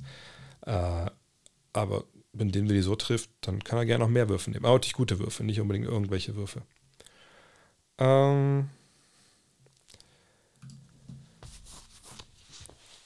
Was ist das schlechteste Spiel, was du je gesehen hast, TV und je gesehen hast in der Halle und kommentiert hast? Pff, ähm, kommentiert, ja, weiß ich nicht, kann man vielleicht. Wann war das, dass ich so viel nichts kommentiert habe? Letztes Jahr oder vorletztes Jahr? Vorletztes Jahr, ne? Oder vor, vor Thibodeau hatte ich mal so, so einen Run, da war nur nix Spiel dabei. Aber da könnt ihr euch blind irgendeins aussuchen, irgendein 30-Punkte-Blowout, irgendwann 2 Uhr 35 morgens und du sitzt da und denkst, Alter, was mache ich überhaupt? So, die sind alle scheiße. Ähm, da kann ich gar kein Spiel so wirklich rausnehmen. In der Halle, mh, hm, ja, da waren natürlich über die Jahre auch ein paar Blowouts dabei. Ich weiß nicht, ich habe in meinem Leben bestimmt schon, wie viele Spiele habe ich gesehen? Wie oft war ich jetzt? War ich mein erstes Spiel 2001 gesehen. Ne, mein erstes Spiel habe ich 98 gesehen, sorry. Ähm, und seitdem gucke ich wahrscheinlich, hm, ich muss überlegen, wenn man seit 2000, ja. Also ich würde sagen, ich bestimmt schon 100 NBA-Spiele gesehen habe, mindestens. Ähm, aber ich jetzt so richtig dreckig war, auch da irgendein Blowout. Ähm, also wie gesagt, die Frage kann ich gar nicht wirklich beantworten, ähm, weil einfach das Mieseste, was ich mal gesehen habe bei dem Spiel, war damals, ich war in der Halle, als hier dieses Denver äh, als dieser Denver, New York Brawl war, also Brawl Anführungszeichen, wo Kamala Anthony dann so einen Punch und dann so nach hinten die ganze Zeit weg, wegläuft und sagt, haltet mich zurück, haltet mich zurück. Ähm, das ist so das, ähm, ja, das, äh, das, das, das Blindes, was ich gesehen habe bis jetzt. Ähm, Erst Fazit zum Timberwolves ist schon problematisch, wie für Gobert abzugehen, der nicht mehr am Ende vom Spielen auf dem Feld steht. Ähm, ist Rudy Gobert das Problem der Timberwolves? Äh, weiß ich jetzt nicht so. Also, ich habe eher den Eindruck, dass es bei dieser Mannschaft generell nicht wirklich stimmt. Ähm, ich habe eine Sache gesehen, fand ich interessant, auf Twitter hat jemand äh, zu einem zu einer Aussage von Zach Lowe aus von einem Podcast von sich, äh, als er so eine Szene beschreibt, wie äh, bei den Timberwolves, ähm, ich glaube, Anthony Edwards den Ball nach vorne dribbelt, aber Carl Anthony Towns rennt schon den Break vorne und läuft so in die Zone. Und Anthony Edwards guckt ihn zwar an, aber passt nicht, sondern passt den Ball quasi als, also Edwards läuft, läuft hier rüber und dann läuft äh, Towns weiter Richtung Korb und kriegt den Ball nicht, nimmt die Hände runter und läuft ins Aus. Und erst als er im Aus ist, kriegt er den Ball von äh, Edwards und dann fängt Towns den Ball im Aus, also zwei Meter im Aus. So, und dann da wird Lowe sagt was, ja, so passiv-aggressiv und dieser Mannschaft, da stimmt gar nichts und so. Ähm, das fand ich bemerkenswert. Ne? Auch die Szene fand ich, fand ich krass, habe ich noch nie gesehen vorher. Ähm, von daher, ich, ich glaube, diese Problematik, die ich auch schon mal vor ein paar Wochen skizziert habe, die ich, wo ich dachte, das könnte eventuell ein Thema werden. Ich glaube, es ist ein Thema geworden. Und zwar, dass du halt ähm, Towns hast, du hast Gobert, du hast zwei große Spieler, die natürlich, der eine kann Dreier werfen, gar keine Frage. So, aber ähm, die wollen, oder vor allem Towns will natürlich den Ball irgendwie auch haben. Aber wenn er in Low Post geht, kann eigentlich ähm, auch Gobert nicht, nicht wirklich da irgendwo rumstehen. Ähm, dann hast du D'Angelo Russell sein, der seine Sachen machen will. Du hast Anthony Edwards, der merkt, Alter, ich bin auf dem Sprung zum Superstar. Ich, ich, ich will, ich muss machen, aber ich sehe die Räume nicht ich glaube, das passt alles nicht zusammen. Und ja, die Hierarchie kann auch ein Thema sein, auf jeden Fall. Ähm, Und ich glaube, es ist auch nicht leicht, so ein Team äh, zu entschlüsseln. Wenn man es sich gerade mal an. Also offensiv sind die Platz 20, defensiv Platz 21. Ich, also ich würde auch sagen, die kriegen das gerade nicht wirklich entschlüsselt. Ne? Ähm, kann damit Gobert zu tun haben, was dazukommen ist und da Sachen ein bisschen aus dem Gleichgewicht geraten sind? Gar keine Frage. Nur, ich würde nicht sagen, die verlieren ihre Spiele, weil Gobert am Ende nicht spielt. Ich glaube, das ist ja mehr oder weniger auch eingepreist, nach dem Motto, ja gut, dann am Ende regeln wir es dann halt mit Offense oder so. Oder wir kommen gar nicht in den Punkt, wo wir äh, knappe Spiele haben, weil Gobert für uns geil verteidigt vorher und wir spielen mit Twin Towers. Frag mich nicht. Ne? Ähm, wir haben alle gesagt, das ist ein faszinierendes Experiment. Mal gucken, ob es funktioniert. Bisher funktioniert es nicht so wirklich. Äh, aber ich, wie gesagt, ich meine, Gobert ist ein Prügelknabe, ich weiß. Aber an dem würde ich nicht das alles festmachen wollen. Hm, verstehst du, warum so viele, inklusive ich selbst, die Grizzlies unsympathisch finden und was hältst du von ihnen? Ähm, wüsste ich ehrlich gesagt nicht, warum die unsympathisch finden. Ich meine, Jamorant ist ein, wahrscheinlich der spektakulärste Spieler, den wir gerade haben, äh, mit dem, was der so macht auf dem Feld. Desmond Bain ist, ist ein wahnsinnig geiler ähm, Schütze. Ich sage ja immer, mich erinnert immer an das. Also für mich ist äh, das uneheliche Kind von, von Rob Sir Garrett und Desmond Green äh, mit den kurzen Armen und so, äh, mit dem Körper. Geiler Shooter, wie die beiden ja auch waren. Ähm, Steven Adams ist, ist, einfach ein geiler Typ. Äh, Jaron Jackson, wenn er zurückkommt, äh, hilft denen weiter. Also ich finde die sehr sympathisch. Ich wüsste jetzt nicht. Äh, ja, Brooks, natürlich ist auch ein guter Mann. Äh, die Grizzlies finde es ab, wirken abgehoben. Wüsste ich ehrlich gesagt nicht. Ähm, ähm, krass, dass ihr das so seht. Also ich habe es noch nie wirklich mitbekommen, dass man die irgendwie nicht mag. Nee, aber ich finde, das ist ein junges Team, das jetzt den nächsten, nächsten Step machen muss. Ähm, und gerade bei äh, Bane und ähm, Morant muss man sagen, also wenn ihr jetzt sagt, das Beste ist der beste Backcourt der Liga, da hätte ich wahrscheinlich nicht so wirklich viele Argumente dagegen, wenn ich ehrlich bin. Denkst du, es wird in den nächsten Jahren wieder einen First-Round-Pick aus Deutschland geben? Und wenn ja, wer könnte es sein? Ja, denke ich mir schon, dass wir da jemanden haben werden. Allerdings, wie gesagt, ihr kennt das vielleicht schon, wenn länger dabei seid. Ich ähm, äußere mich ungern, nur für die Youngster und so, dann, weil wir in Deutschland mal zu früh dabei sind, schnell so, ach, guck mal, der hat es nicht geschafft, der war nicht Erstrunden-Pick. Also früher war es ja so, der wurde nicht gedraftet, okay, ist eine Pfeife. Dann äh, wenn Leute trotzdem in die NBA kamen, wie Tim Olbrecht oder so, dann hieß es immer, ja, guck mal, aber jetzt wurde er wieder in die G-League geschickt oder jetzt kam er zurück nach nur einem Jahr, du hast dich fetter gemacht, vier Spiele. Guck mal, Elias Harris, saß zwei Spieler auf der Bank. Ademola Kolaja, guck mal, hat es nicht geschafft in Philadelphia. Die sind alle gescheitert. Dieses blöde Scheißgerede hat mich schon immer aufgeregt, äh, wird mich auch immer aufregen und deswegen werde ich hier auch nicht ähm, die Namen von den Jungs sagen. Ich, ich sage das, was ich immer sage. Wir haben jetzt, in der, wir haben jetzt, jetzt, Stand jetzt, Stand jetzt sofort, haben wir außerhalb den Jungs, die jetzt in der NBA sind, haben wir bestimmt drei bis fünf NBA-Spieler, die nicht in der NBA spielen. Also drei bis fünf Spieler, die jetzt in der NBA eine kleine Rolle spielen könnten, eine größere Rolle spielen könnten. Da ist alles mit dabei. Youngster bis Spieler, die schon ein paar Jahre dabei sind und die, ähm, die Veteranen sind. So. Und wir machen eine gute Jugendarbeit. Das ist eine Frage der Zeit, bis wir den nächsten Erstrunden-Pick haben. Weil das irgendwie auch dann ab einem gewissen Punkt natürlich ein bisschen Mathematik ist. Ne? Ich meine, wie war die Statistik? Ähm, fuck, jetzt habe ich es vergessen.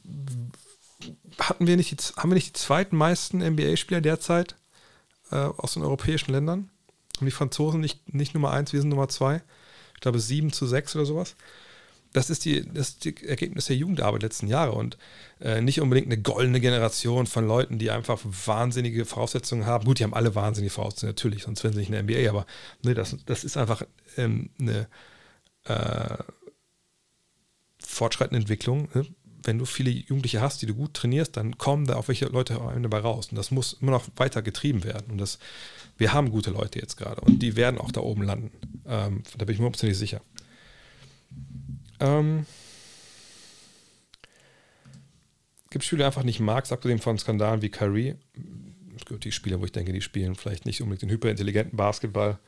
Ähm, Julius Randall, muss ich ehrlich sagen, mag ich gerade nicht, wer Basketball spielt. Klar, aber persönlich weiß ich nicht, ich kenne die Leute ja nicht. Ähm, was geht in Utah? Tanking oder Ranking? Was mag Ainge mit Markkampf vorhaben? Wo würdest du würde er im Fall eines Trades passen. Ähm, ich ich glaube nicht, dass Danny Ainge jetzt schon großartige Pläne hat, was er da macht. Ähm, D'Angelo Russell mag das Spiel mag ich auch nicht, nein. Das stimmt. Aber ich bin ja auch on the record dafür. Ähm, gesagt, Utah müssen wir abwarten. Ich glaube schon, dass was passieren wird irgendwann demnächst. Äh, aber ich glaube nicht, dass es um Mark Hahn geht, sondern um, um Conley, um, um Clarkson. Äh, ich glaube, du schlägst der Schlange eher den Kopf ab, damit sie nicht funktioniert. So. Und das, das denke ich, dass eher dahin geht. Was mit Kyrie als nächstes passiert? Ich dachte, wir kommen mal durch ohne Kyrie. Ähm, der Besitzer hat gesagt, er möchte jetzt noch, oder wurde berichtet, dass ähm, sie jetzt wollen, dass er nochmal klar auch zeigt, dass er wirklich, wirklich ähm, sich entschuldigt, dass ihm das leid tut, was er da gemacht hat. Weil natürlich der Eindruck entstanden ist, so sehen zumindest die Besitzer, dass er sich erst entschuldigt hat, als er rausgeschmissen wurde oder suspendiert wurde. Und da hat er natürlich auch in gewisser Weise auch recht. Auf der anderen Seite frage ich mich auch, na gut, aber wie soll er das jetzt unbedingt beweisen? Also muss es dann diese 500.000 Dollar Spende sein? Kann man das nicht anders beweisen? Also öffnen wir da nicht. Also zum Beispiel hat sich auch Jalen Brown da geäußert, meinte, ey, ich weiß nicht, das so eine geile Richtung ist, in der Diskussion hier gerade läuft mit diesen Aussagen. Ähm, und ich frage mich natürlich auch, wie, ähm, wie man das jetzt dann äh, bemessen will, ob es jetzt ernst meint oder nicht, nur mit Geld und so. Also ich bin gespannt, wie das passiert, aber ich denke, dass wir ihn jetzt nach den Entwicklungen wahrscheinlich schon nochmal noch wieder bei den Nets spielen sehen werden, ja. Und was dann passiert, keine Ahnung. Ähm, Garland und Mitchell oder Young und Murray, welches zu gefällt dir besser? Ich meine, beide funktionieren gut. Ähm, ich wäre wahrscheinlich bei Garland und Mitchell, weil ich einfach Young defensiv so desaströs finde. Ähm, und Murray halt von draußen nicht so gut funktioniert. Aber bei solchen Geschichten, ich meine, worüber reden wir jetzt dass sie beim 2 gegen 2 Turnier antreten oder dass sie mit drei anderen auf dem Feld NBA-Titel gewinnen, dann sagt, bin ich wahrscheinlich bei Garland und Mitchell mit ihren Jungs. Ähm, und wahrscheinlich, weil sie auch weniger. Ist immer so, du musst euch bei, bei Young und Murray mehr auf die Zusammenstellung der anderen drei achten, als bei, äh, bei Mitchell und Garland. Hätte Tatum gegenüber Doncic einen Vorteil im MVP-Rennen durch den Erfolg des Teams, wenn er so bleibt, oder sind die Zahlen von Luca zu stark, beziehungsweise most valuable? Ähm, es gibt natürlich einen Vorteil, wenn dein Team äh, klar das Beste vielleicht der NBA ist oder das Zweitbeste von der äh, Bilanz her und die anderen sind im Mittelfeld. Äh, momentan ist es immer noch sehr früh in der Saison. Ne? Wir können es auch nicht immer davon ausgehen, dass es so bleibt. Aber wenn, wenn Dallas Sechster bleibt im Westen und Boston ist Erster im Osten, dann würde ich nicht sagen, dass ähm, Luca da großartig Argumente hat. Äh, zumal Tatum ja 31, 7 und 4 liefert. Und bei Luca, also 31 Punkte, 7 Rebounds und 4 Assists. Und Luca 34, 9 und 8. Ne, das kommt immer auf die Usage Rate dann an. Ne? Bei Tatum gibt es noch den zweiten All-Star mit Brown. Ne? Also ich denke wirklich, dass ähm, das Tatum momentan die Nase vor, vorne hätte, ja. LeBron oder Curry, wen werden wir in einigen Jahren mehr vermissen? So die Frage, von wem ihr jetzt Fan seid. Also alles in allem werden wir sicherlich beide vermissen.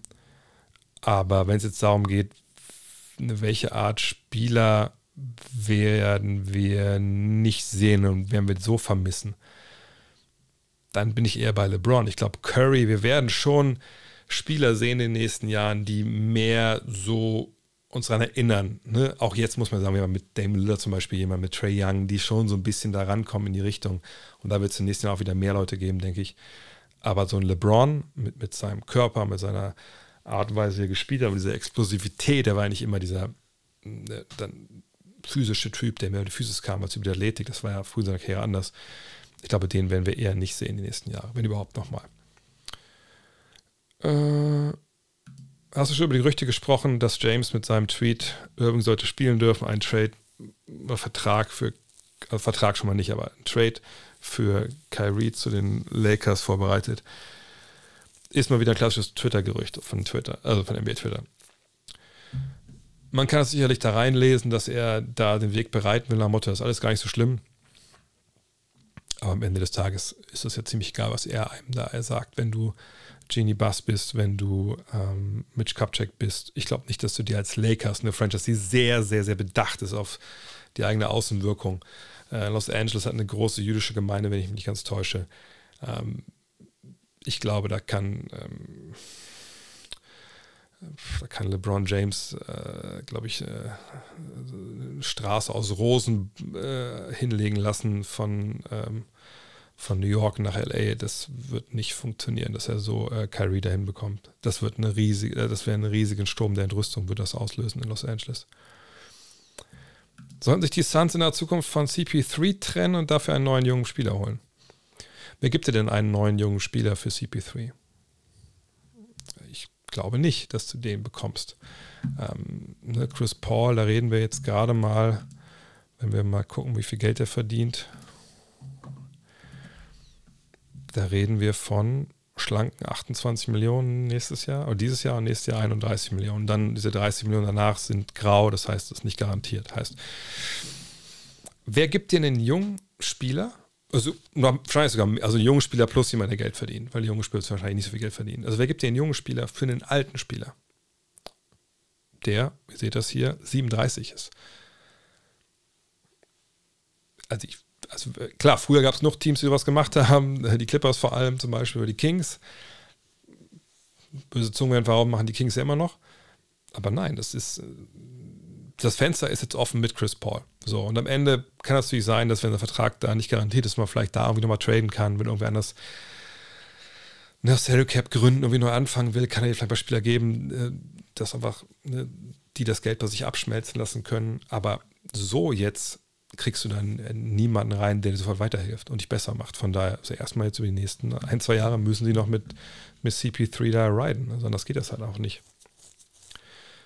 Außer du tradest für jemanden, der problematisch ist. Aber bringt dich das dann weiter. Hättest du auch mehr von Cunningham erwartet, also Kate Cunningham in seinem zweiten Jahr. Insbesondere seine Dreierquote finde ich sehr kritisch zu betrachten. Ähm, Detroit habe ich erst noch gar nicht wirklich gesehen dieses Jahr, auch weil weil das eine ziemlich irrelevante Truppe ist gerade. Seht, die, seht, wie die Scores hier laufen. Also das sind ja auch alles Blowouts, die die kassieren, oder viele Blowouts, obwohl letzt, letzter Trend ja relativ gut war. Und dann sehen wir hier die Zahlen. Und dann sehen wir die Reichquote von 27,9 Prozent. Die ist natürlich scheiße. Da müssen wir drüber reden. Ähm, und wenn wir hier schauen, ähm, dann sehen wir hier ja, ist jetzt auch nicht so, dass er vielleicht zwei, drei schlechte Spiele hatte, sondern das ist auch generell durch die Bank weg einfach jetzt nicht so richtig geil. Das ist ein, kritisch zu betrachten, gar keine Frage. Allerdings müssen wir jetzt ganz genau raufschauen. Sind das jetzt Dreier, die er aus dem Dribbling vielleicht nimmt, die am Ende der Wurf nimmt? Da gibt es ja mittlerweile genug äh, Sachen, wo man rein reinschauen kann. Aber Fakt ist, 28 Prozent ist halt sehr, sehr wenig. Das müsste besser sein. Ähm, aber es ist jetzt nur an der Quote festzumachen, ob der jetzt ähm, und ich sage jetzt mal raus, glaube ich, drei Spiele, ne?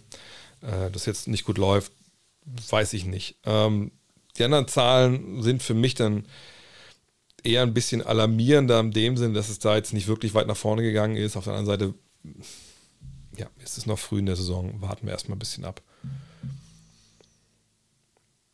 Finde den Westen sehr überraschend momentan. Was glaubst du, welches Team in der regulären Saison am meisten überzeugt im Westen? Wahrscheinlich das, was die meisten Spiele gewinnt. Das wäre jetzt meine Expertenmeinung. ähm, aber ich muss ehrlich sagen, ich finde den Westen gar nicht so wirklich überzeugend, wenn ich ehrlich bin. Wer ist denn im Westen eine Mannschaft, wo wir jetzt sagen würden, Stand heute, ja klar, Mann, das sind die, das ist eines der drei besten Teams der Liga. Ähm, also weiß ich jetzt nicht. Ähm, Portland, weiß ich nicht, ob das, also glaube ich nicht, dass das eines der drei besten Teams der Liga ist. Also die beiden besten sind Boston und Milwaukee. In welcher Reihenfolge könnt ihr euch selber überlegen. Und das drittbeste Team, ich weiß gar nicht, ob ich momentan nicht sogar sagen würde, das ist Cleveland. Ähm, von daher, äh, ich finde den Westen, äh, oder ach, du meinst, vielleicht mal es auch negativ überraschend, das kann natürlich sein. Ähm, oder ist Denver, ich, also ich finde den Osten klar stärker momentan.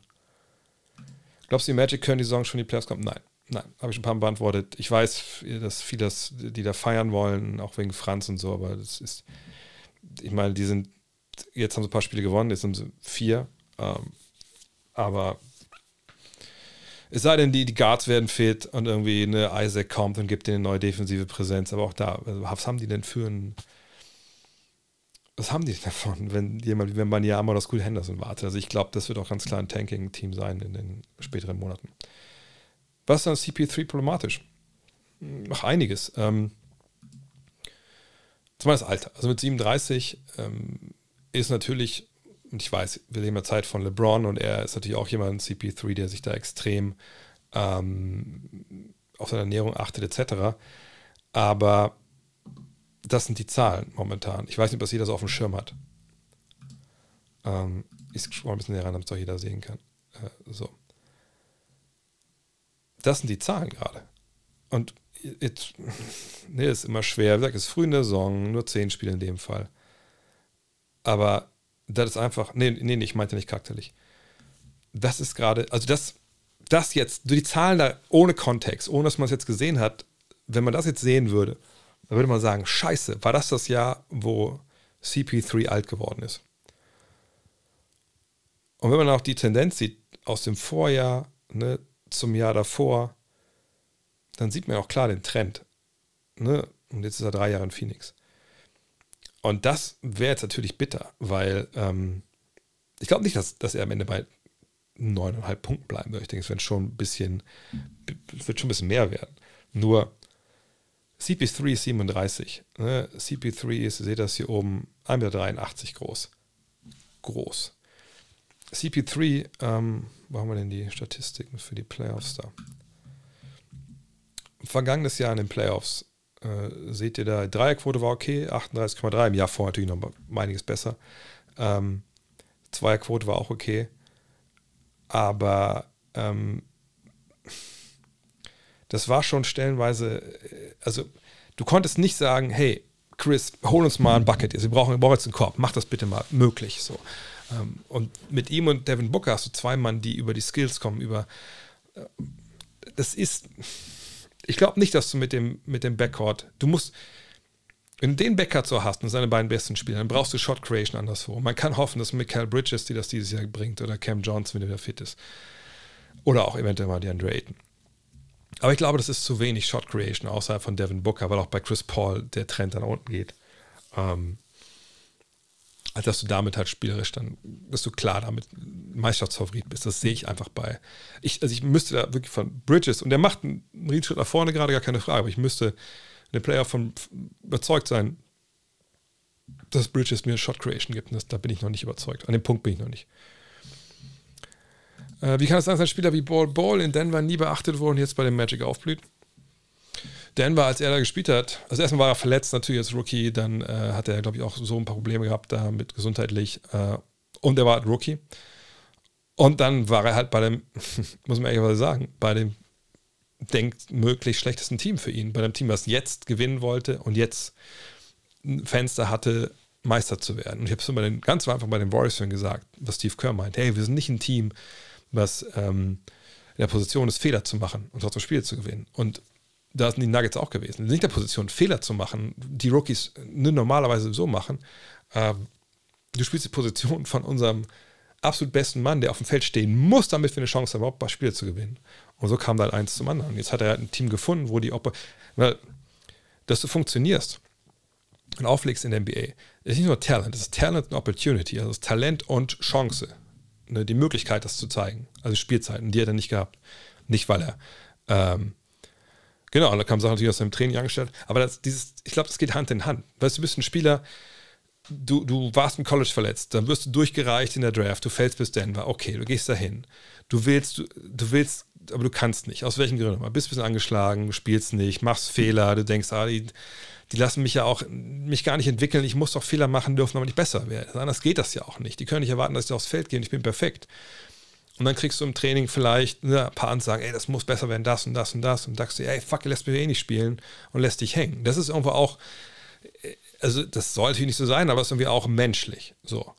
Und manchmal brauchst du halt einen Tapetenwechsel und eine andere Chance und vielleicht auch ein anderes Umfeld, wie jetzt in, äh, in Orlando. Ne, junge Leute, die Bock haben, ne, so ein bisschen, auch ein bisschen Learning by Doing, die, die machen auch ihre Fehler, deswegen verlieren sie auch ihre Spiele.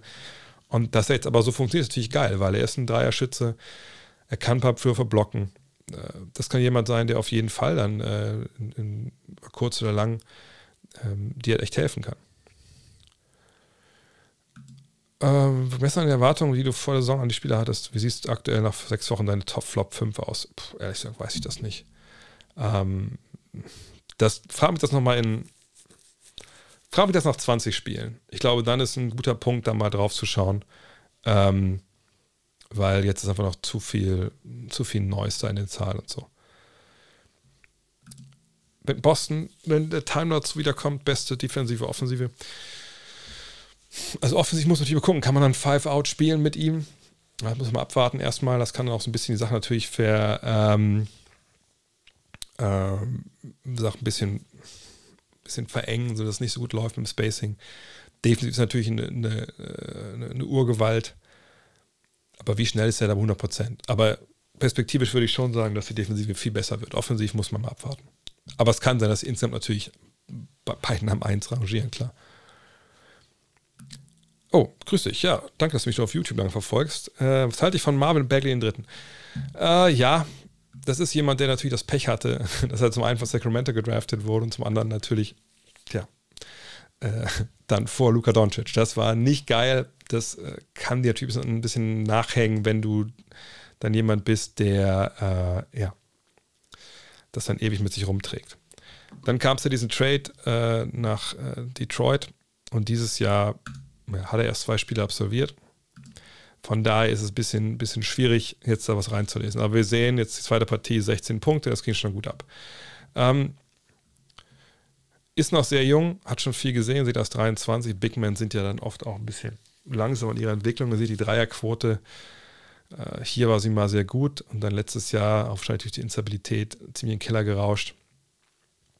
Ich sag mal so, wenn er an den Punkt kommt. Und er hat jetzt auch nicht wenig gespielt bisher in seiner Karriere, was die Minuten angeht. Aber er sieht auch eine Verletzung, Covid, das ging auch ein bisschen durcheinander.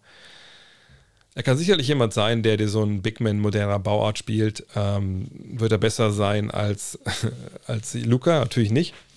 Aber wir hoffen einfach mal, dass er in Detroit äh, eine Pick-and-Roll-Center sein kann, Pick-and-Pop-Center vielleicht sogar der hinten ein bisschen Ring beschützt. Aber wir haben noch relativ wenig von ihm in einem stabilen Umfeld gesehen. Von daher ist es auch da relativ schwer, das so ein bisschen zu projizieren. Also ich weiß gar nicht, ob ich ihn mag oder nicht mag. Ich wünsche ihm auf jeden Fall alles Beste.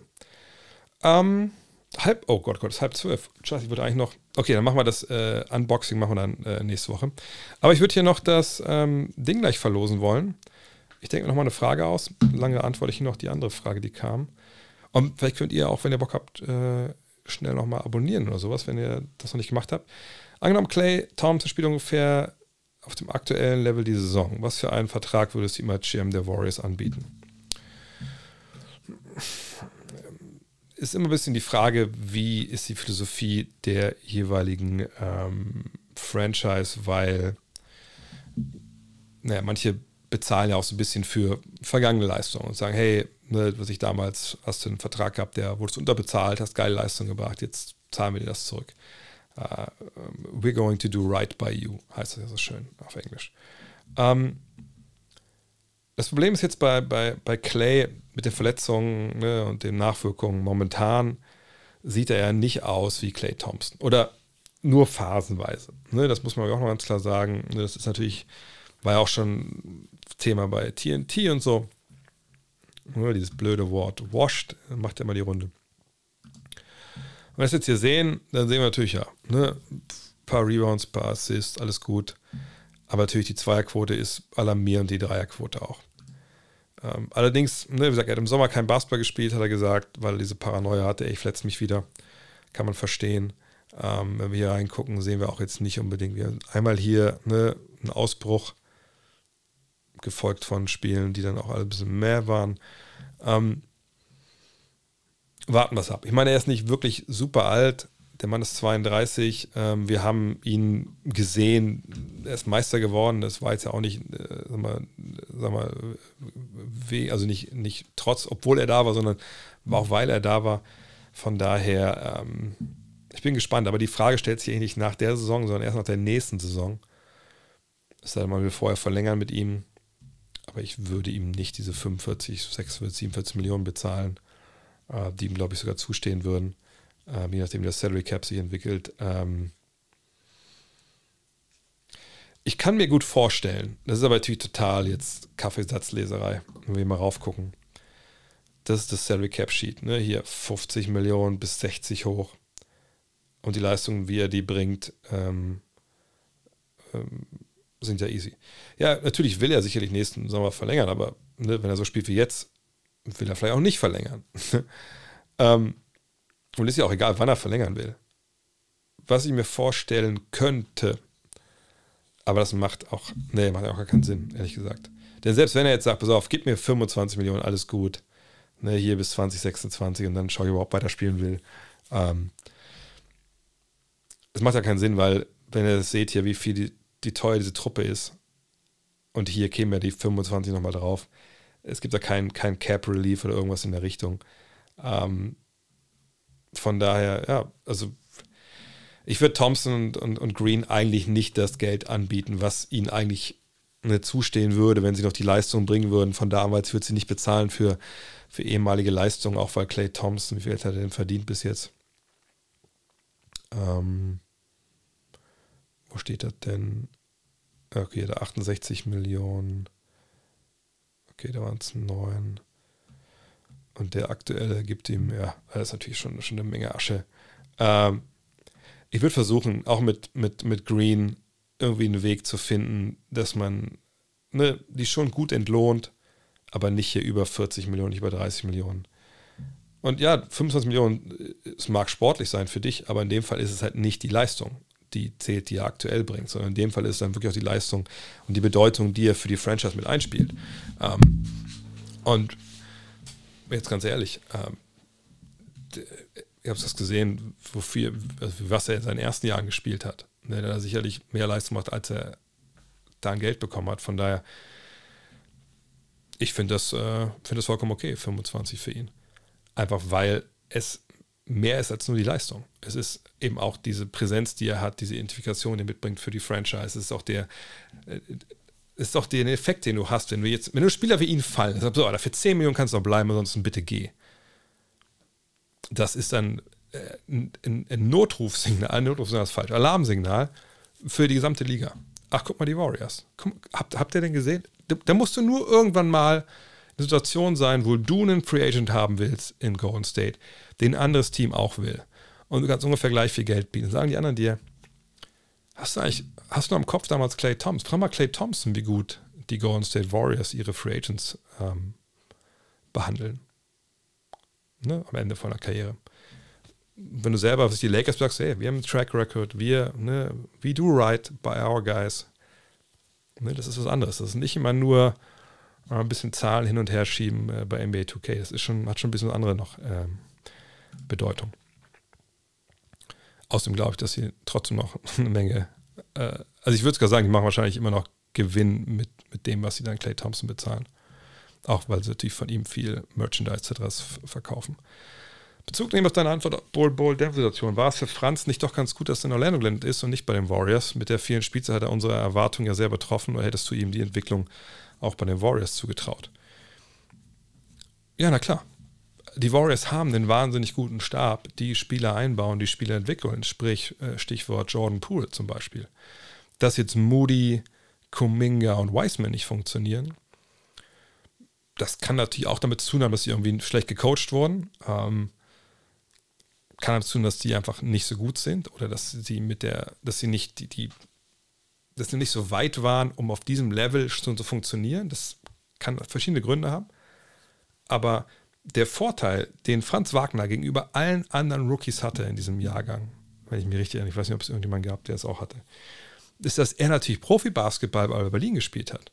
Und ich weiß, wenn viele sagen, Alter, was redest du, der hat BBL gespielt, bis in Euroleague, ja, was soll das denn? So, ne? Das ist ein unfassbarer Unterschied zu dem, was er in einem College gemacht hat oder der Wald- und Wiesen-Amerikaner im College macht.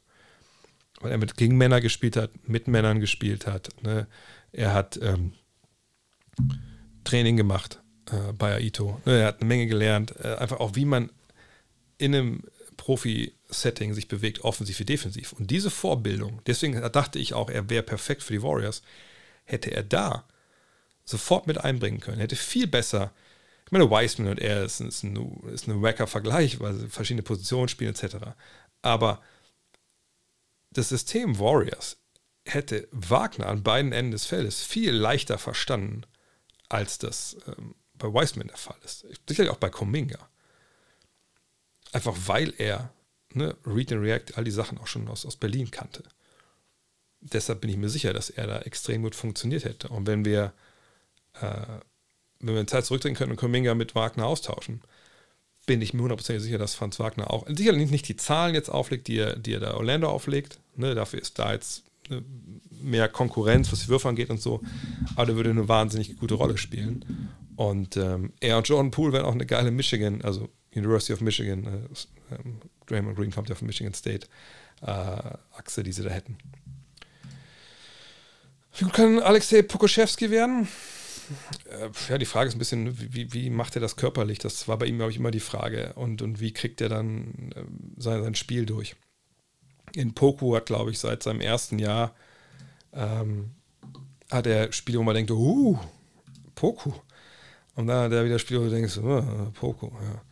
Ja. Ähm, was dieses Jahr auffällt, ist natürlich zum einen die Dreierquote und die Zweierquote. Die sind beide gestiegen. Das ist sehr, sehr erfreulich. Ähm, aber auch da ist es früh in der Saison, zwölf Partien. Ähm, wenn wir mal schauen, jetzt hier pro 36 Minuten, auch da ja, hat sich bei den Punkten jetzt nicht so viel getan. Liegt auch daran, dass er natürlich immer, immer ballert, wenn er drauf ist. Ähm, Blocks ist okay, das ist gut. Äh, ansonsten, ja, ungefähr ähnlich advanced. Ja, Trend nach vorne zu erkennen. Box plus minus auch. Ja, es geht nach vorne. So. Aber bei Poco kommt es einfach darauf an, wir können nochmal die Spieler uns angucken, einzeln. Ähm, jetzt natürlich gerade auf einem guten, guten Streak hier. Er muss halt körperlich klarkommen. So, und weil das Foto ist doch ein bisschen älter, oder? nee, das Foto ist neu. Ui. Ähm, das Problem ist aber, wenn du körperlich nicht genug anbietest, dann kannst du einfach viele Sachen nicht durchbringen. Ne, weil du äh, den Verteidiger nicht gut wegsteckst, weil du nicht gut, nicht gut freimachen kannst, weil du nicht gut zum Korb durchkommst, etc. Du bist aber nicht, nicht kräftig genug. Und ich glaube, da hat er eine Menge schon getan. Äh, oft muss man ja auch nicht die Muskelpakete haben, um die Kraft zu entwickeln. Stichwort Kevin Durant zum Beispiel. Ähm, aber es ist halt ist ein langer Weg für einen wie ihn. Meine, er ist jetzt 20, auch erst, wird 21 jetzt am 26. Dezember. Also der Junge hat noch Zeit. Also ich finde die Entwicklung sehr, sehr gut. Ähm, dass er jetzt auf einmal so ein brutalen Sprung macht auf, was weiß ich, 25 und 10. Das würde, ich, würde mich dann schon sehr, sehr wundern. Aber ich glaube, er hat wahnsinnig ähm, große Skills und er kann auch eine Menge. Ist ein Langzeitprojekt sicherlich, das wussten alle. Ähm, und ich, ich gucke guck ihm gerne zu. Äh, aber ich kann mir ehrlich gesagt jetzt nicht, ich, ich kann nicht den wahrscheinlichsten Weg von, von ihm skizzieren, weil es so einen Spieler wie ihn auch in der NBA so noch nicht gab. Ist einer am Ende der Saison Sportler oder am All-NBA-Teams? Äh, ich hoffe eher Letzteres. Aber ist die Konkurrenz natürlich wahnsinnig hoch. Also von daher, da müsste er schon eine richtig geile Saison spielen, aber würde ich ihm durchaus zutrauen. So. Zum Abschluss, nächstes Mal machen wir Bandscape. Das Ding hier, so, das, äh, jetzt muss ich ja mal gucken, gucken, wo meine Karten sind, die schon offen sind. Dann kann ich nämlich auch mal die Karte rausholen und ich stelle eine, ah, hier, das ging ja schnell. Welches andere Raider, Raider-Team gucke ich am liebsten? Ähm, wer ist denn under the Raider gerade? Das ist ein bisschen die Frage, ne? Ähm, Orlando wäre vielleicht eine zu leichte Antwort. Äh, under the Raider. Ich glaube Toronto. Toronto würde ich sagen. Nee, Sacramento eigentlich auch nicht. Toronto schaue ich am liebsten. So, also, wenn ihr jetzt dieses, dieses Quartett, ihr könnt sich auch kaufen, natürlich bei gutnextmac.de. Ähm, aber wenn ihr es gewinnen wollt, schickt es direkt dann morgen früh raus. Dann, ich stelle einfach eine Frage von einer der Karten und ähm, dann könnt ihr, wenn ihr das wisst, eigentlich würde ich nicht sagen, es nicht googeln, aber ähm, das ist ja auch kein Problem. Wenn ihr es googelt, das dauert dann eine Weile. Die es wissen, sind wahrscheinlich erst drauf. Erste dran. Hier. Das ist die Karte von Charles Barkley. So. Und jetzt die Frage, Wie. Und der erste, der es im Chat hier halt hat, äh, der, der hat dann gewonnen. Ähm, und die Frage zu Kirilenko mache ich gleich noch. Wie oft stand Charles Barkley in seiner Karriere im All-NBA-Team? So, wer das weiß, ich muss einfach die Zahl rein, rein äh, posten. All-NBA First Team. Sorry. 12, 4, 7. Naja, 7, sie falsch. Na, alles falsch. Alles falsch. 5. Trottel 0815. Du hast es gewonnen. Äh, du bist der Erste hier. Oder habe ich immer das gesehen, weil ich Song zurück? Nee, Trottel 0815 ist der Erste. Ja. Du kannst mir gerne hier äh, so eine Flüster-Nachricht schreiben, wenn das geht. Ähm, und dann, äh, ja, ja, flüster mich mal an und dann kriegst du das äh, Quartett. Herzlichen Glückwunsch. Ist echt ganz geil, wie viele Leute das jetzt schon, wir haben glaube ich fast 900 schon verkauft davon. Das ist echt verrückt, aber hey, Quartett. Ist ein, äh, genau, Glückwunsch. Evergreen. Ähm, jetzt müssen wir zurückspulen, wo die Frage mit, äh, wer ist André Kirolenko der NBA in 2022? Ähm, also Kirilenko, wer den nicht mehr kennt, russischer Basketballer mit einer geilen Frisur. Da kann man das hier sehen. Ne, kann man nicht sehen. Schade. Ich mache ein bisschen kleiner, dann kann man es sehen. Ne, kann man nicht. Wie kann man nicht sehen? Ach so, jetzt. Da, Andrei Kirolenko. Geile Frisur, geiler Basketballer, vielseitig gewesen. Scheiß Spitzname, aber ja, was will man machen? Ähm, ihr seht, äh, noch ein bisschen in Russland gespielt und dann kam er 20, 20 in der NBA. Ähm, nie der überragende, krasse Scorer gewesen, aber ihr seht, ein Jahr die Liga bei den Blocks angeführt. Das ist äh, keine schlechte Leistung für einen, der gerade mal 2 oder 6 groß war. Äh, oder ist, er ist ja noch im Leben. Ähm, bisschen Dreier geworfen, aber nie wirklich gut. Ähm, war eigentlich so ein Typ, der alles gemacht hat. Ich weiß, war er nicht einer von. Hm, ich glaube, hat er nicht mal den 5x5 geschafft? Also Punkte, Rebounds, Assists, Steals und Blocks, überall mindestens fünf hat, glaube ich, einmal glaube ich, geschafft, wenn ich nicht ganz, mich nicht ganz täusche. Dann am Ende nochmal ein Comeback hier gehabt nach Utah in, in Brooklyn und das war aber alles nicht so eine, nicht so eine wirklich geile Idee. Auch damals bei Prokhorov, glaube ich, noch, ne? Dem Besitzer, dem ehemaligen. Ähm, so, und wer ist jetzt der? Schwierig. Ich meine, er konnte nicht wirklich Dreier werfen. War ein Shotblocker mit 2,6 Meter. Sechs.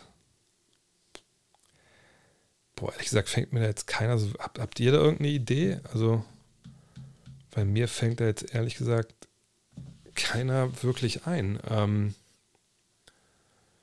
weil auch jemand war, der konnte auch mit dem Ball so ein bisschen umgehen. Äh, seht das ja auch die Assist-Zahlen da. Kam vor allem halt über die Defense auch. Hm.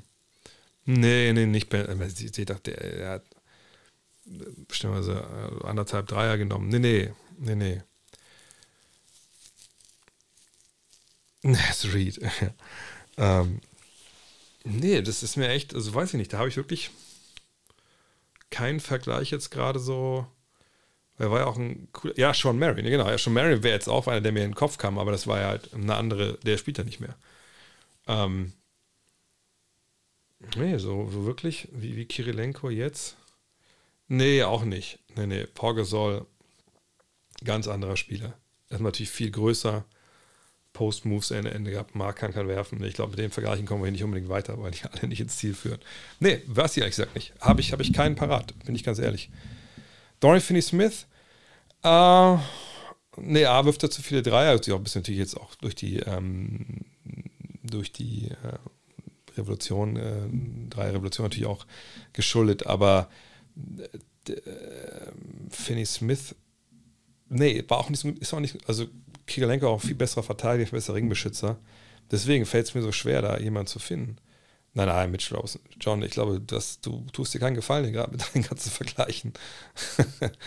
ähm, nee, vielleicht muss ich, vielleicht frag nächste Woche nochmal, vielleicht fällt mir da was ein, aber heute um halb zwölf vor zwölf, zehn vor zwölf ist da der Kopf so ein bisschen leer. In diesem Sinne, ähm, nein, Harrison Barnes auch nicht. Nee, Harrison Barnes offensiv viel, viel mehr und natürlich gar nicht der Defensivmann, den äh, der Krilenko war.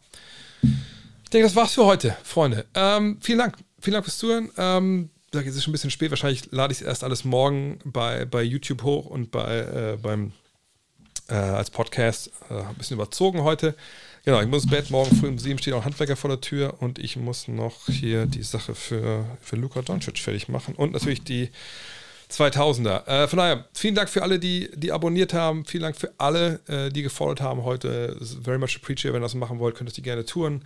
Auf YouTube, Blog abonnieren und alles. Ähm, ja, war ein sehr, sehr cooler Abend. Und der Hinweis nochmal, wenn euer von euch Bock hat auf, auf das, das Ding hier oder auch auf Love This Game, das sind alles wahnsinnig tolle Weihnachtsgeschenke, genau wie hier Plant Basketball 1 und 2. Und natürlich auch die, die Wookie-Maske, keine Frage. Nur, da weiß ich nicht, wo er die kriegt. Jungs, Mädels, haut rein. Bis zum nächsten Mal. Ciao.